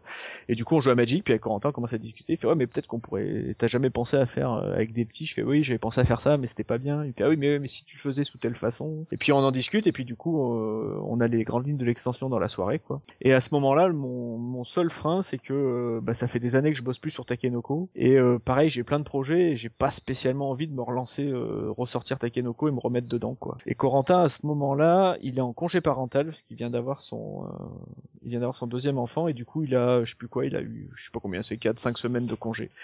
Et je lui dis bah écoute, si ça te branche, euh, on l'a fait ensemble. Par contre, on l'a fait là pendant les 5 semaines où t'es euh, t'es en congé. Je passe pas un an à refaire du Takenoko, j'aurais pas le courage. Si t'es chaud, on l'a fait dans les 5 semaines qu'on a devant nous à compter de demain quoi. Et du coup, on a dit banco et euh, on s'est vu euh, on s'est vu tous les deux jours, on a fait des parties tout le temps, tout le temps, on s'est vu je je passais chez lui tous les jours, il était chez lui parce qu'il devait garder ses, ses enfants du coup. Je passais à chaque sieste des enfants quoi en gros. On jouait, on discutait, on jouait, on discutait, on upgradait, on a fait ça euh, alors ça a pris plus de 5 semaines parce que c'est toujours plus long que prévu, mais on a fait ça euh, on a fait ça, je sais plus en 3 4 mois euh, mais en, mode ultra intensif quoi. Et euh, l'extension comme ça, quand ça sort, ça relance les, ventes du jeu base euh, beaucoup. Oui, appa- apparemment, oui, quand même. Alors, pff, Ouais. là, faut demander à l'éditeur. Je, ouais, saurais pas sûr, te dire quel est l'impact, mais euh, ouais, oui, de toute façon, ça refait de la visibilité sur. Et du sur coup, est-ce jeu. qu'Hicham t'a rappelé en disant, tu sais, euh, Takenoko, une deuxième extension Oui, ils l'ont dit ça. mais là, on, pareil, on n'a pas l'idée. Et une fois de plus, l'idée, c'est, c'est pas de la faire pour la faire. Donc, si on a une idée, pourquoi pas. Mais oui, forcément, j'ai déjà eu, on a déjà eu la demande. ouais. avec les bébés des, les bébés des jardiniers cette Ouais. fois. Bah, en fait, on a notre projet avec Co sur lequel on galère. On fait une version enfant de Takenoko là, qui s'appelle Takeno Kids. Ouais. euh, sur laquelle on le bosse régulièrement, mais sur laquelle on galère bien parce que les jeux enfants c'est tellement différent des, des jeux adultes que on n'a pas encore trouvé. euh, On a eu plein de protos différents, on n'a pas encore le truc euh, sur lequel on est pleinement satisfait. Quoi. On désespère pas, mais on n'a pas encore, euh, on n'a pas encore ce, ce projet-là euh, montrable à un éditeur en tout cas. Et au niveau du prototype de Takenoko, il y avait déjà euh, tout ça, toute cette espèce de l'assemblage de bambou quand même? Vous aviez réussi à bricoler un truc ou bien c'était plus Ouais, simple? mais c'était, Ouais. ça se cassait la gueule parce que c'était, c'était des cylindres, c'était des sections de cylindres. Donc D'accord, ça, ouais. ça tenait moins bien, fallait pas avoir des grosses mains. mais- Ouais, ouais. Et euh, quand tu crées Takenoko, qui a un succès quand même euh, pour les enfants à partir des ans de 8 ans, euh, et qui touche un, un public féminin, etc., vraiment un public vraiment large, quoi, que ce soit au niveau de, du spectre de d'âge et puis au niveau du spectre genre, quoi. C'est quelque chose auquel tu réfléchis à, à l'époque où tu le développes ou pas encore? Tu dis que c'est 2008, donc euh, c'est vraiment pas encore le cas, quoi. Ah non, non, je te dis, moi j'ai mon idée là, je reviens du Japon et tout, euh, je, je veux faire mon jeu où il y a des petites... euh, À nouveau, il y a une... J'aime beaucoup l'aspect cohérence entre la mecha et la mecha et le thème, quoi. Les bambous, ça, ça, ça, ça croît par section. Visuellement, tu sur un bambou, tu vois bien qu'il y a des sections. Du coup, ça match parfaitement avec un truc où tu rajoutes euh, des morceaux, tu vois, il y a une espèce de, de logique et de cohérence que je trouve euh, élégante, donc ça me plaît, je fais mon jeu, je suis pas du tout en train de réfléchir, euh, est-ce que ça va marcher et tout. Y- je suis- je suis pas encore au courant. En plus, en- il y a vraiment eu cette vague dans les, mais je sais pas en quelle année exa- exactement, mais par là sûrement, cette vague de la, de la mode, de la culture japonaise, notamment en France, quoi. Ouais, en ouais. France, il y a eu toute une grosse vague de la culture où les gens ont découvert euh, Ghibli, ont découvert bah, aussi les films de Kitano, où euh, on est le plus grand consommateur de manga après le Japon quand même au monde. Ouais. Donc, euh, mais si tu veux, une fois de plus, moi je baigne dans le Japon depuis le début, donc je suis pas, je suis pas conscient de ça, et je pense que le succès des jeux après est lié aussi à cet engouement qu'il y a eu notamment en France pour euh, pour le Japon, mais c'est pas que ça, vu que le jeu se vend euh, beaucoup plus aux États-Unis qu'en France, par exemple. Mais, Ouais, ouais. mais du coup, je pense que ça, c'est des jeux qui sont installés, euh, et pareil pour Tokaido, parce que que il y a eu une espèce d'écho euh, dans le premier public qui était quand même le public francophone et il y a sûrement eu cette mode euh, cette mode du Japon et euh, j'ai souvent entendu euh, ah bah oui Antoine il a fait il fait des jeux sur le Japon parce que c'est à la mode le Japon tu vois C'est euh, le, le alors Japon, que je leur dis gentiment je leur dis bah non pas vraiment parce que si tu regardes un peu mon parcours euh, mon amour du Japon L'époque où j'avais avant des cassettes VHS que je devais trafiquer, c'était pas trop à la Ouais, mode. voilà, donc, donc ça fait un peu sourire. Ça. Tout comme on dit, ah bah oui, il a fait Chabirin parce que les gens ils aiment les chats, donc il s'est dit je vais faire un jeu sur les chats. Ouais, Genre, ouais. Bah non, c'est juste que j'aime bien les chats. C'est. Exploding Kittens qui a fait ça. Ouais, peut-être, j'en sais rien. Et euh, la même année, Witty Pong chez euh, My Witty Games, euh, qui depuis a fermé, euh, et euh, Dr Shark chez Hurricane, dont tu as déjà parlé, un autre euh, début de collaboration avec un, un autre un autre auteur qui lui aussi en vit, euh, donc Bruno mais Catala cette fois. Ouais, tout à fait. et C'est marrant parce que tu vois, si tu regardes, en fait, si tu regardes l'histoire de notre collaboration, ça a été compliqué, tu vois, parce que nos deux premiers jeux, c'est quand même deux échecs commerciaux. Ouais. Alors Witty Pong, euh, on va pas refaire l'histoire de Witty Ah ouais, Games, mais mais nos- les deux premiers jeux sur lesquels on bosse. Internet s'ils veulent en savoir. Exactement. Euh, nos deux premiers jeux, euh, finalement, c'est deux échecs. quoi. Alors pour des raisons diverses, hein, mais euh, c'est deux jeux euh, sur lesquels on a, sur lequel on a aimé bosser. Euh, Dr Shark, c'est un jeu sur lequel il y a eu énormément de versions et des heures de travail à découper des pièces de puzzle. Tu peux pas imaginer comme je, je me suis fait saigner les doigts euh, à découper au scalpel des morceaux de puzzle. Et c'est deux jeux qui marchent pas, donc euh, ouais, c'était. On en a parlé avec Bruno. On disait Tiens, c'est pas de bol. Quoi. Enfin, euh, non, mais sans aller jusque là, parce qu'on s'entend très bien. Mais on s'est dit enfin, quand même, on est un petit peu maudit. euh, on est un peu maudit quoi. On place plein de plein d'énergie et ça marche pas quoi. Et heureusement le Petit Prince avec les ludonotes euh, qui a été notre collaboration suivante a, est un jeu qui a qui a bien marché donc ça nous a ça nous a rassuré. On s'est dit on peut continuer à bosser ensemble. Ça va. On n'est pas maudit. Notre couple n'est pas maudit. Ouais, et justement, euh, on sait que Bruno est un auteur assez mécanique. Euh, c'est différent, je pense, de, tra- de travailler avec Bruno que de travailler avec Ludo, par exemple. Je sais que ben, quand ça devait être dans une vieille radio des jeux où il y avait Bruno et Ludo qui étaient ensemble et où Ludo euh, où- venait et disait ah j'ai plein de bonnes idées mais j'arrive pas à les faire tourner. Et Bruno du coup disait attends là. et puis du coup lui il apportait les mécaniques qui permettent que ça fonctionne euh, d'un point de vue de game design. Et euh, voilà c'est vrai que Ludo est aussi très je pense dans le dans le côté thème. Et euh, du coup quelle différence un peu comment euh, tu gères le, le fait de travailler avec mécanique? Est-ce que tu t'orientes plus thématique? Alors que euh, enfin encore plus quoi euh, du coup en laissant Bruno travailler la mécanique ou comment ça se passe quoi? Ouais, c'est sûr que sur nos sur nos projets communs, euh, c'est c'est plus des les, les thèmes et les histoires sont plus venus de de mon côté, euh, clairement parce que c'est vraiment un truc auquel je suis je suis attaché. Hein, donc sur les euh, sur ces trois jeux là, c'était c'est je crois que les trois sont partis d'une d'une histoire que j'avais envie de raconter que j'arrivais pas forcément aussi à raconter euh, de manière satisfaisante. sur, sur Witty Pong c'est quoi l'histoire euh? Alors sur Witty Pong, sur Witty Pong, j'ai fait Witty Pong une après-midi en regardant Roland Garros. ah, ouais. En fait, le, le seul moment de l'année je où rappelle du match qui passait Non, je me rappelle pas, mais je- le seul moment de l'année où je où j'allume ma télé, c'est je regarde Roland Garros chaque année depuis que je suis euh, depuis que je suis gamin et que c'était la période des ça, ça fait écho à plein de trucs, c'est une Madeleine de Pouce quoi. C'était Ouais. l'époque où on révisait les examens, le bac, il y avait, y on était à la télé devant. euh, Tout le monde a les mêmes souvenirs, là, quelle que soit la génération, en fait. C'est, euh, carrément. il y avait Roland Garros et on travaillait le, le bac philo. Et du coup, le, le- quand je commence à faire des jeux, il y a aussi un, arrive un Roland Garros et du coup dans l'après-midi, je fais un jeu qui est finalement un jeu de ping-pong et pas de tennis parce que ça se jouait sur, c'était plus logique en termes pareil à nouveau de cohérence thématique. Et je fais un premier jeu qui euh, qui marchait pas et quand je commence à travailler avec Bruno, je lui montre et euh, rapidement Bruno, il, pareil, euh, il part complètement à côté des mechas que j'avais mis en place et euh, on fait le jeu qui est devenu après euh, Witty Pong. Euh, donc ouais, il y a aussi, je pense qu'il y a un peu une, si- une similarité de- dans la façon dans laquelle il bosse avec euh, Avec Ludo. avec Ludo, sauf qu'avec Ludo, il bosse plus en ping-pong, c'est-à-dire il y en a un qui, qui bosse, qui fait des parties qui changent, et après il se renvoie la balle. Là où moi avec Bruno, on est plus euh, deux concerts, on se voit, on joue ensemble, on met à jour ensemble. En fait, il y a peut-être c'est peut-être plus cette euh, ça qui est différent dans dans les deux binômes, dans la façon de fonctionner des deux binômes. Et, et Dr Shark, niveau, euh, niveau thématique, etc., c'est quoi le, le petit pitch de départ?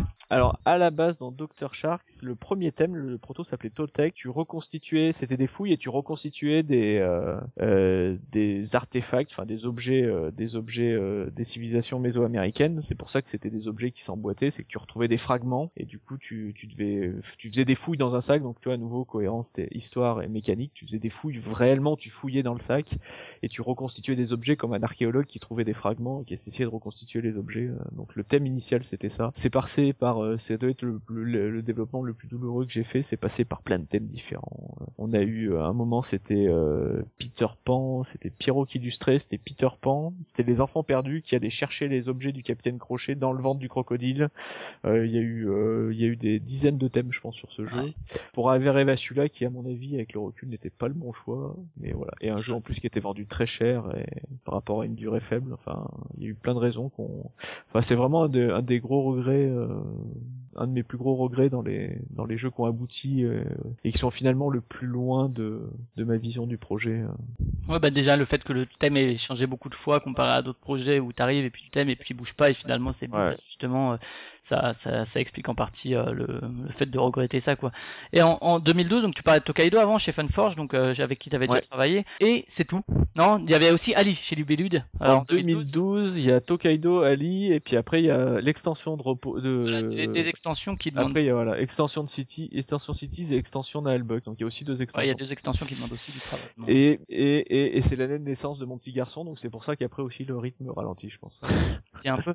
Euh, donc Ali, première co- collaboration avec Corentin chez Libellude, euh, Ouais. pareil, qui a pas for- forcément super bien fonctionné. Ouais, et, et très franchement des regrets parce que c'est un jeu qu'on continue à faire jouer à des gens et ça se passe bien à chaque fois et, euh, et ça s'est bien passé avec euh, Libellule. Le jeu est beau, le format était bien, mais en gros le jeu a été euh, plus ou moins annulé par Asmodée. Enfin Asmodée a clairement dit à Libellule de pas le de pas le, le travailler parce qu'au même moment Bombix sortait des boîtes en métal à 13 euros alors que c'était encore le format carton 15 euros de Libellule. Ouais. Donc tu vois il y a eu des espèces de paramètres aussi économiques. On a des regrets parce que parce que c'est un jeu qu'on aime bien et quand on le ressort ça, ça un, un espèce de, de memory qui joue sur le stop ou encore un peu, si je me rappelle de tête. c'est un stop ou encore croisé avec un système de où faut répéter une chaîne vocale. Oui, ouais. c'est ça. Ouais. voilà, et c'est un jeu que c'est un jeu qu'on aime bien, qui est ressorti aux États-Unis euh, l'année dernière, mais qui pareil, qui fait des ventes pas très pas fabuleuses du tout. Et on, ouais, on a des regrets parce que c'est un jeu qu'on aime bien. Ouais, bon, C'est comme ça, des fois, tu voilà, tu contrôles, façon, tu contrôles plus euh, le projet après après la phase commercialisation, mais ouais, ça Ouais, arrive. bien sûr. Et donc Tokaido qui est le, le- la nouvelle sortie un peu de l'année aussi chez Funforge en, en plus gros format, euh, Ouais. qui est dans, dans l'épure là, que ce soit au niveau visuel, etc. Je sais pas à quel point tu as été impliqué là-dedans, mais il y a une espèce d'épure comme ça qui accompagne en fait l'épure du jeu. hein. Il y en a qui diront ouais c'est c'est chiant. Je sais qu'il y a beaucoup de joueurs qui ouais bon euh, c'est un peu chiant quoi. Alors que euh, pour moi il y a effectivement le, le côté un peu voyage. Alors je suis un grand fan de journée au niveau jeu vidéo. euh, je sais pas si on pourrait rapprocher ça, mais il y a le côté voyage qui va avec le la légèreté un peu du gameplay quoi. Enfin il y a, il y a pas besoin de se triturer les, mina- les ménages 25 ans, mais c'est un peu en cohésion avec le avec le thème. L'idée derrière c'est quoi? C'est effectivement un espèce de jeu entre guillemets zen, de voyage, etc. euh, un peu introspectif. Ouais, il y a un peu de ça et c'est vraiment parti. Donc j'ai beaucoup puisé dans le dans le Japon, donc pour faire des jeux, pour écrire des histoires, une BD, on, on l'a évoqué. Et du coup, j'avais vraiment envie alors, de faire encore un jeu sur le Japon parce que ben mine de rien, toujours pareil. Tu fais ce que t'as envie de ce que t'as envie de ce que t'aimes quoi. J'avais envie de rendre un peu au Japon ce que j'avais voulu, donc je voulais vraiment faire une espèce de jeu hommage au Japon et un jeu qui donne envie aux gens de euh, bah, de découvrir le Japon. En fait, c'était un peu ma un peu ma façon de, de redonner un peu tout ce que j'avais pris au Japon. Le Tokaido c'est à quel moment que ça intervient? C'est tout de suite ou Et du coup, euh, c'est tout de suite parce que euh, chez euh, Hiroshige, t'as euh, sa plus euh, sa plus grande, euh, enfin sa plus célèbre euh, série de peintures, c'est euh, les vues du mont Fuji, les je sais plus combien d'ailleurs j'ai oublié le nombre, les 48, 48 ou 54, je sais plus. Je sais pas, les auditeurs vérifieront. Et... Ouais, vous vérifierez. Si vous, vous pouvez recompter le nombre de cases qu'il y a sur le plateau de Tokaido parce que j'ai mis exactement le nombre de cases du nombre des stands de, de Hiroshige. Et donc je me suis dit, je me voilà, je suis parti de là, je me suis dit bah ça serait chouette de faire un jeu où tu traverses le Japon et euh, un jeu où tu voyages. Voilà, l'expérience. Là une fois de plus, c'est pas je veux pas pro- proposer des mécaniques, je veux proposer une expérience, je veux que tu voyages. Et du coup, je suis parti de là, je fais bah quand tu voyages au, Ja- au Japon, il se passe quoi? Bah au Japon, il y a trois paysages clés, il y a l'océan, la montagne et les rizières. Et les panoramas en, en, Voilà. en avance de Time Stories. Ouais, ouais, bah ouais. Bon, après, tu vois, c'était pas non plus. C'est juste, euh, à nouveau, c'était cohérent entre la méca aussi, et, ouais. et l'histoire. Voilà, tu construis, tu vois du, tu vois, ton- tu vois des paysages, donc tu vois de plus en plus de paysages. Quand tu voyages, bah, tu ramènes des souvenirs. Tu goûtes des spécialités locales. La bouffe en Asie, c'est important. Il fallait absolument qu'il y ait de la bouffe. Par contre, c'est des japonais parce que t'as pas trop de maladies euh, quand hein, tu... Non, non, là c'est ouais, c'est. c'est les japonais qui mangent japonais quoi. Donc, euh, donc le pareil, le jeu, c'est tu vois, il s'est dessiné assez, euh, assez euh, naturellement à partir de là, quoi. Il- Après, fallait trouver des moyens de comment est-ce que tu exploites d'un point de vue mécanique au niveau des points euh, telle et telle composante quoi que tu rencontres quoi. Ouais, ouais. Après, c'est juste de, de, voilà, tu règles tes curseurs pour que ton expérience. Et là, effectivement, une fois de plus, enfin, et c'est un jeu qui est complètement familial. Effectivement, c'est un jeu qui a pas eu un très bon accueil, notamment sur le web, parce que c'est un jeu très familial et le premier public, c'est toujours les joueurs gamers, euh, ouais, avertis. Et effectivement, ils se sont pas retrouvés dans ce jeu, euh, dans, ce jeu qui est très familial et qui effectivement, en termes de, de gameplay, va pas te demander des décisions d'une, d'une folie. euh. Après, tout dépend en fait ce que tu mets dans le jeu, ce que t'en attends, etc. Quoi, en fait. C'est euh, ouais, si- ouais, si- mais c'est, Ouais, si tu vas en te disant ouais, je veux jouer à un truc, alors que si tu vas en le prenant justement pour ce qu'il est, ou euh, en tout cas pour ce que tu as l'impression toi qu'il est, bah du coup tu es pas déçu quoi, parce que si tu recherches effectivement un truc à la C'est pas possible que ça te plaise quoi. C'est un peu comme euh, comme Black Fleet quand il est sorti, qui a eu un accueil très mitigé euh, chez les Space Ouais, Cowboys, parce que les gens euh, ouais c'est aléatoire etc. Bah oui, mais on n'a jamais dit qu'on faisait un jeu de gestion quoi. Mais tu sais, c'est vraiment pas évident maintenant avec le, bah le, avec Internet et tout. Le, quand tu fais des jeux familiaux, et moi je fais clairement plutôt des jeux familiaux, avec une ou deux exceptions. Ton premier public, c'est quand même les gamers, parce que c'est les, c'est les gamers qui suivent les sorties et tout. Donc du coup, quand tu sors un jeu familial, c'est assez, euh, c'est souvent tu, tu prends un premier, une première grosse euh, revers, une première grosse baffe, parce que les premières personnes à jouer à ton jeu, ce sont pas le public cible auquel tu l'as destiné. Et Tokaido, c'est un jeu qui, la première année, a pas eu effectivement de très bonnes critiques et qui s'est pas très bien vendu. Mais c'est un jeu qui s'est installé dans la durée. Et c'est un jeu, c'est vraiment le jeu sur lequel j'ai des gens qui sont revenus vers moi qui m'ont dit, bah ouais, moi, bon, Tokaido, on était passé à côté, euh, bah trop simple, nous on trouvait pas ça intéressant. Mais j'ai fait jouer ma sœur, j'ai fait jouer mes enfants, j'ai fait jouer mes parents et Et finalement, euh, on a eu beaucoup de plaisir. C'est un jeu. Moi, j'ai quand même plein de gens qui me disent, on s'est mis au jeu de société, on a joué à Tokaido euh, parce que j'ai pu jouer à- avec ma petite amie, avec ma belle-mère, avec ce que tu veux, et que et que c'est un jeu qui année après année s'est euh, installé euh, installé dans la durée quoi. Mais c'est clair que tous ces jeux un peu familiaux, le moment de la sortie, c'est délicat. Là, j'ai sorti Océanos. Je pense qu'Océanos va avoir le. J'espère qu'il aura le même succès à terme que que Tokaido, mais j'ai le même feeling à la sortie, c'est que bah, les premiers à l'acheter, c'est les, les passionnés, les mecs qui sont sur le net, et c'est pas un jeu de gamer à nouveau, c'est un jeu vraiment familial. Donc euh, c'est difficile et ça. Le risque, c'est que ça, peut, ça puisse tuer un bon jeu familial parce que toutes les premières personnes qui vont l'avoir entre les mains, c'est pas le public cible, mais bon, ça fait partie de, c'est comme ça que ça fonctionne. Quoi. Et t'as euh, comment dire Tokaido, donc illustré par Nayad aussi, euh, donc euh, qui participe aussi effectivement à l'expérience un peu euh, un peu épurée, disons du, du truc. Toi, t'as été consulté, je pense, sur ce jeu-là aussi au niveau de la direction artistique, etc. À quel point t'étais impliqué? Alors il y a typiquement le choix de l'illustrateur, c'est complètement Philippe de chez Funforge. Mhm. Je peux donner mon avis, mais globalement, euh, il fait ce qu'il veut. Euh, par contre, sur tout l'aspect esthétique, l'ambiance et tout, euh, le proto que je lui ai fourni, et, ça c'est là déjà on est tu on est moins loin dans le temps et je commence vraiment à, penser tous les aspects mes, mes protos en termes de d'ergonomie visuelle et et de- d'esthétique. Le proto, le plateau du proto est globalement le même, moins bien illustré bien sûr, que le plateau final parce que j'ai passé énormément de temps, notamment avec mon épouse qui est graphiste, à optimiser, à optimiser tout, euh, tout pour que ça soit bien jouable, bien lisible. Donc le plateau est blanc aussi parce qu'on a besoin de beaucoup d'utiliser les couleurs pour distinguer Ouais, bien les. sûr. Donc du coup, ce plateau blanc était dans le proto. La texture de la mer est légère parce qu'on voulait pas avoir une masse de bleu qui vienne bouffer la lisibilité. Donc le, alors le boulot de Nayad est clairement magnifique et participe absolument euh, à l'ambiance du jeu. Mais tout l'aspect en fait euh, layout était vraiment, euh, j'essaye vraiment de penser euh, ça au maximum et je passe énormément de temps à réimprimer des plateaux en changeant des détails. Donc je gaspille beaucoup de papier, j'essaye de recycler, mais je passe de plus en plus de temps à peaufiner ça et pas juste à Pour faire que l'éditeur ait aussi une vision de ce que toi tu recherches dedans, quoi. Oui, et parce que l'éditeur, euh, mine de rien, il a plein de trucs à faire et il a pas fait 150 parties sur ton jeu. Donc il y a un moment où euh, j'estime, et des fois c'est peut-être un peu présomptueux, que je pense savoir ce qu'il faut faire parce que moi j'ai fait 100 parties, donc j'ai bien vu comment les gens réagissaient à la lecture de tel icono, tel truc, tel machin. Donc du coup j'essaye de le peaufiner au maximum. Je fais ce que j'appelle, c'est l'inception, quoi. J'essaye de, de tout faire pour que l'éditeur se pose pas la question et se dise tiens c'est ça marche comme ça, donc je vais pas aller chercher autre chose.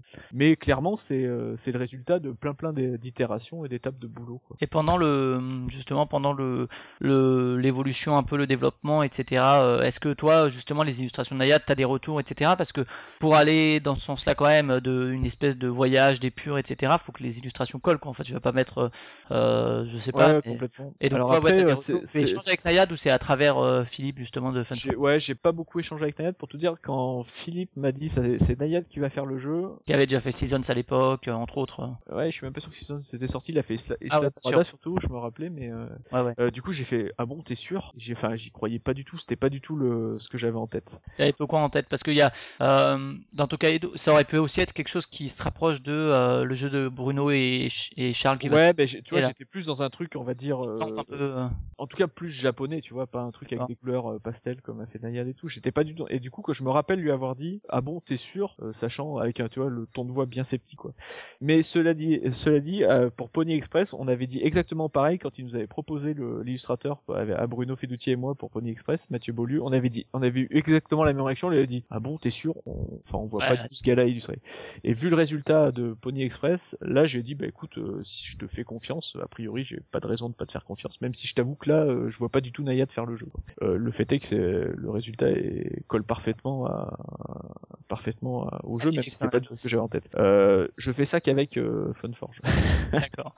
Il y a Et, que euh, avec Funforge que j'essaie de dire. Ah bon, je vois sûr? pas ça du tout, mais je, je veux bien la fermer parce que jusqu'à présent, tu t'es pas planté. D'accord. Et donc il y a eu cette année une version, enfin cette année, une version de luxe qui est passée par Kickstarter avec Ouais. notamment les figurines qui ont, j'ai eu l'occasion d'y jouer ce week-end justement la version de luxe, euh, les figurines qui sont super belles. Que euh, le pote qu'il avait, lui la version de luxe, euh, je lui demandais tu vas les peindre ou quoi, mais en fait elles, elles sont, on peut les peindre bien sûr, mais elles sont aussi de la couleur euh, gris comme ça pâle, euh, enfin gris blanc quoi, qui, qui colle aussi avec le plateau. Euh, toi, t'as quelle influence? Euh, Bon, il y a Crossroads qui est sorti depuis, donc l'extension, mais t'as quelle influence sur une sortie Kickstarter? Parce que le jeu marche, je pensais pas qu'il marchait autant pour faire une sortie Kickstarter. C'est toi qui pousse pour faire une sortie euh, non, luxe alors, ou- pas de- euh, alors absolument pas. hein. C'est vraiment l'initiative de, c'est vraiment l'initiative de, de Funforge parce que du coup c'est le, c'est leur jeu qui se vend le mieux, donc ils- naturellement ils veulent le travailler. Donc à nouveau là c'est lui qui m'avait demandé le- l'extension. et J'ai mis très longtemps avant de trouver la bonne idée. Euh, c'est lui qui fait le Kickstarter. Quand il fait le Kickstarter, je lui dis bah oui si tu veux, mais par contre c'est une version collector, donc moi je, en gros ça me regarde pas. Et puis finalement comme le Kickstarter a bien marché, je me suis retrouvé à faire la deuxième extension euh, parce que du coup c'était pas super cool de pas participer euh, à l'aventure. Euh, mais à la base du coup c'est clairement euh, lui qui décide de faire ça et comme ça marche bien, je me sens un peu obligé. Et du coup je me remets dans Tokaido et je fais euh, l'extension Matsuri qui est aussi proposée indépendamment du Kickstarter. Quoi. Mais à la base là c'est vraiment, euh, en gros j'ai presque rien à voir avec ça. Et euh, d'un point de vue du design justement des figurines, etc. euh, de, de du Là pareil, alors boîte, là, euh, rien à voir, ouais. Ah non, là, tu vois, c'est géré, c'est géré en interne à partir des illustrations. Il y a les mecs qui ont fait les, les 3D et tout. euh, Là, je t'avoue que je les ai laissés travailler. Je me suis retrouvé à faire l'extension, c'était pas prévu, donc déjà, euh, je me suis retrouvé avec de- du boulot à faire dans un délai assez court. J'ai, je me suis absolument pas occupé du reste, du coup. Et, et du coup, le, un gros succès, mais il y a eu plein de soucis hein, sur, euh, sur Tokaido, euh, beaucoup, beaucoup de retard, euh, les boîtes de luxe en boutique avant Ouais, que ouais, Backers, bah, etc. Toi, du coup, tu suis ça ben, d'un œil, même si tu dis que t'es pas plus concerné que ça, tu, tu le vis comment? Enfin, est-ce qu'on te le reproche à toi des fois Est-ce que t'as des gens qui viennent te le reprocher à toi Ou bien, euh, Ouais, ouais, j'ai des, gens qui m'insultent sur Twitter régulièrement, en traitant d'escrocs, parce qu'ils pensent que on a volontairement été malfaisant et qu'on a retardé euh, pour exploiter leur argent ou je sais pas ils, quoi. vont, ils vont même le reprocher à l'auteur, quoi, tu veux dire? Ouais ouais bah oui les gens ils font pas vraiment tu vois une fois de plus c'est ce qu'on disait tout à l'heure les gens ils font pas vraiment le distinguo il y a les deux noms donc euh, donc euh, voilà. Euh, donc bah écoute oui c'est enfin les gens qui sont pas contents tu veux que je te dise Kickstarter il y a toujours des gens pas contents tous les projets que j'ai fait il y a des gens pas contents moi quand je fais un Kickstarter je suis content de participer à un projet un jour je reçois un produit et je suis content mais il y a des gens qui sont tous les jours sur les forums à dire bah quand est-ce qu'on l'a quand est-ce qu'on l'a quand est-ce qu'on l'a chacun son truc je t'avoue que ça m'a ça m'a pas empêché de dormir Ouais, ouais, du coup, ouais, t'as pas. euh, c'est vrai que Funforge avait peu communiqué pendant pour expliquer le retard, etc. Mais toi, t'as pas essayé de donner des excuses à Funforge et t'as pas non plus. Non, bah c'est pas, c'est pas, c'est pas mon rôle non plus. Hein. Euh, Il y a des trucs, il y, a- il y a clairement de ce que j'ai entendu, il y a clairement des trucs où ils ont merdé. euh, C'était leur premier Kickstarter, a une petite boîte, ils ont, ils ont fait des, ils ont fait des conneries. Ils les ont peut-être pas reconnus entièrement, ce qui a sûrement attisé. euh, Voilà. Après, euh, bah ouais, bah moi c'est leur premier Kickstarter. Moi mes premiers jeux c'était de la merde aussi, quoi. Donc euh, les gens, enfin les gens acceptent pas trop que que tu puisses te planter quand tu commences une nouvelle activité. Moi, voilà, ça, enfin à la fin c'est un jeu, quoi, si tu veux. Donc euh, Ouais. je pense qu'il y a plus grave, mais Et du coup, t'es content des- du design des, des figurines? Alors je sais pas parce que j'ai pas de boîte. Pas de boîte? D'accord. je récupère une boîte. Bah non, j'ai- j'attends qu'ils aient fini de livrer tout le monde avant de réclamer mes boîtes. Mais Ouais. j'ai même pas une boîte, donc je les ai jamais vues finies en fait. Et sur les stretch goals, etc., tu parles des extensions. euh, la bande son, t'as eu, t'as rien eu à dire dessus, tu, pareil? Non, pas grand chose. Il m'a envoyé des extraits. Euh, moi, j'ai bien aimé. J'ai en plus, voilà, toi, musicalement, là, pour le coup, je sais pas. Je suis loin d'être un expert, donc je t'avoue que je m'en suis pas occupé plus que ça, quoi. Et euh, 2013, Rampage, euh, donc, qui traînait depuis longtemps, donc chez Roboprod apparemment. Ouais. Euh, Il y a eu des problèmes de licence aux États-Unis, je crois, non? Un truc comme ça? Et ouais, parce que Rampage, c'est un vieux jeu vidéo. Ouais, ouais. Et il se trouve que l'année où on sort Rampage avec euh, Ludo et Ropoprod, euh, il y a un mec qui a racheté la vieille licence euh, Rampage qui avait prévu de reproduire des jeux vidéo, quelque chose comme ça. Donc il nous a dit euh, bon, jeu de société, jeux vidéo, les gars, moi je viens de racheter la licence, il y a pas moyen que vous vendiez un truc qui s'appelle Rampage aux États-Unis. Et du coup, ce qui a expliqué que le deuxième run, c'était pas le même titre. Terror, in Meeple City. Voilà, ouais, un afro-titre d'ailleurs, mais bon. Ouais. Et euh, les, les influences pour Rampage, est-ce que c'est justement ce jeu vidéo ou pas du tout? Je crois que c'est pas, du- pas le cas, si. Euh, non, à la base, c'est, euh, je me rappelle avoir skypé Ludo après avoir vu en DivX Cloverfield. Que tu as aimé? Non, pas du tout. Et le, le dernier, là, euh, Cloverfield Lane, tu l'as regardé? Ouais, j'ai pas vu du coup. J'avais pas aimé Cloverfield, mais Il euh, paraît, il paraît qu'il est mieux. Hein. ouais. je me rappelle avoir appelé Ludo en disant, eh, ça serait quand même cool de jouer des des, des Godzilla qui qui cassent tout. Et Ludo l'a fait, ah ouais, ça serait cool. Et du coup, on est parti de ça en fait. Mais après, euh, clairement, euh, bon ben à nouveau, tu vas retrouver le Japon, euh, Godzilla et tout euh, et tout ça quoi. Mais ce qu'on voulait faire, et je vais reparler de cohérence euh, thématique et mécanique, quoi. On voulait vraiment faire euh, parce que t'as des jeux où t'as- tu joues des Godzilla et compagnie, t'as des jeux de gestion, des jeux de destruction, mais nous on voulait vraiment faire un jeu où le joueur casse vraiment, c'est le monstre quoi. Il casse des trucs et tout. Donc on voulait vraiment avoir cette cohérence entre la méca et, et l'histoire quoi. Et c'est un jeu qui a pas trop mal marché en fait aux États-Unis notamment où les jeux de Pichnet, euh, les jeux un peu fun, ça marche bien. Après c'est un jeu qui est quand même vendu très cher pour. euh, C'est un jeu qui met du temps à mettre en place aussi, même si euh, en prenant. Ouais, un peu. Pas... Si tout le monde le fait, très franchement, c'est un peu exagéré ça. Mais Ouais, euh, ouais. c'est surtout c'est un jeu qui est vendu 50 euros, tu joues une demi-heure, donc c'est. Mais c'est un jeu qui a vendu, euh, j'en sais rien, 30 000, 40 000 exemplaires, donc c'est loin d'être dégueulasse quoi. Ap- Après, ouais, tu, c'est un jeu où tu vis vraiment une histoire quoi quand tu y joues pour le coup. euh, Et à nouveau, nous on est voilà, on est content parce que c'est un jeu a priori t'as pas trop le même déjà dans ta ludothèque. C'est ce que tu Ouais, c'est un jeu quoi. original, ouais, pour le coup, Voilà. euh, au niveau de casser les bâtiments, etc. En fait, ça, vous, vous auriez pu le faire en Legacy presque, Rampage Legacy. Ouais, ouais, mais on avait plein d'idées en fait. On avait deux autres jeux euh, qui reprenaient un peu les des principes là sur lesquels on n'a pas bossé parce que Ludovic est encore plus flemmard que moi, mais mais voilà, on s'y remettra peut-être. Ouais. Et la même année, donc le Petit Prince chez les Ludonautes avec Bruno, qui cette fois fonctionne. Là aussi, le, le thème était déjà présent parce que c'est vrai que c'est assez mécanique, un, un jeu de pute hein, malgré son thème euh, bon enfant. Euh, le ouais, thème ouais, était complètement. présent. Alors non, le thème initial, euh, comme quoi une fois n'est pas coutume, c'était pas vraiment ça. À la base, c'est moi qui voulais faire un jeu. C'est, il y avait euh, la collection de Double qui était qui, est- qui était sortie chez Asmodée là à ce moment-là quand je travaillais là-dessus. Et du coup, j'aimais bien les cartes rondes et je voulais faire un jeu avec des cartes rondes parce que je trouvais ça chouette. Et du coup, j'avais fait un jeu où euh, tu construisais un petit système solaire où tu avais un soleil au milieu et où tu mettais des planètes rondes autour. Et il y avait pas le petit prince, il y avait, euh, je crois que j'avais utilisé les personnages de Mario pour le faire. Donc tu avais un petit système où tu, tu draftais tes planètes, tu les mettais autour de ton soleil et celui qui avait le, le, le meilleur système soleil euh, solaire gagné, pardon. Ça marchait pas terrible. Bruno, j'ai montré à Bruno, il a dit, eh ouais, mais regarde, on pourrait faire ça, ça, ça, ça, ça, ça serait cool. Au même moment, on s'aperçoit que c'est l'année où le petit prince rentre dans le domaine public et du coup on fait, eh, ça serait vraiment super cool comme thème par rapport à, par rapport à notre méca. Donc on adopte le thème du petit prince à ce moment-là en se disant, bah c'est cool, on doit pouvoir le faire vu que c'est tombé dans le domaine public. Et du coup, le jeu change au point que finalement, c'est plus des cartes rondes, alors que c'était l'idée euh, principale et initiale du projet, comme quoi euh, les projets peuvent changer euh, énormément, parce que là, tu vois, complètement même, vu que le truc initial est même plus à la fin. Et- là, chez, chez Ludonote, c'est aussi un peu une, une, un- une marque quoi dans, dans leur dans leur dans leur édition. C'est avant, il y avait eu Lewis et Clark qui avait vraiment marché aussi, mais pour vraiment des gros joueurs pour le coup quoi.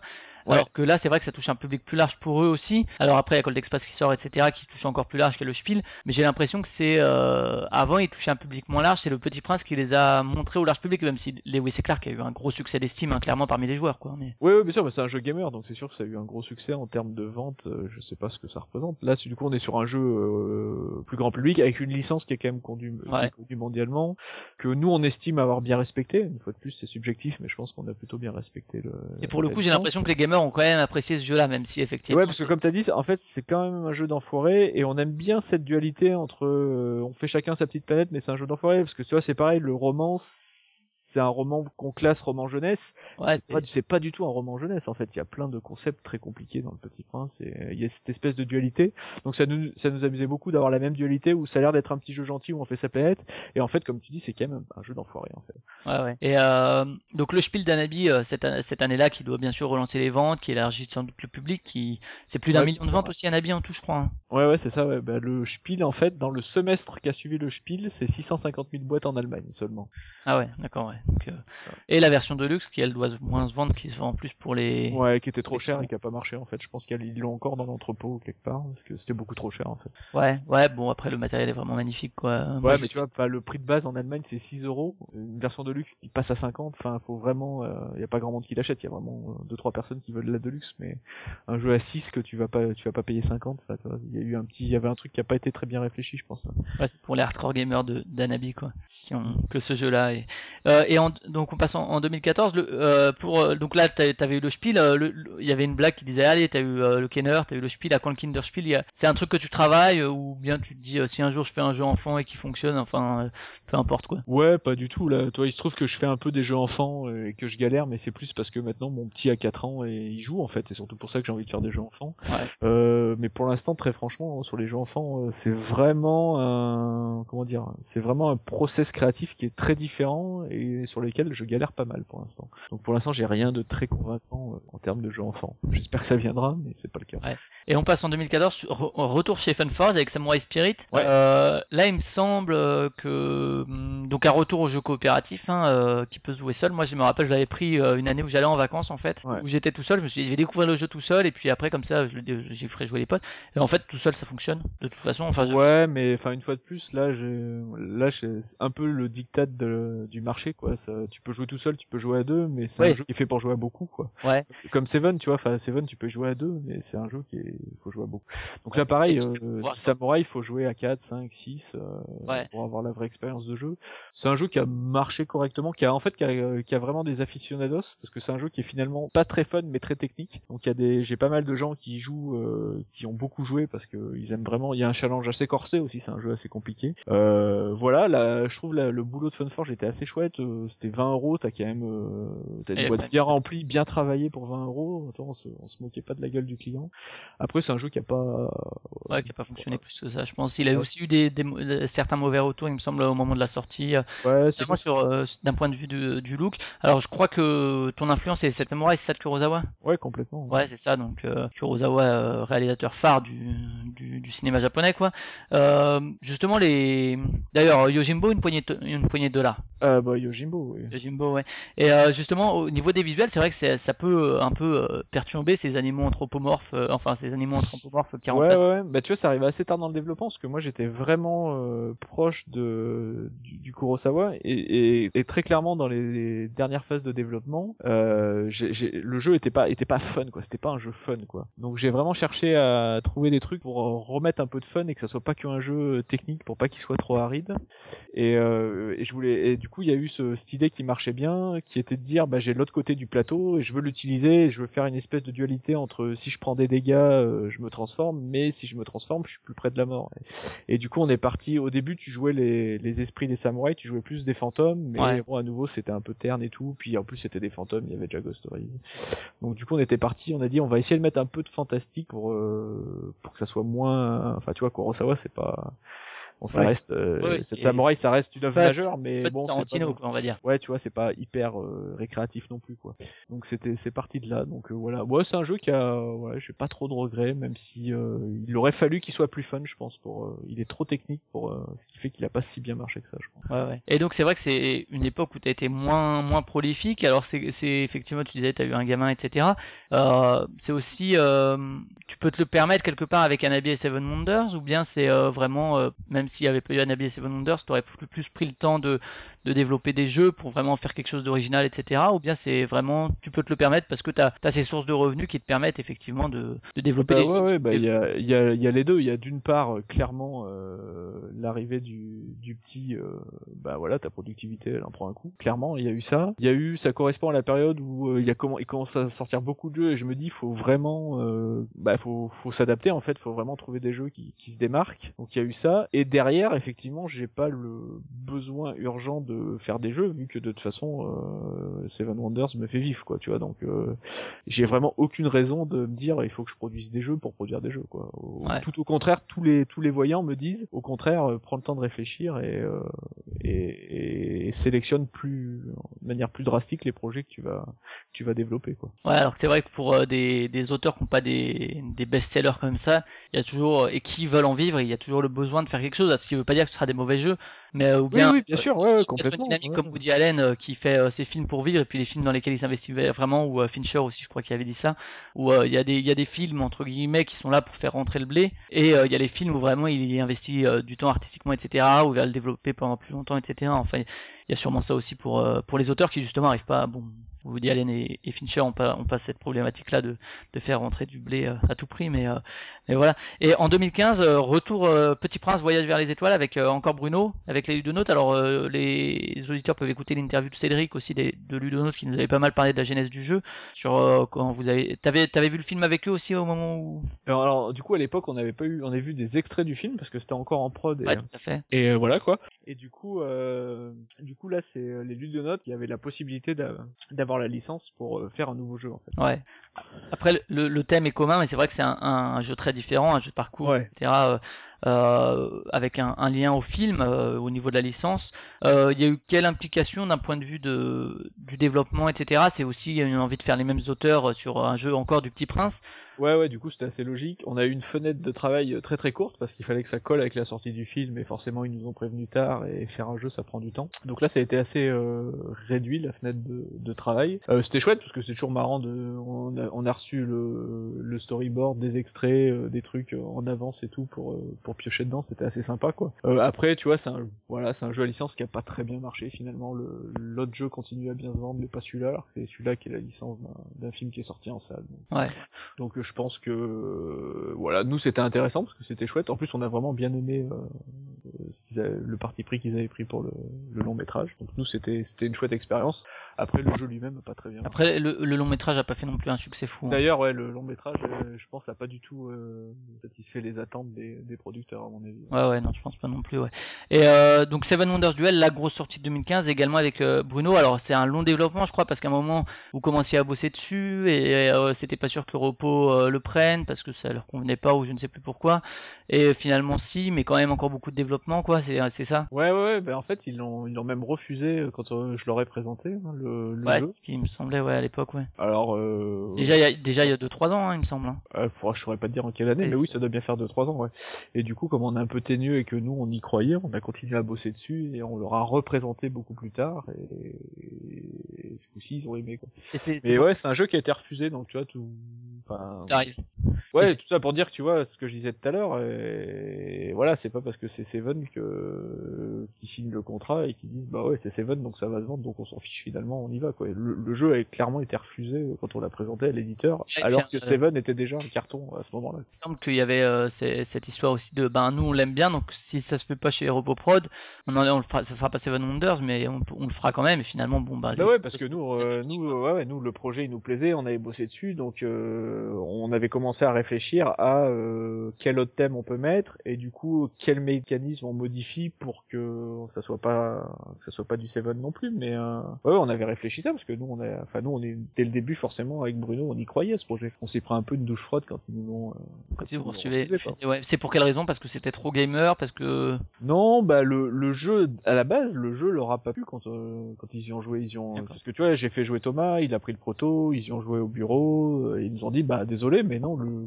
le jeu pour nous, il est pas il est pas assez bon et il nous plaît pas quoi. d'accord. Et pourquoi euh, pourquoi développer ce jeu à deux euh, tu parlais de la variante à deux de, de Seven Wonders il y a beaucoup de joueurs qui disent ouais mais non il faut pas y jouer etc c'est vous avez t'as as entendu ce désir des joueurs de d'avoir un vrai Seven Wonders duel à deux avec des mécaniques spécialement pour deux Euh, Bruno on sait que c'est un spécialiste des jeux à deux d'ailleurs je crois que c'est ton premier jeu à deux si je me si je dis pas de bêtises Euh, ou- ouais, je pense que c'est le seul jeu. Ouais, ouais, ouais complètement. voilà alors que c'est vrai que toi Ça t'avais vient des, ouais, ça vient des. J'ai eu énormément, énormément de gens en dédicace, euh, notamment à Essen sur Seven Wonders, qui venaient jouer, qui venaient avec leur boîte, qui me la faisaient signer, qui me disaient on adore le jeu, on, on a fait euh, 100 parties, on y joue qu'à deux quoi, genre des coupes ou. euh, ouais, ouais avec la variante de la Voilà, et je leur disais bah écoute, je suis, enfin, je suis ravi que le jeu vous plaise, mais euh, Moi, je l'ai designé pour pouvoir jouer à 7 justement. ouais, c'est un jeu qui est fait pour le multi. À deux, c'est une variante, donc c'est pas l'ex... moi je l'aime bien, il y a des gens qui l'aiment bien, mais c'est pas l'expérience de jeu initiale, l'intention qui est dans le jeu. Donc je dit bah jouer, essayez d'y jouer à plusieurs quand même, ça, ça me ferait plaisir et tout. Et puis du coup comme je voyais qu'il y a quand même beaucoup de gens euh,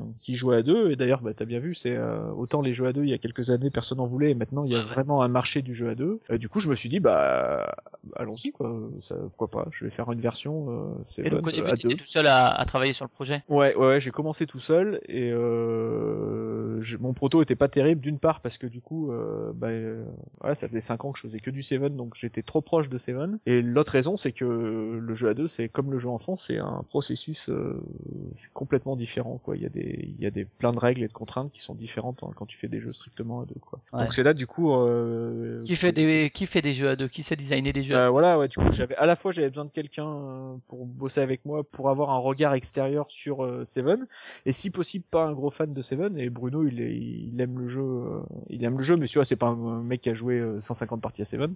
Ouais. Donc, il fallait un auteur qui soit à peu près euh, avec un regard frais.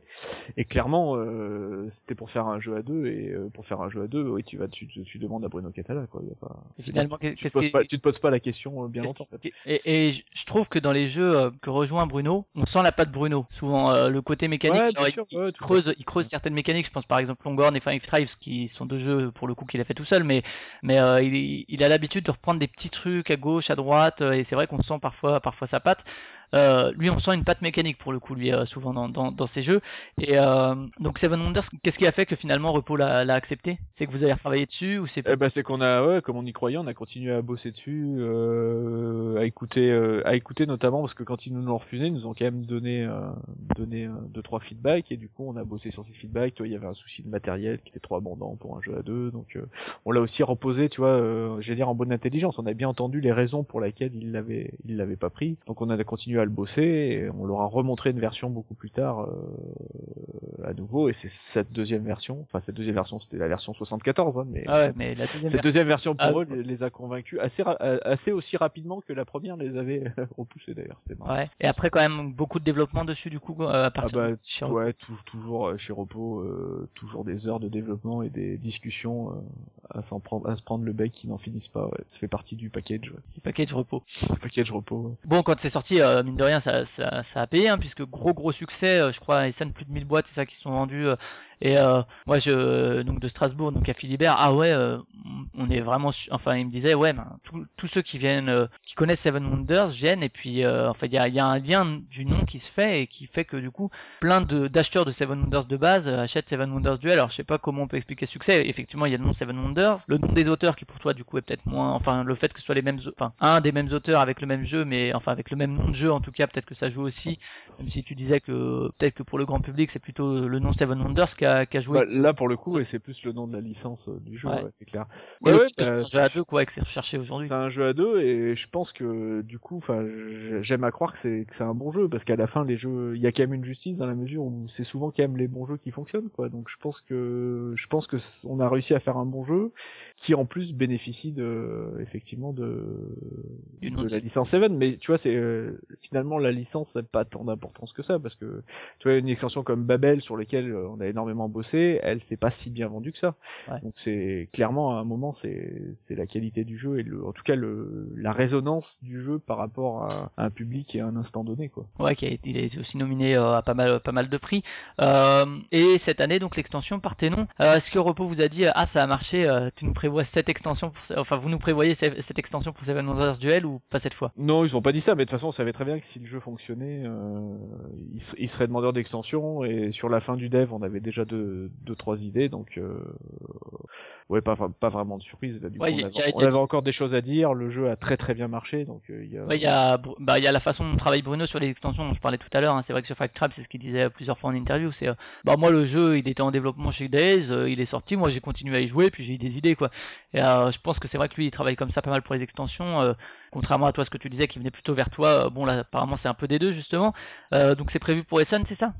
Ouais, ouais, ça sort Essen, là, c'est. euh, bah, Avec euh, Théo, donc euh, qui est arrivé chez Repo, qui était justement chez Yellow avant, euh, qui a pas mal bossé dessus aussi avec vous en développement, c'est ça? Ouais, ouais, c'est lui qui faisait le lien euh, avec Repos sur euh, sur ce projet-là. Ouais, bah à nouveau euh, des dizaines et des dizaines de parties de test et, et des heures à chamailler euh, au téléphone euh, parce qu'on n'est pas d'accord sur euh, sur ce qu'il faut faire, mais euh, ouais, classi- classique.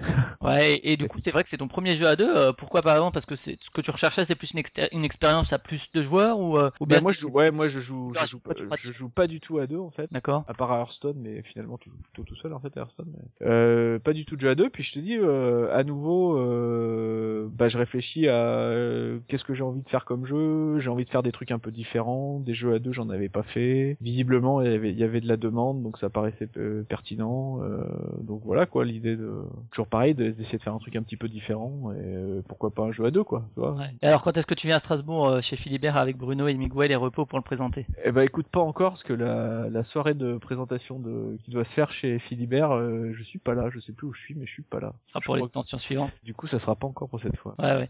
Et euh, en 2016, cette année, donc Océanos, premier jeu chez Yellow, tout seul? Ça faisait Ouais. longtemps. Ouais, ça depuis faisait quand- longtemps. ouais. Depuis quand il traîne celui-là, euh, Océanos? Euh, cl- euh, deux ans, euh, classique là, deux ans entre en gros entre l'idée et la version finale. Mon tarif assez classique. Ouais. Ouais. Et euh, donc euh, toujours euh, encore une fois un nouvel éditeur, hein, comme quoi euh, voilà, même si on, on travaille toujours avec les mêmes personnes, bah, quand ça peut se faire, on, on- tu continues à travailler avec d'autres. Et il y a ouais, Welcome Back, c'est c'est ça, Welcome Back to the Dungeon chez eux? Ouais, qui sort en septembre, ouais, tout à fait. participé sur deux nouveaux personnages, c'est ça si je me trompe pas. Ouais, ouais, c'est ça, j'ai bossé, donc c'est toujours, euh, c'est toujours avec l'auteur original. Masato de ouais. Masato Uegi. Et du coup, euh, voilà, euh, en fait, je me suis retrouvé à bosser là-dessus parce que Yellow avait compris que je voulais bosser là-dessus, alors que je leur avais juste dit que je trouvais le jeu très bon. Ouais, t'avais raconté Kevin à, Par- à Paris Ludique, Voilà, ouais. tu leur as dit ah ouais vous faites, ah ouais moi je peux faire des caractères et puis euh, Masato a dit ah Antoine, ah bah ouais, ben avec, avec plaisir quoi. Ah non, mais c'est même pire que ça. J'ai jamais dit que je peux faire des choses. J'ai dit bravo. Je leur ai dit bravo pour Welcome. Je trouve que c'est un excellent jeu. Je pense que c'est le meilleur de votre collection. Je le trouve très très bien. On y a beaucoup joué. C'est chouette. Ouais. Quoi. Et comme ils réfléchissaient à faire un spin-off, euh, je sais pas comment ils ont compris que je voulais bosser dessus, alors que j'avais pas du tout spécialement envie de bosser dessus. Mais du coup, une fois qu'ils avaient dit à l'auteur ah bah tiens, euh, si ça, te- tu vas bosser avec Antoine, vous allez faire un spin-off et tout. euh, du coup, j'ai pas j'ai pas su dire non après quoi. Du coup t'étais en, t'étais en lien Masato euh, pour Ouais euh, ouais du coup il parle très bien anglais hein, heureusement parce que mon japonais par contre est moisi il parle très bien anglais donc on a vraiment euh, on, on a vraiment bossé tous les deux on a vraiment testé tous les persos on a discuté les idées on a beaucoup beaucoup échangé. Euh, c'était assez compliqué en fait parce que la méca est tellement épurée que trouver des nouveaux effets euh, sans que ça soit trop compliqué c'était pas mal de boulot en fait. Donc on a vraiment échangé euh, par mail en anglais. Beaucoup on s'est rencontrés cette année à, Tokyo aussi.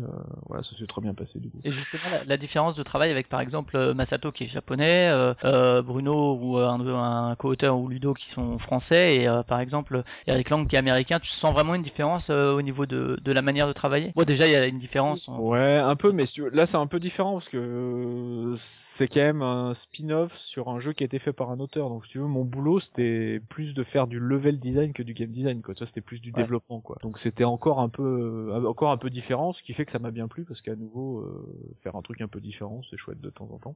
Ouais. C'était très agréable. Mais du coup, tu vois, c'est pas, ça reste son jeu, quoi. C'est pas mon jeu si tu veux. C'est lui qui a, qui a, qui a posé les, le game design de, de Welcome to the Dungeon. Quoi. Ouais, ouais. Et euh, tu parlais de faire quelque chose de différent. Vous avez aussi fait quelque chose de différent cette année. C'est Gaijin Dash avec Corentin euh, en avec- auto-publication pour le pour le Tokyo Game Market, c'est ça? Ouais, ouais, tout à fait. Ouais, Pe- petit délire de l'année dernière. euh, Ah, Pourquoi Gaijin Dash? C'est euh, parce que je sais que Gamecult a aussi leur podcast qui s'appelle Gaijin Dash. Ouais, on leur a envoyé des boîtes d'ailleurs. Ils nous ont, Ah ouais. ils ont parlé du jeu à l'émission, c'était sympa de leur part. ouais, ouais. Euh, Gaijin Dash, c'est ce que tu cries au Japon quand tu traverses au feu rouge. euh, Ouais, c'est ce qu'ils disent aussi dans, dans leur Voilà, podcast. parce que du coup, euh, les Japonais sont très euh, respectueux du code de la route et ne traversent très rarement au feu rouge, alors que les étrangers, enfin, surtout les Français, nous on traverse au feu rouge n'importe quand.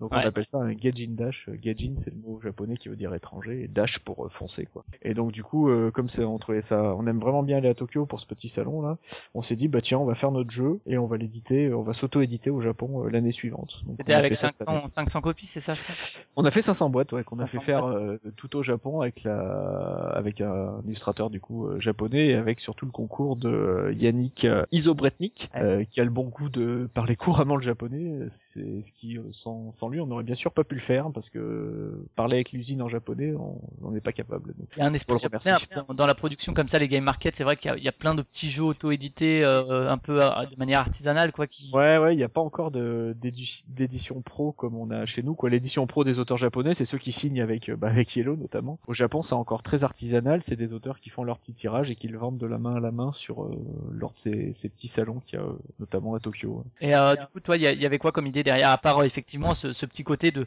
de finalement rentrer un peu dans l'esprit du, du, du marché japonais euh, en faisant comme ça de manière plus artisanale, même si 500 c'est déjà beaucoup quoi pour le pour le marché japonais. Je crois que vous avez tout tout tout, tout écoulé. Hein. Ouais, on a vendu. Bah oui, parce que du coup là, on, on était un peu l'attraction exotique du truc, quoi. Parce que je pense que c'était la première fois que des non-japonais venaient vendre un, venaient vendre un jeu, venaient vendre un jeu au milieu euh, euh, sur le salon. On était à côté, euh, on était à côté de des auteurs japonais qui commençaient à être bien connus ici aussi, donc c'était vraiment sympa, quoi. C'était vraiment le, c'était vraiment un, un bon délire. On le refera pas parce que c'était vraiment énormément de boulot et c'était très compliqué euh, de bosser avec le Japon, avec le décalage et, et la communication et la langue. Mais on s'est, c'était vraiment pour se faire un petit trip euh, et à nouveau, euh, voilà, faire un truc différent et, et, et garder le truc qui fait que à la base on fait des jeux parce que on a envie de s'amuser, quoi, plaisir. Ouais, ouais, mais Et, et c'est quoi comme jeu? Ça, ça correspond quoi? Alors c'est un petit jeu de, de rapidité visuelle dans lequel il y a un petit twist, c'est que tu as des jetons de poker Mhm. sur lequel il y a une face où il y a un véhicule et une face où il y est pas, et en fait tu les fais tourner, euh, tu sais comme quand tu ferais tourner une toupie hein, avec un jeton de poker. D'accord, ouais. Et du coup il y a une espèce de petite prise de risque où tu peux traverser des passages piétons avant de savoir si le véhicule va te renverser ou pas.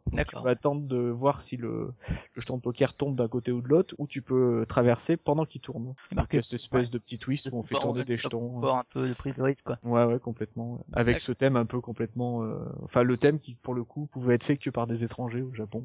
Ouais. Ouais. Et euh, du coup, pas de futur pour celui-là, c'est vraiment euh, les 500 sont partis, paf, basta. Ouais, voilà, il m'en reste quelques-uns à l'atelier planqués, mais euh, j'en ai pour, pour la consommation personnelle. mais- Ouais, vous allez. euh, Yellow a pas, vous a pas contacté au Japon pour. euh, Eh ben, ils ont ils ont hésité à le faire, ils ont ils l'ont pas pris d'ailleurs finalement pour la collection mini. On était un peu déçus parce que c'était cool. En fait, il y avait euh, Ludovic euh, Papaïs aime beaucoup Ouais. le jeu et il était prêt à le faire, mais les les gens euh, au marketing et à la com euh, l'ont pas l'ont pas suivi sur ce projet. Donc, Ouais. Ça c'est pas fait. ça, ça fera peut-être comme Seven Wonders Duel chez Repos.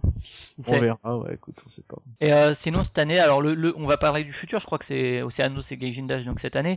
Le futur, euh, il y a Victorian Mastermind. T'en as parlé avec Eric Lang, c'est ça? Ouais, qui est prévu chez les Space Cowboys pour l'année prochaine. On est en train de finir de. Space Cowboys, mais ce sera suffisant. train, ouais, on est en train de finir de régler ça. On est à, il nous reste les 5 derniers pourcents de petites Ouais, sur, ceux qui te suivent sur Twitter voient qu'il y a beaucoup de playtests.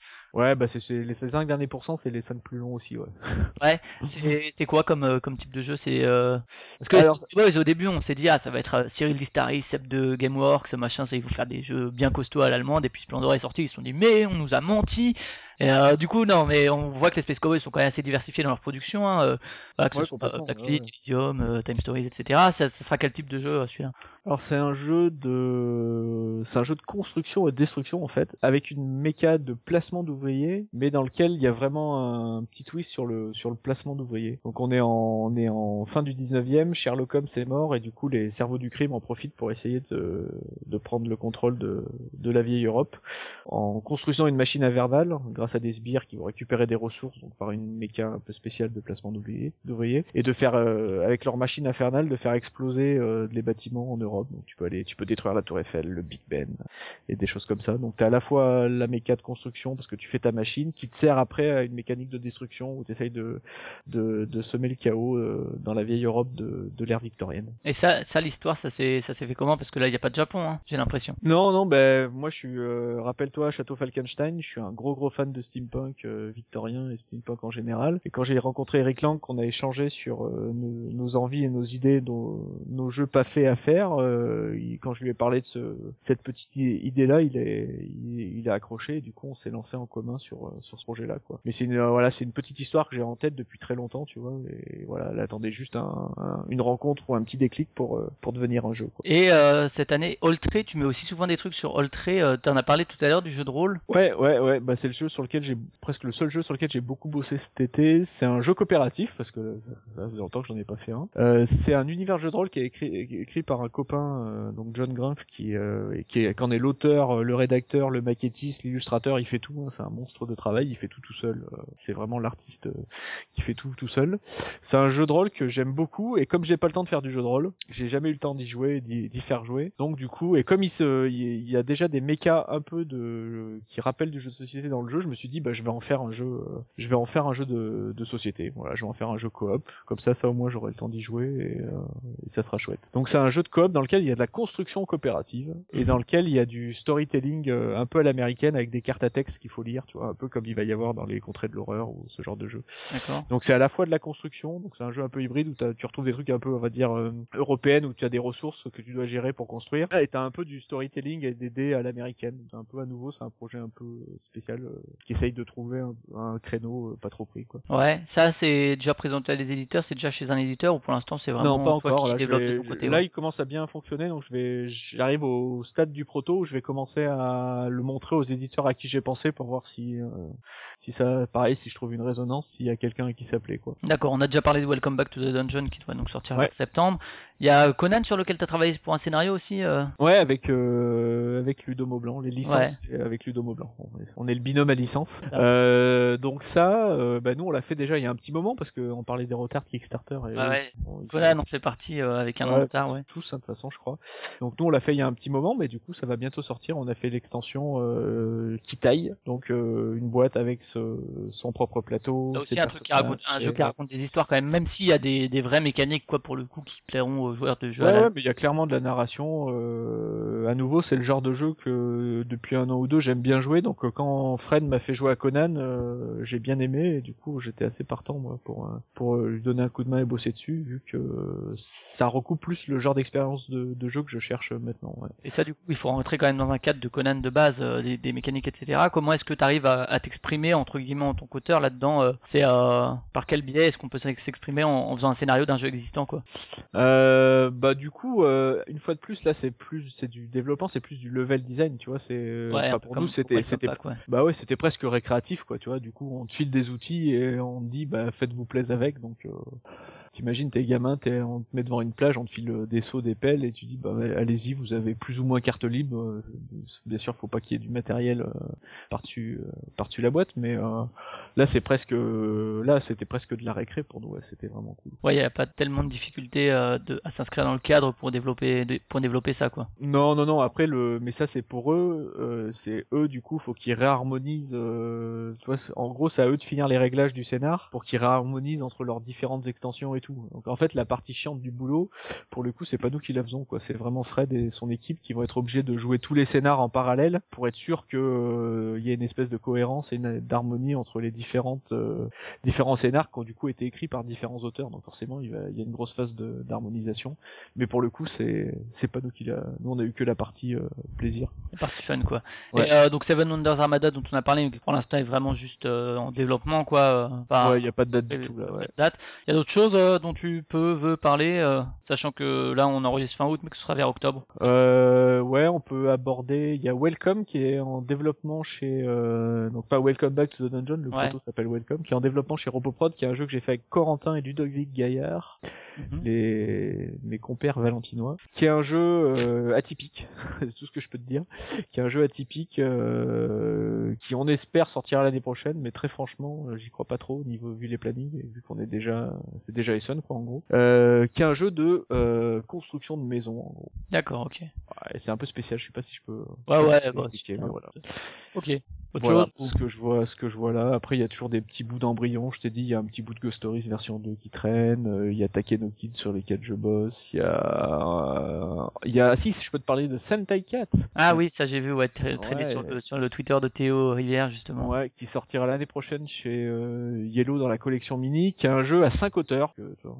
tant qu'à faire, on s'est dit euh, pourquoi pas. En fait, on était tous les cinq ensemble à Tokyo en, euh, en- pour le game market et on a fait le, on a fait le jeu là-bas, donc c'est pour ça qu'on l'a. Donc c'est un petit jeu débile, euh, ambiance euh, super héros chat, Ouais. euh, qui du coup est fait avec Corentin Lebras, Théo Rivière, Nicolas Houry, Ludovic Maublanc et moi-même. D'accord.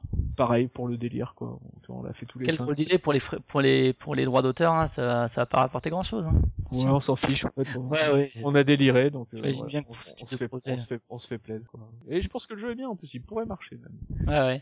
D'accord. Euh, pour euh, pour finir euh, là-dessus, des il y a des il y a des choses dont on a parlé, ouais, des, des des regrets un peu, des choses que tu changerais dans certains jeux. Est-ce qu'il y a au contraire justement des des thèmes que tu aimerais vraiment beaucoup travailler ou euh, ouais des thèmes déjà ou que tu n'arrives pas à Euh, des thèmes que j'ai pas encore travaillé, oh, bah, qui m'intéressent pas, il y en a plein ouais, forcément. Je vais, je vais pas te les trouver comme ça, mais euh... Le sport, la musique, le sport, tu veux pas essayer? Non, ça, non, c'est c'est bon. J'ai essayé, euh, j'ai essayé. Je pense pas que j'y revienne. Euh, non, il y a dans les thèmes, tu vois, typiquement parce que ça va être d'actualité. il y a- J'avais bossé avec Serge Lager sur un jeu sur la Horde du Contrevent et il y a un jeu de la Horde du Contrevent qui est prévu chez Istari. Donc ça, je suis assez curieux parce que du coup, euh, comme je, comme je m'y suis pas collé, je suis, euh, je suis assez curieux de voir ce qui a été fait parce que j'aime beaucoup le bouquin. Voilà. Donc c'est pas vraiment un regret, si tu veux. Je suis même plutôt content que quelqu'un fasse un jeu dessus parce que j'aime bien l'œuvre. Mais voilà, c'est ce qui me vient à l'esprit là comme ça. Comme Des, on des en- on en éditeurs que, que tu aimerais euh, euh, avec qui tu aimerais travailler, que t'as pas encore travaillé avec? Euh, avec qui j'ai bossé, avec qui, avec qui j'ai pas encore bossé. Euh, pff, ouais, une fois de plus, c'est pas vraiment en termes d'éditeur, c'est plus en termes de personnes. Donc Ouais. non, j'ai pas vraiment de. Et les co-auteurs, pareil, ça, si l'occasion se présente et que ça colle, pourquoi pas, mais sinon... Ouais, mais ça, pareil. quel que soit le co-auteur, si l'occasion se présente, c'est toujours avec plaisir. Tu vois, j'ai pas spécialement de nom en tête, mais si. Bah, tu vois, le bosser avec Eric Lang, c'était très chouette. C'était pas, c'était pas prévu spécialement. Quoi. Il se trouve qu'en discutant, ça, ça accroche et qu'il y a une idée qui ressort. Quoi. Donc c'est c'est ça qui est sympa en fait, c'est que justement, tu t'as pas spécialement de nom en tête et euh, ça sort là au moment où tu t'attendais pas forcément. quoi. C'est ce qui fait que c'est agréable. Et euh, du coup, tu disais, euh, bon, voilà, tu arrives à vivre du, du, du, du jeu de société en tant qu'auteur. T'as jamais eu l'envie, euh, quand c'était un peu limite pour en vivre, d'intégrer justement, euh, un peu comme Bruno a fait chez Hurricane, peut-être une maison d'édition, que ce soit en tant que justement plus ou moins direction artistique créative ou chef de projet. euh. Ouais, ouais, j'y ai pensé, j'ai pas, ouais, je l'ai pas fait, mais c'est, mais c'est peut-être même un truc que je ferais, tu vois, à un moment où j'estime que j'ai plus trop envie de faire des jeux, que j'ai raconté tout ce que je voulais raconter, euh, pourquoi pas euh, proposer euh, du coup après mes compétences euh, en développement sur euh, sur d'autres jeux, ouais, pourquoi pas.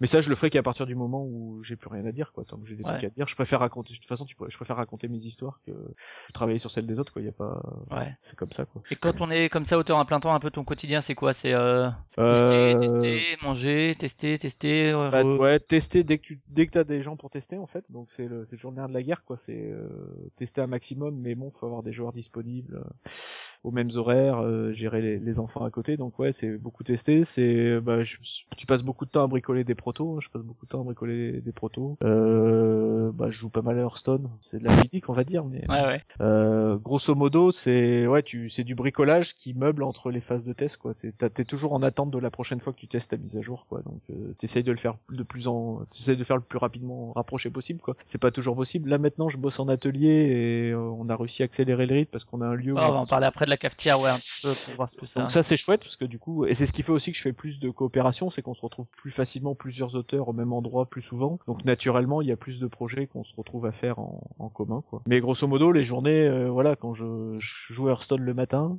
et puis après euh, je mets à jour les protos, euh, je mets à jour les protos, je réponds quand même à deux trois questions de règles quand il y en a, je mets à jour des protos et j'essaye de trouver des joueurs le plus rapidement possible pour pour tester quoi. Ouais, et au niveau du rythme de l'année, justement, il y a tout cette, euh, ce truc d'événements ludiques, etc. Tu disais par exemple pour, euh, je sais que euh, voilà, il y a, allez, allez, euh, vous êtes allé à Tokyo, à un moment il y a Gen Con, à un moment il y a aller Ouais, voir tel ouais. éditeur pour travailler ça, à un moment il y a Cannes, à un moment il y a Essen. C'est, euh, t'arrives à rester un peu en famille de temps en temps quand même? Maintenant, je fais, euh, je, fais presque plus de entre guillemets petits salons. Quand je dis petits salons, c'est pas pour être dépréciatif, c'est grosso modo, je fais plus que les salons où je peux vraiment, où j'ai vraiment un intérêt professionnel, quoi. Donc maintenant, je fais Cannes, Essen, la Gen Con. Là, je l'ai pas fait cette année, mais je l'ai fait les trois années d'avant. Là, j'ai fait une pause. Et euh, Tokyo, où c'est un peu plus l'excuse pour aller au Japon. Mais je fais vraiment Cannes, Gen Con. euh, En tant que professionnel, tu veux dire Parce Ouais, que voilà, à je fais- cette année, mais euh, je fais plus que ces trois-là parce que c'est pas que j'aime pas les petits salons, mais j'en ai fait beaucoup. Effectivement, euh, les week-ends maintenant, j'essaye d'être en famille. Ces trois salons-là, j'y vais pour bosser, pour montrer des projets, pour faire des réunions, pour avancer sur des jeux. Donc ceux-là, je les fais. Et c'est vrai que je fais beaucoup moins de tous les petits salons qui sont ma foi très agréables, mais du coup, c'est vrai que les week-ends, là, j'essaye de de pas bosser euh, tous les week-ends. Je bosse Ouais. tous les week-ends depuis que j'ai un petit con. Et, et justement, quand tu es sur place, alors il y a les dédicaces, etc. Que, comment est-ce qu'on fait quand on est euh, justement, euh, quand on a plein d'éditeurs chez qui on a des jeux plus ou moins d'actualité? Alors, euh, il y a pire, hein, c'est vrai que euh, on avait vu Bruno à PEL et, il avait plein plein de jeux sur le salon qui étaient en, en, en démonstration. Tu fais comment? Tu fais un temps de parole entre guillemets euh, et- Bah moi j'ai moi non mais moi j'ai moins le souci parce que tu vois là Essen cette année je vais sortir Seven euh, Duel Panthéon donc euh, c'est ma seule sortie donc en gros je vais faire un créneau autre dédicace chez Roboprod tous les jours, quoi. Après, Ouais. lui, il sort 10 jeux sur un seul salon, et ouais, forcément, c'est un peu compliqué. Moi, c'est, ça reste assez cool. Donc j'ai des- j'ai deux, j'ai deux trois réunions, j'essaye de jouer un jeu ou deux quand j'ai le temps, je fais une séance de dédicace, euh, j'essaye de faire tourner mes protos à des gens dont j'aime bien avoir le retour et que je vois que sur les salons, notamment des gens qui sont pas français, parce que j'en profite pour avoir les retours de ces gens-là parce que je sais que comme je les connais, leur retour, je peux l'exploiter euh, de manière assez riche. Donc voilà, je fais un peu ça. Mais c'est vrai que moi, je là, tu vois, je sors beaucoup moins de jeux, donc je suis pas, j'ai pas besoin de courir de stand en stand. Quoi. Ouais. Et justement, le fait que euh, tu sois quand même reconnu dans la, dans la communauté ludique comme ça en tant qu'auteur, est-ce que il y a beaucoup d'éditeurs qui viennent vers toi et limite euh, des, des jeux de commande ou euh, des co-auteurs qui disent ah euh, je vais aller travailler avec Antoine parce que il, tra- il- parce que j'aime bien la manière de travail ou bien parce que justement c'est un nom, euh, etc. T'as des demandes comme ça parfois un peu un peu incongrues? Ouais, je reçois, bon, incongru, je sais pas, mais je reçois pas mal, enfin régulièrement, on va dire, des sollicitations, notamment sur euh, BGG, quoi, que ça soit d'auteurs Ouais. ou, euh, ou d'éditeurs américains qui me demandent des des protos, quoi. Mais c'est ce que je te disais tout à l'heure, il y a déjà tellement d'éditeurs euh, français en fait. Faut penser, après- je, je sais après, pas combien il y a c'est- d'éditeurs français, il y en a au moins 20, et moi je dois faire trois jeux par an. Donc si tu veux, avant que j'ai besoin d'aller voir aux États-Unis pour trouver un éditeur, je pense que il va se passer du temps. Et puis après, c'est vrai que si on vient vers toi, c'est pas toi forcément qui est à l'origine du projet, donc tout ce que tu disais, le, la volonté d'une espèce de contrôle créatif, Ouais, en plus, bah, ouais. présent quoi. Si Je un- je fais pas de jeu de commande. La plupart des Américains, ils fonctionnent un peu en jeu de commande. Moi, c'est vrai que je fais pas de jeu de commande, quoi. Les Ouais, je pense à tous les JCE, je crois que c'est Night French qui est sur, euh, sur tous les JCE, euh, Seigneur des Anneaux, euh, Star Wars, enfin je, je sais plus exactement, mais il y a comme ça des auteurs qui sont sur, sur tous les JCE de Edge et FFG qui sont sortis. Et euh, d'accord, et au niveau, euh, voilà, si, si à un moment t'es lassé, tu disais tu irais peut-être re- retourner vers la BD ou quoi, ou bien euh, un peu comme les politiques, si quand tu sors du monde politique tu iras faire des conférences, ou euh, comme dans les jeux vidéo, comme Tim Schafer, tu vas faire un Kickstarter dans 15 ans. euh, Ouais, j'en sais rien, on sait jamais, ouais, on sait pas, ouais, c'est sûr que bah des, les conférences je- j'en fais de temps en temps, ouais, c'est vrai que c'est sympa. J'aime bien, tu vois, c'est toujours sympa d'avoir un échange avec les gens, tu t'aperçois qu'ils ont pas forcément la même analyse que toi notamment sur tes jeux, donc ça j'aime bien, c'est toujours c'est toujours c'est toujours chouette, ouais. Donc ça à l'occasion, j'en fais une ouais, j'en ferai pas j'en ferai pas tous les mois, mais tu vois, j'en ai fait une à Cannes avec Forge Next cette année, Eric Lang. C'était très sympa, j'aime bien l'ambiance que c'est ambiance assez détendue les conférences, donc on on parle franchement, on se prend pas trop la tête, euh, c'est plutôt agréable, j'aime bien. Ouais. D'accord. On va finir en, en parlant de la cafetière. Est-ce qu'on peut y boire autre chose que du café? Oui, Oui, des choses euh, Ouais. recommandables? il y a des bières, ouais. Il y a des bières. On y boit beaucoup de café, mais il y a- il y a, pas que du café. D'accord. Et donc ça, c'est sur ton initiative, c'est quoi euh, comme création? C'est quand est-ce que tu la crées déjà la, la cafetière, le local, la cafetière? Alors le local, on C'est un fait- local loué, acheté. euh, C'est un local acheté ouais, via une SCI du coup, qui après sous- sous-loue euh, des loyers euh, à ses occupants. euh, D'accord. donc moi, mais pas que moi.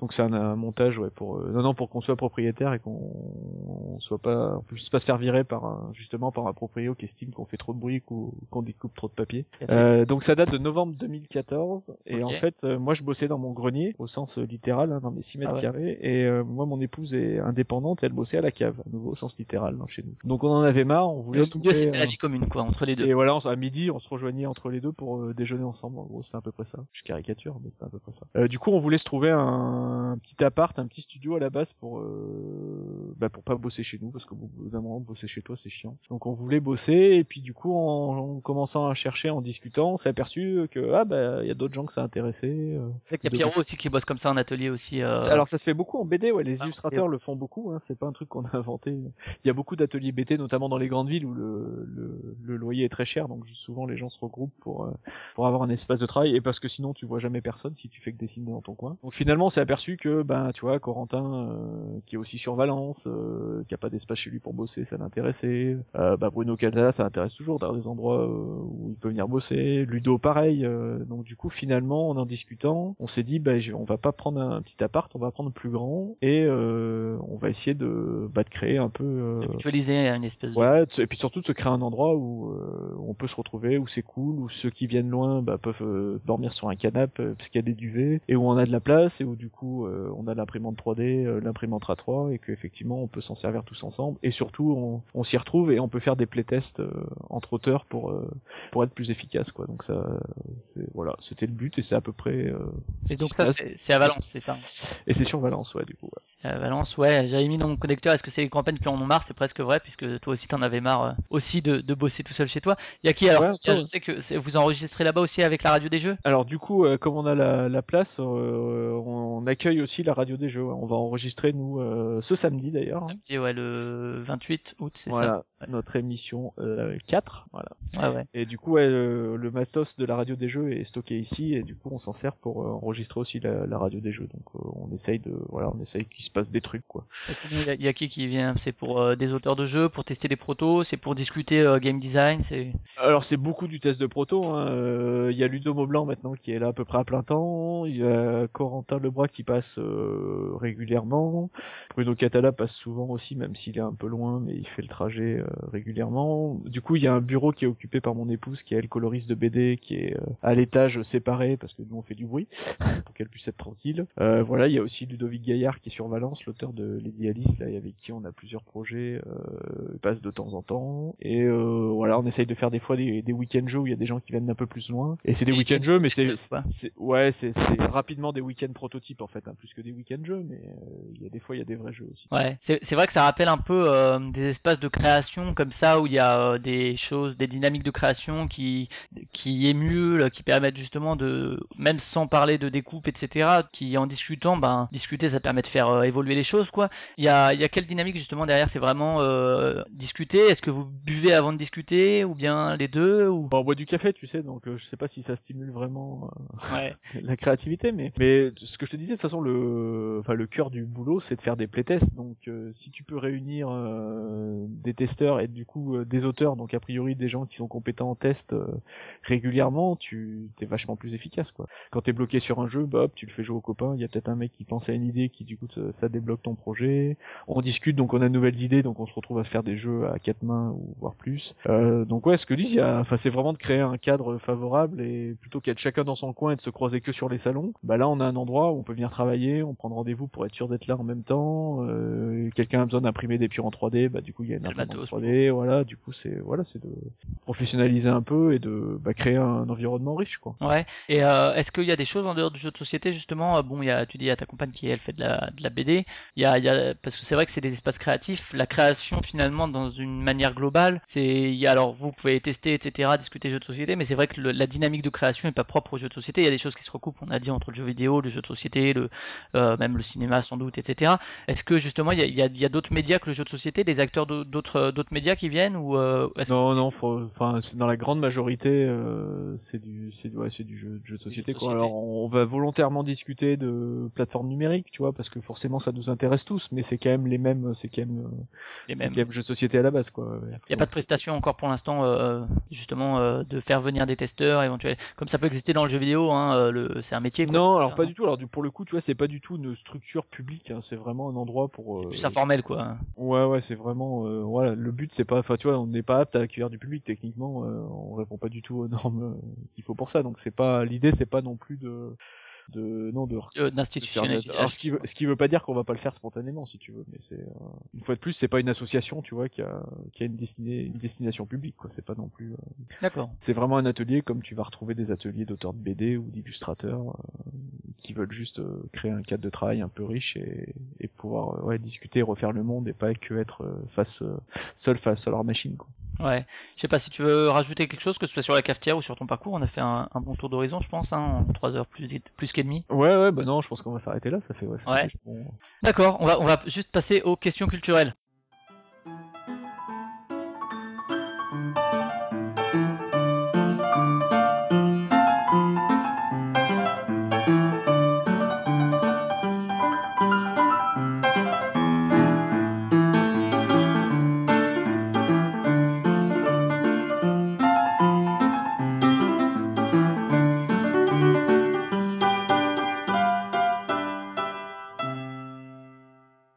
Musique, tu disais que c'est pas ton rayon. Quelques, quelques artistes quand même que tu aimes. Euh, Thomas Fersen.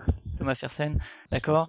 Je joue du ukulélé aussi, tu vois. Comme Tu quoi, joues du ukulélé. Ouais. C'est Bruno aussi qui joue. Bah ouais, Faites, du coup, euh, quand, des il, duos. quand il vient à la cafetière, on, on va faire des buffs, ouais. Mais alors, j'ai pas son niveau, c'est ça le problème. C'est pour lui, ça va pas être très drôle, mais. Il s'adapte. S'adapte. Oui, il s'adapte. ouais. En jeu vidéo, justement, euh, des, des grands. Alors, en ce moment, je joue à, à des grands. En ce moment, je joue à Song of the Deep et euh, à l'atelier, on a aussi euh, investi dans un HTC Vive, le masque de Ah, réalité le- virtuelle. Et ça, c'est bien cool. Donc, en ce moment, on joue régulièrement à ça. Sinon, je joue à Song of the Deep.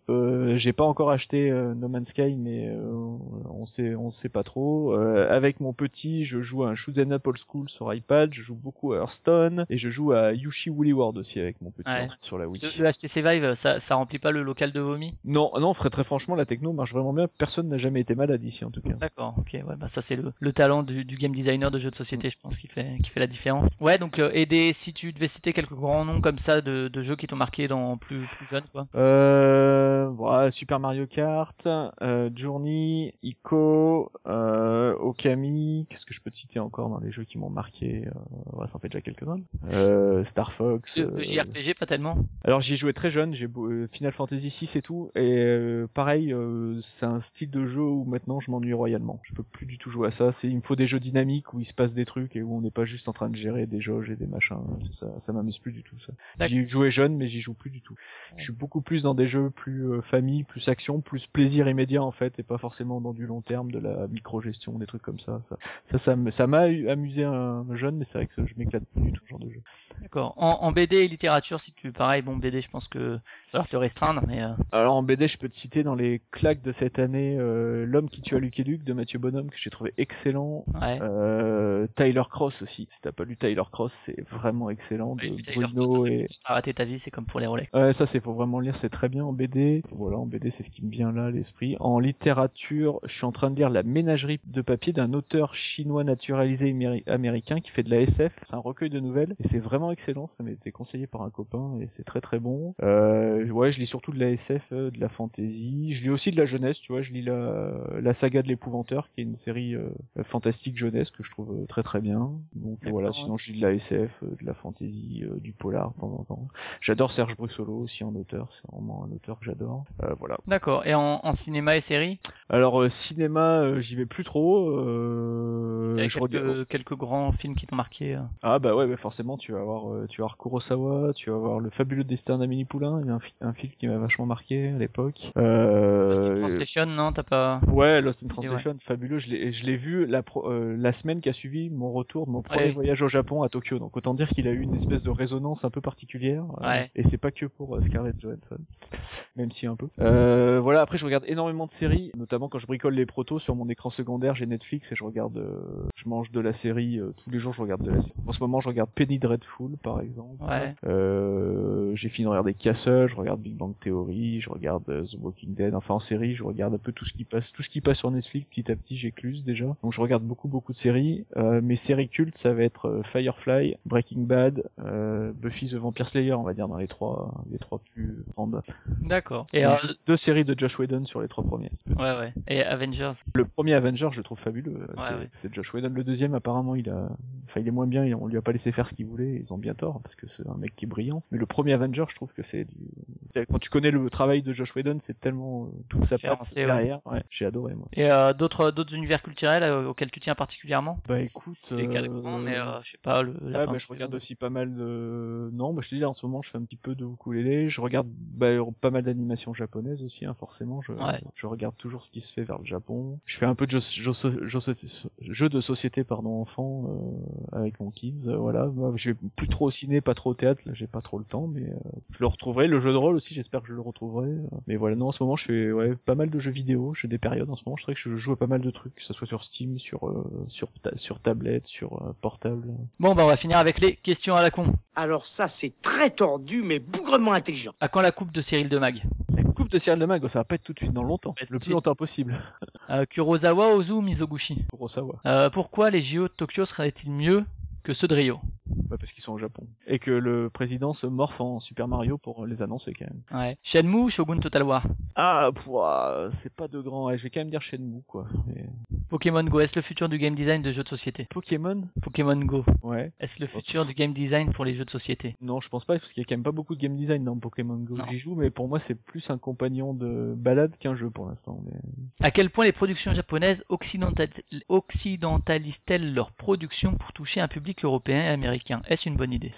Eh ben, je trouve qu'elles le font pas tant que ça, en fait, finalement. Donc, Ouais. euh, ça me va bien, perso, mais je trouve qu'elles le font pas tant que ça. Et quand elles le font, généralement, c'est pas très heureux, donc faut qu'elles continuent à pas trop le faire, à mon avis. Tempura, Shabu Shabu ou Yakitori Allez, Yakitori, ouais. Et Miyazaki ou Takahata? Ah, quand même Miyazaki, mais euh, j'aime beaucoup Takahata, quoi. Nos voisins, les Yamada. Ouais, moi j'avais beaucoup aimé euh, Kaguya là, son dernier, qui était très joli.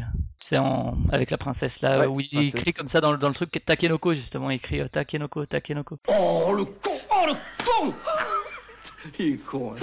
Oh, Voilà, bon bah c'est la fin de cet épisode. Merci Antoine pour cette euh, longue interview. Eh ben merci à toi. Bon euh, développement à la cafetière, bon café, je pense après cette interview peut-être pour euh, pour se réveiller un peu. Ouais, c'est une bonne idée. ouais. Pour euh, nous écouter, donc il y a toujours le site euh, hardzonechronicles.fr, que ce soit euh, en téléchargement sur l'article ou en streaming. Vous pouvez nous retrouver sur iTunes. Vous pouvez nous mettre des notes. Je le dis pas souvent, mais en fait les notes, là, les étoiles sur iTunes, ça permet en fait d'être mis en avant. Donc voilà, de partager le podcast d'une manière ou d'une autre. Bref, euh, sur Podcast Addict, si vous avez des mobiles, vous cherchez Hardzone Chronicles. Vous pouvez nous trouver sur euh, Facebook et sur Twitter. Et puis euh, et puis voilà, Antoine, toi, t'avais un site aussi à un moment? Tu le mets à jour Oui, mais alors très franchement, euh, il est plus trop à jour. Le... Pour réseaux. suivre mes actus, faut regarder mon compte Twitter. En fait, c'est là où je poste euh, l'avancée des projets, des photos de temps en temps. Donc c'est @toinito ou l'Instagram aussi où je mets des photos des protos en cours de travail. Donc c'est plutôt Twitter maintenant où je je Ouais, partage avec les réseaux sociaux, les, sites perso, c'est Vincent Dutré qui avait fait un article comme ça sur Ouais. Facebook aussi pour, pour dire que le blog c'est bien, mais que c'est plus tellement en résonance avec euh, avec le public aujourd'hui. Euh, on va dire merci aux auditeurs de nous avoir suivis et puis on va se dire euh, au mois prochain pour un prochain euh, épisode des acteurs ludiques. Salut.